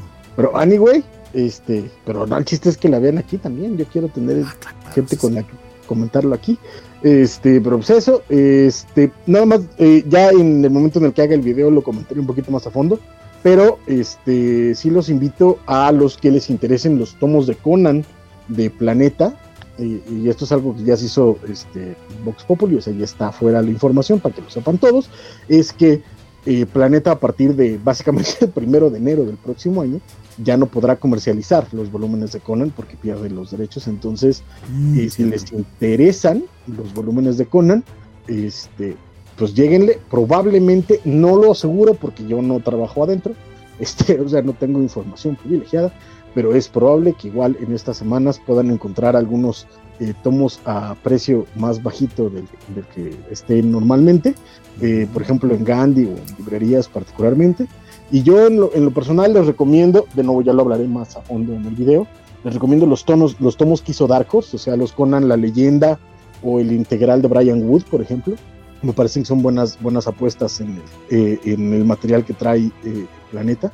Entonces, este, pues si quieren, entrenle y aprovechen eso, que pues ya, ya no lo van a poder vender, entonces, es. Pero no van a recoger lo que, lo que tiendas, ¿no? O sea, sencillamente no va a haber más. Es que eso es lo que, es que eso es lo que no sé, no sé exactamente cómo estén funcionando ellos en su distribución, no sé si sea venta en firme o este, mm, o estén en, por consignación. Si es venta en firme, pues mira, este, hasta que la librería lo venda, probablemente ahí se puede quedar guardando polvo toda la vida. Pero no sé si los volúmenes de ese precio las librerías los compran en firme pero este, me imagino que ahorita a Planeta le puede interesar empezar a vaciar bodegas, entonces igual, este, igual si le rascan, yo insisto, probablemente en estas semanas puedan encontrar volúmenes de Conan de Planeta a, menor precio, de nuevo porque ya a partir de enero ya no los pueden vender ellos directamente, pues, entonces rásquenle, y este, insisto, los de Dark Horse están bien. Yo echaré una miradita en Amazon y yo pasaré por Sanborn. ¿No tienes Gandhi por allá? En, son mis, paradas habituales, pero en librerías Gonville también este, distribuyen plata. Listo. Y, este, y ya, muchas gracias. Vale, muchas gracias Bernardo, muchas gracias Axel, muchas gracias a todos los que están con nosotros, los quiero mucho, abrazotes, besotes y gracias. O sea, o sea te saqué antes de tiempo, me quedé Francisco, disculpen usted. Pero algo así. Sí, seguramente fue eso. Este, nada más eh, agregando el detalle, eh, en tiendas especializadas probablemente seguirán teniendo el material de Planeta de Conan, pero en tiendas como Liverpool, Sanborns o Gandhi, eh, no, seguramente sí lo van a recoger y es material que si no se vende antes del 31 de enero, eh, se destruye el 1 de febrero legalmente, así debe ser. Entonces, para, ah. que, para que aprovechen y esas cosas, porque eso es lo que pasa cuando se pierden licencias. Pero, el, eh, bueno, es que sí, o sea, la licencia está complicada, pues, pero eh, me imagino que pues, sí habrá lugares donde los puedan encontrar, pero el problema será ese también, que como ya no se pueden encontrar más, después de cierta fecha del próximo año, habrá algún gandalla que diga, pues esto ya es de colección, entonces lo puedo vender en cinco mil pesos. ¡Ah! ah sí, este, eso, también es muy, muy posible. Entonces, este, yo recomiendo que aprovechen estas últimas semanas de diciembre para que si se interesa Conan de eh, Planeta Comic, lo, lo lleguen. Yo digo que los de Marvel, los compren mejor con Panini. Pero los de Dark Horse, porque no sé si Panini tenga planes de traer los de Dark Horse, hasta el momento no sabemos nada de eso. No pero nada.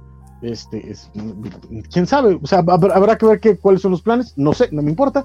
Ahorita están disponibles por Planeta Comic No, y lo- lo- este, y están bonitos. La- y la neta es que si los encuentran a, a buen precio, sea, baratón, valdrá la pena porque los tomos están bien hechos, o sea, al final del día la calidad de ¿Cu- Planeta ¿Cuáles es serían los de Dark Horse para los que no conocemos Conan, pero nos gustaría Conan la leyenda, son cuatro tomos. Hay Conan un la leyenda, eh, Conan la leyenda. Los primeros, que son los de Kurt Busiek, Gary Nord, son, son una belleza. Este, después, la verdad es que todos están muy buenos. Eh, Tim Truman mantiene muy bien el cuerpo y de pronto por ahí hay algunos números sueltos y miniseries metidas ahí por otros creadores de Dark Horse. Eh, eh, los cuatro tomos son muy buenos y hay un, un integral de Brian Wood que también es muy bueno. Y se llama así, Conan Integral. de- Ajá, es, es una portada verde, súper verdota. Ya. Este, y no me acuerdo, y creo que hay otros dos por ahí. lo que tienen los de Planeta es que sí están bien bonitos, están muy bien hechos. Están muy bien hechos. Y de nuevo, y son, y son, y son buenas historias, están bien, y sobre todo para lo que está ofreciendo, por ejemplo, ahorita Smash, que la neta es que sus precios se dispararon a lo que. Este, si pueden encontrar estos tomos, ahorita creo que la última vez que vi el de la leyenda en Amazon estaba como en 600 varos.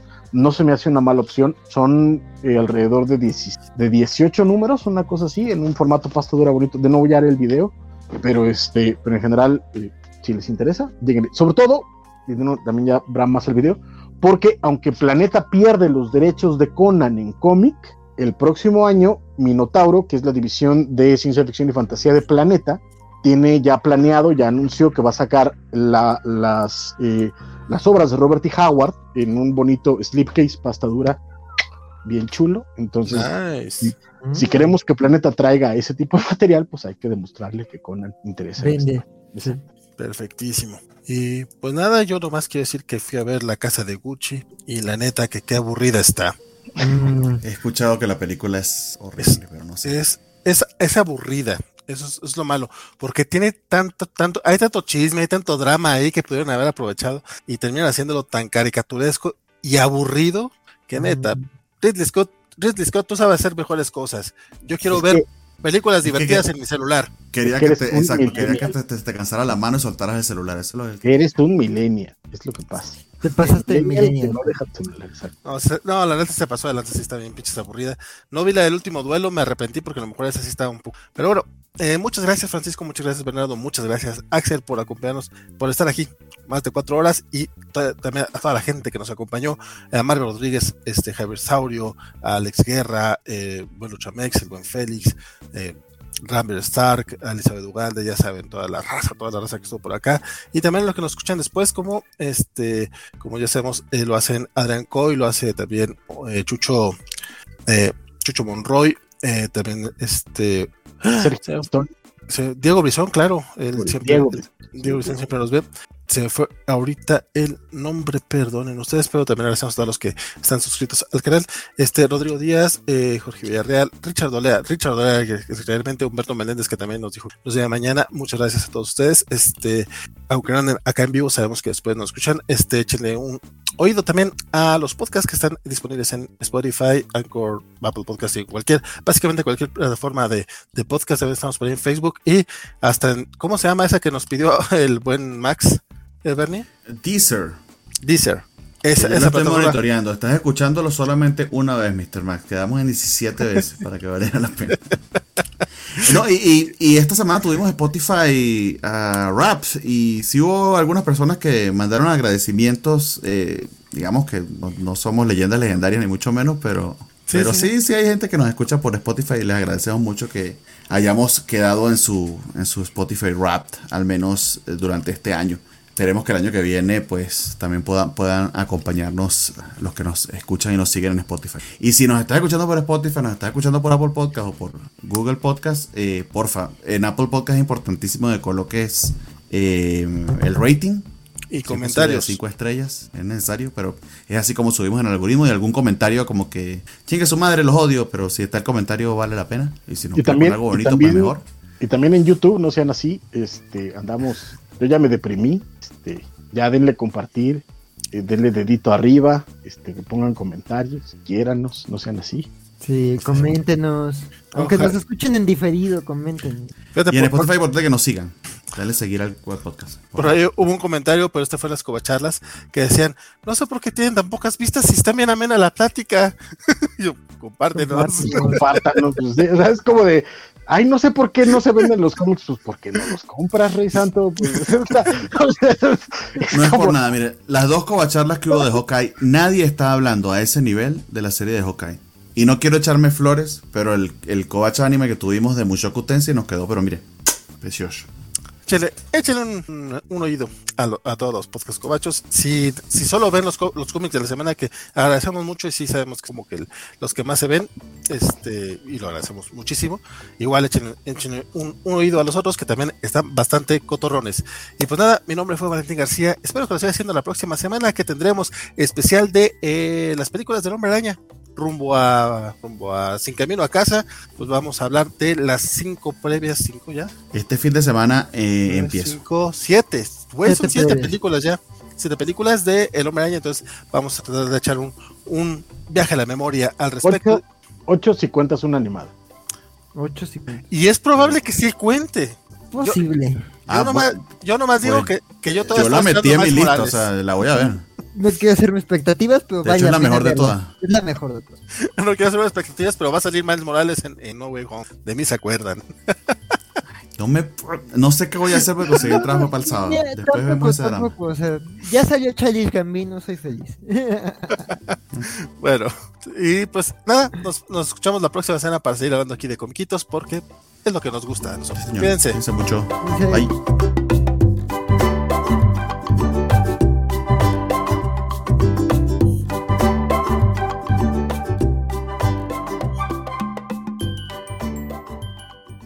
Compadre, el tomo de Hawkeye de Durango probablemente eh, vaya, eh, búscalo en Soriana, en Walmart de Punto Guadiana. Ahí llegan muchas cosas que no llegan a los otros Walmarts. Ahora sí, hasta luego.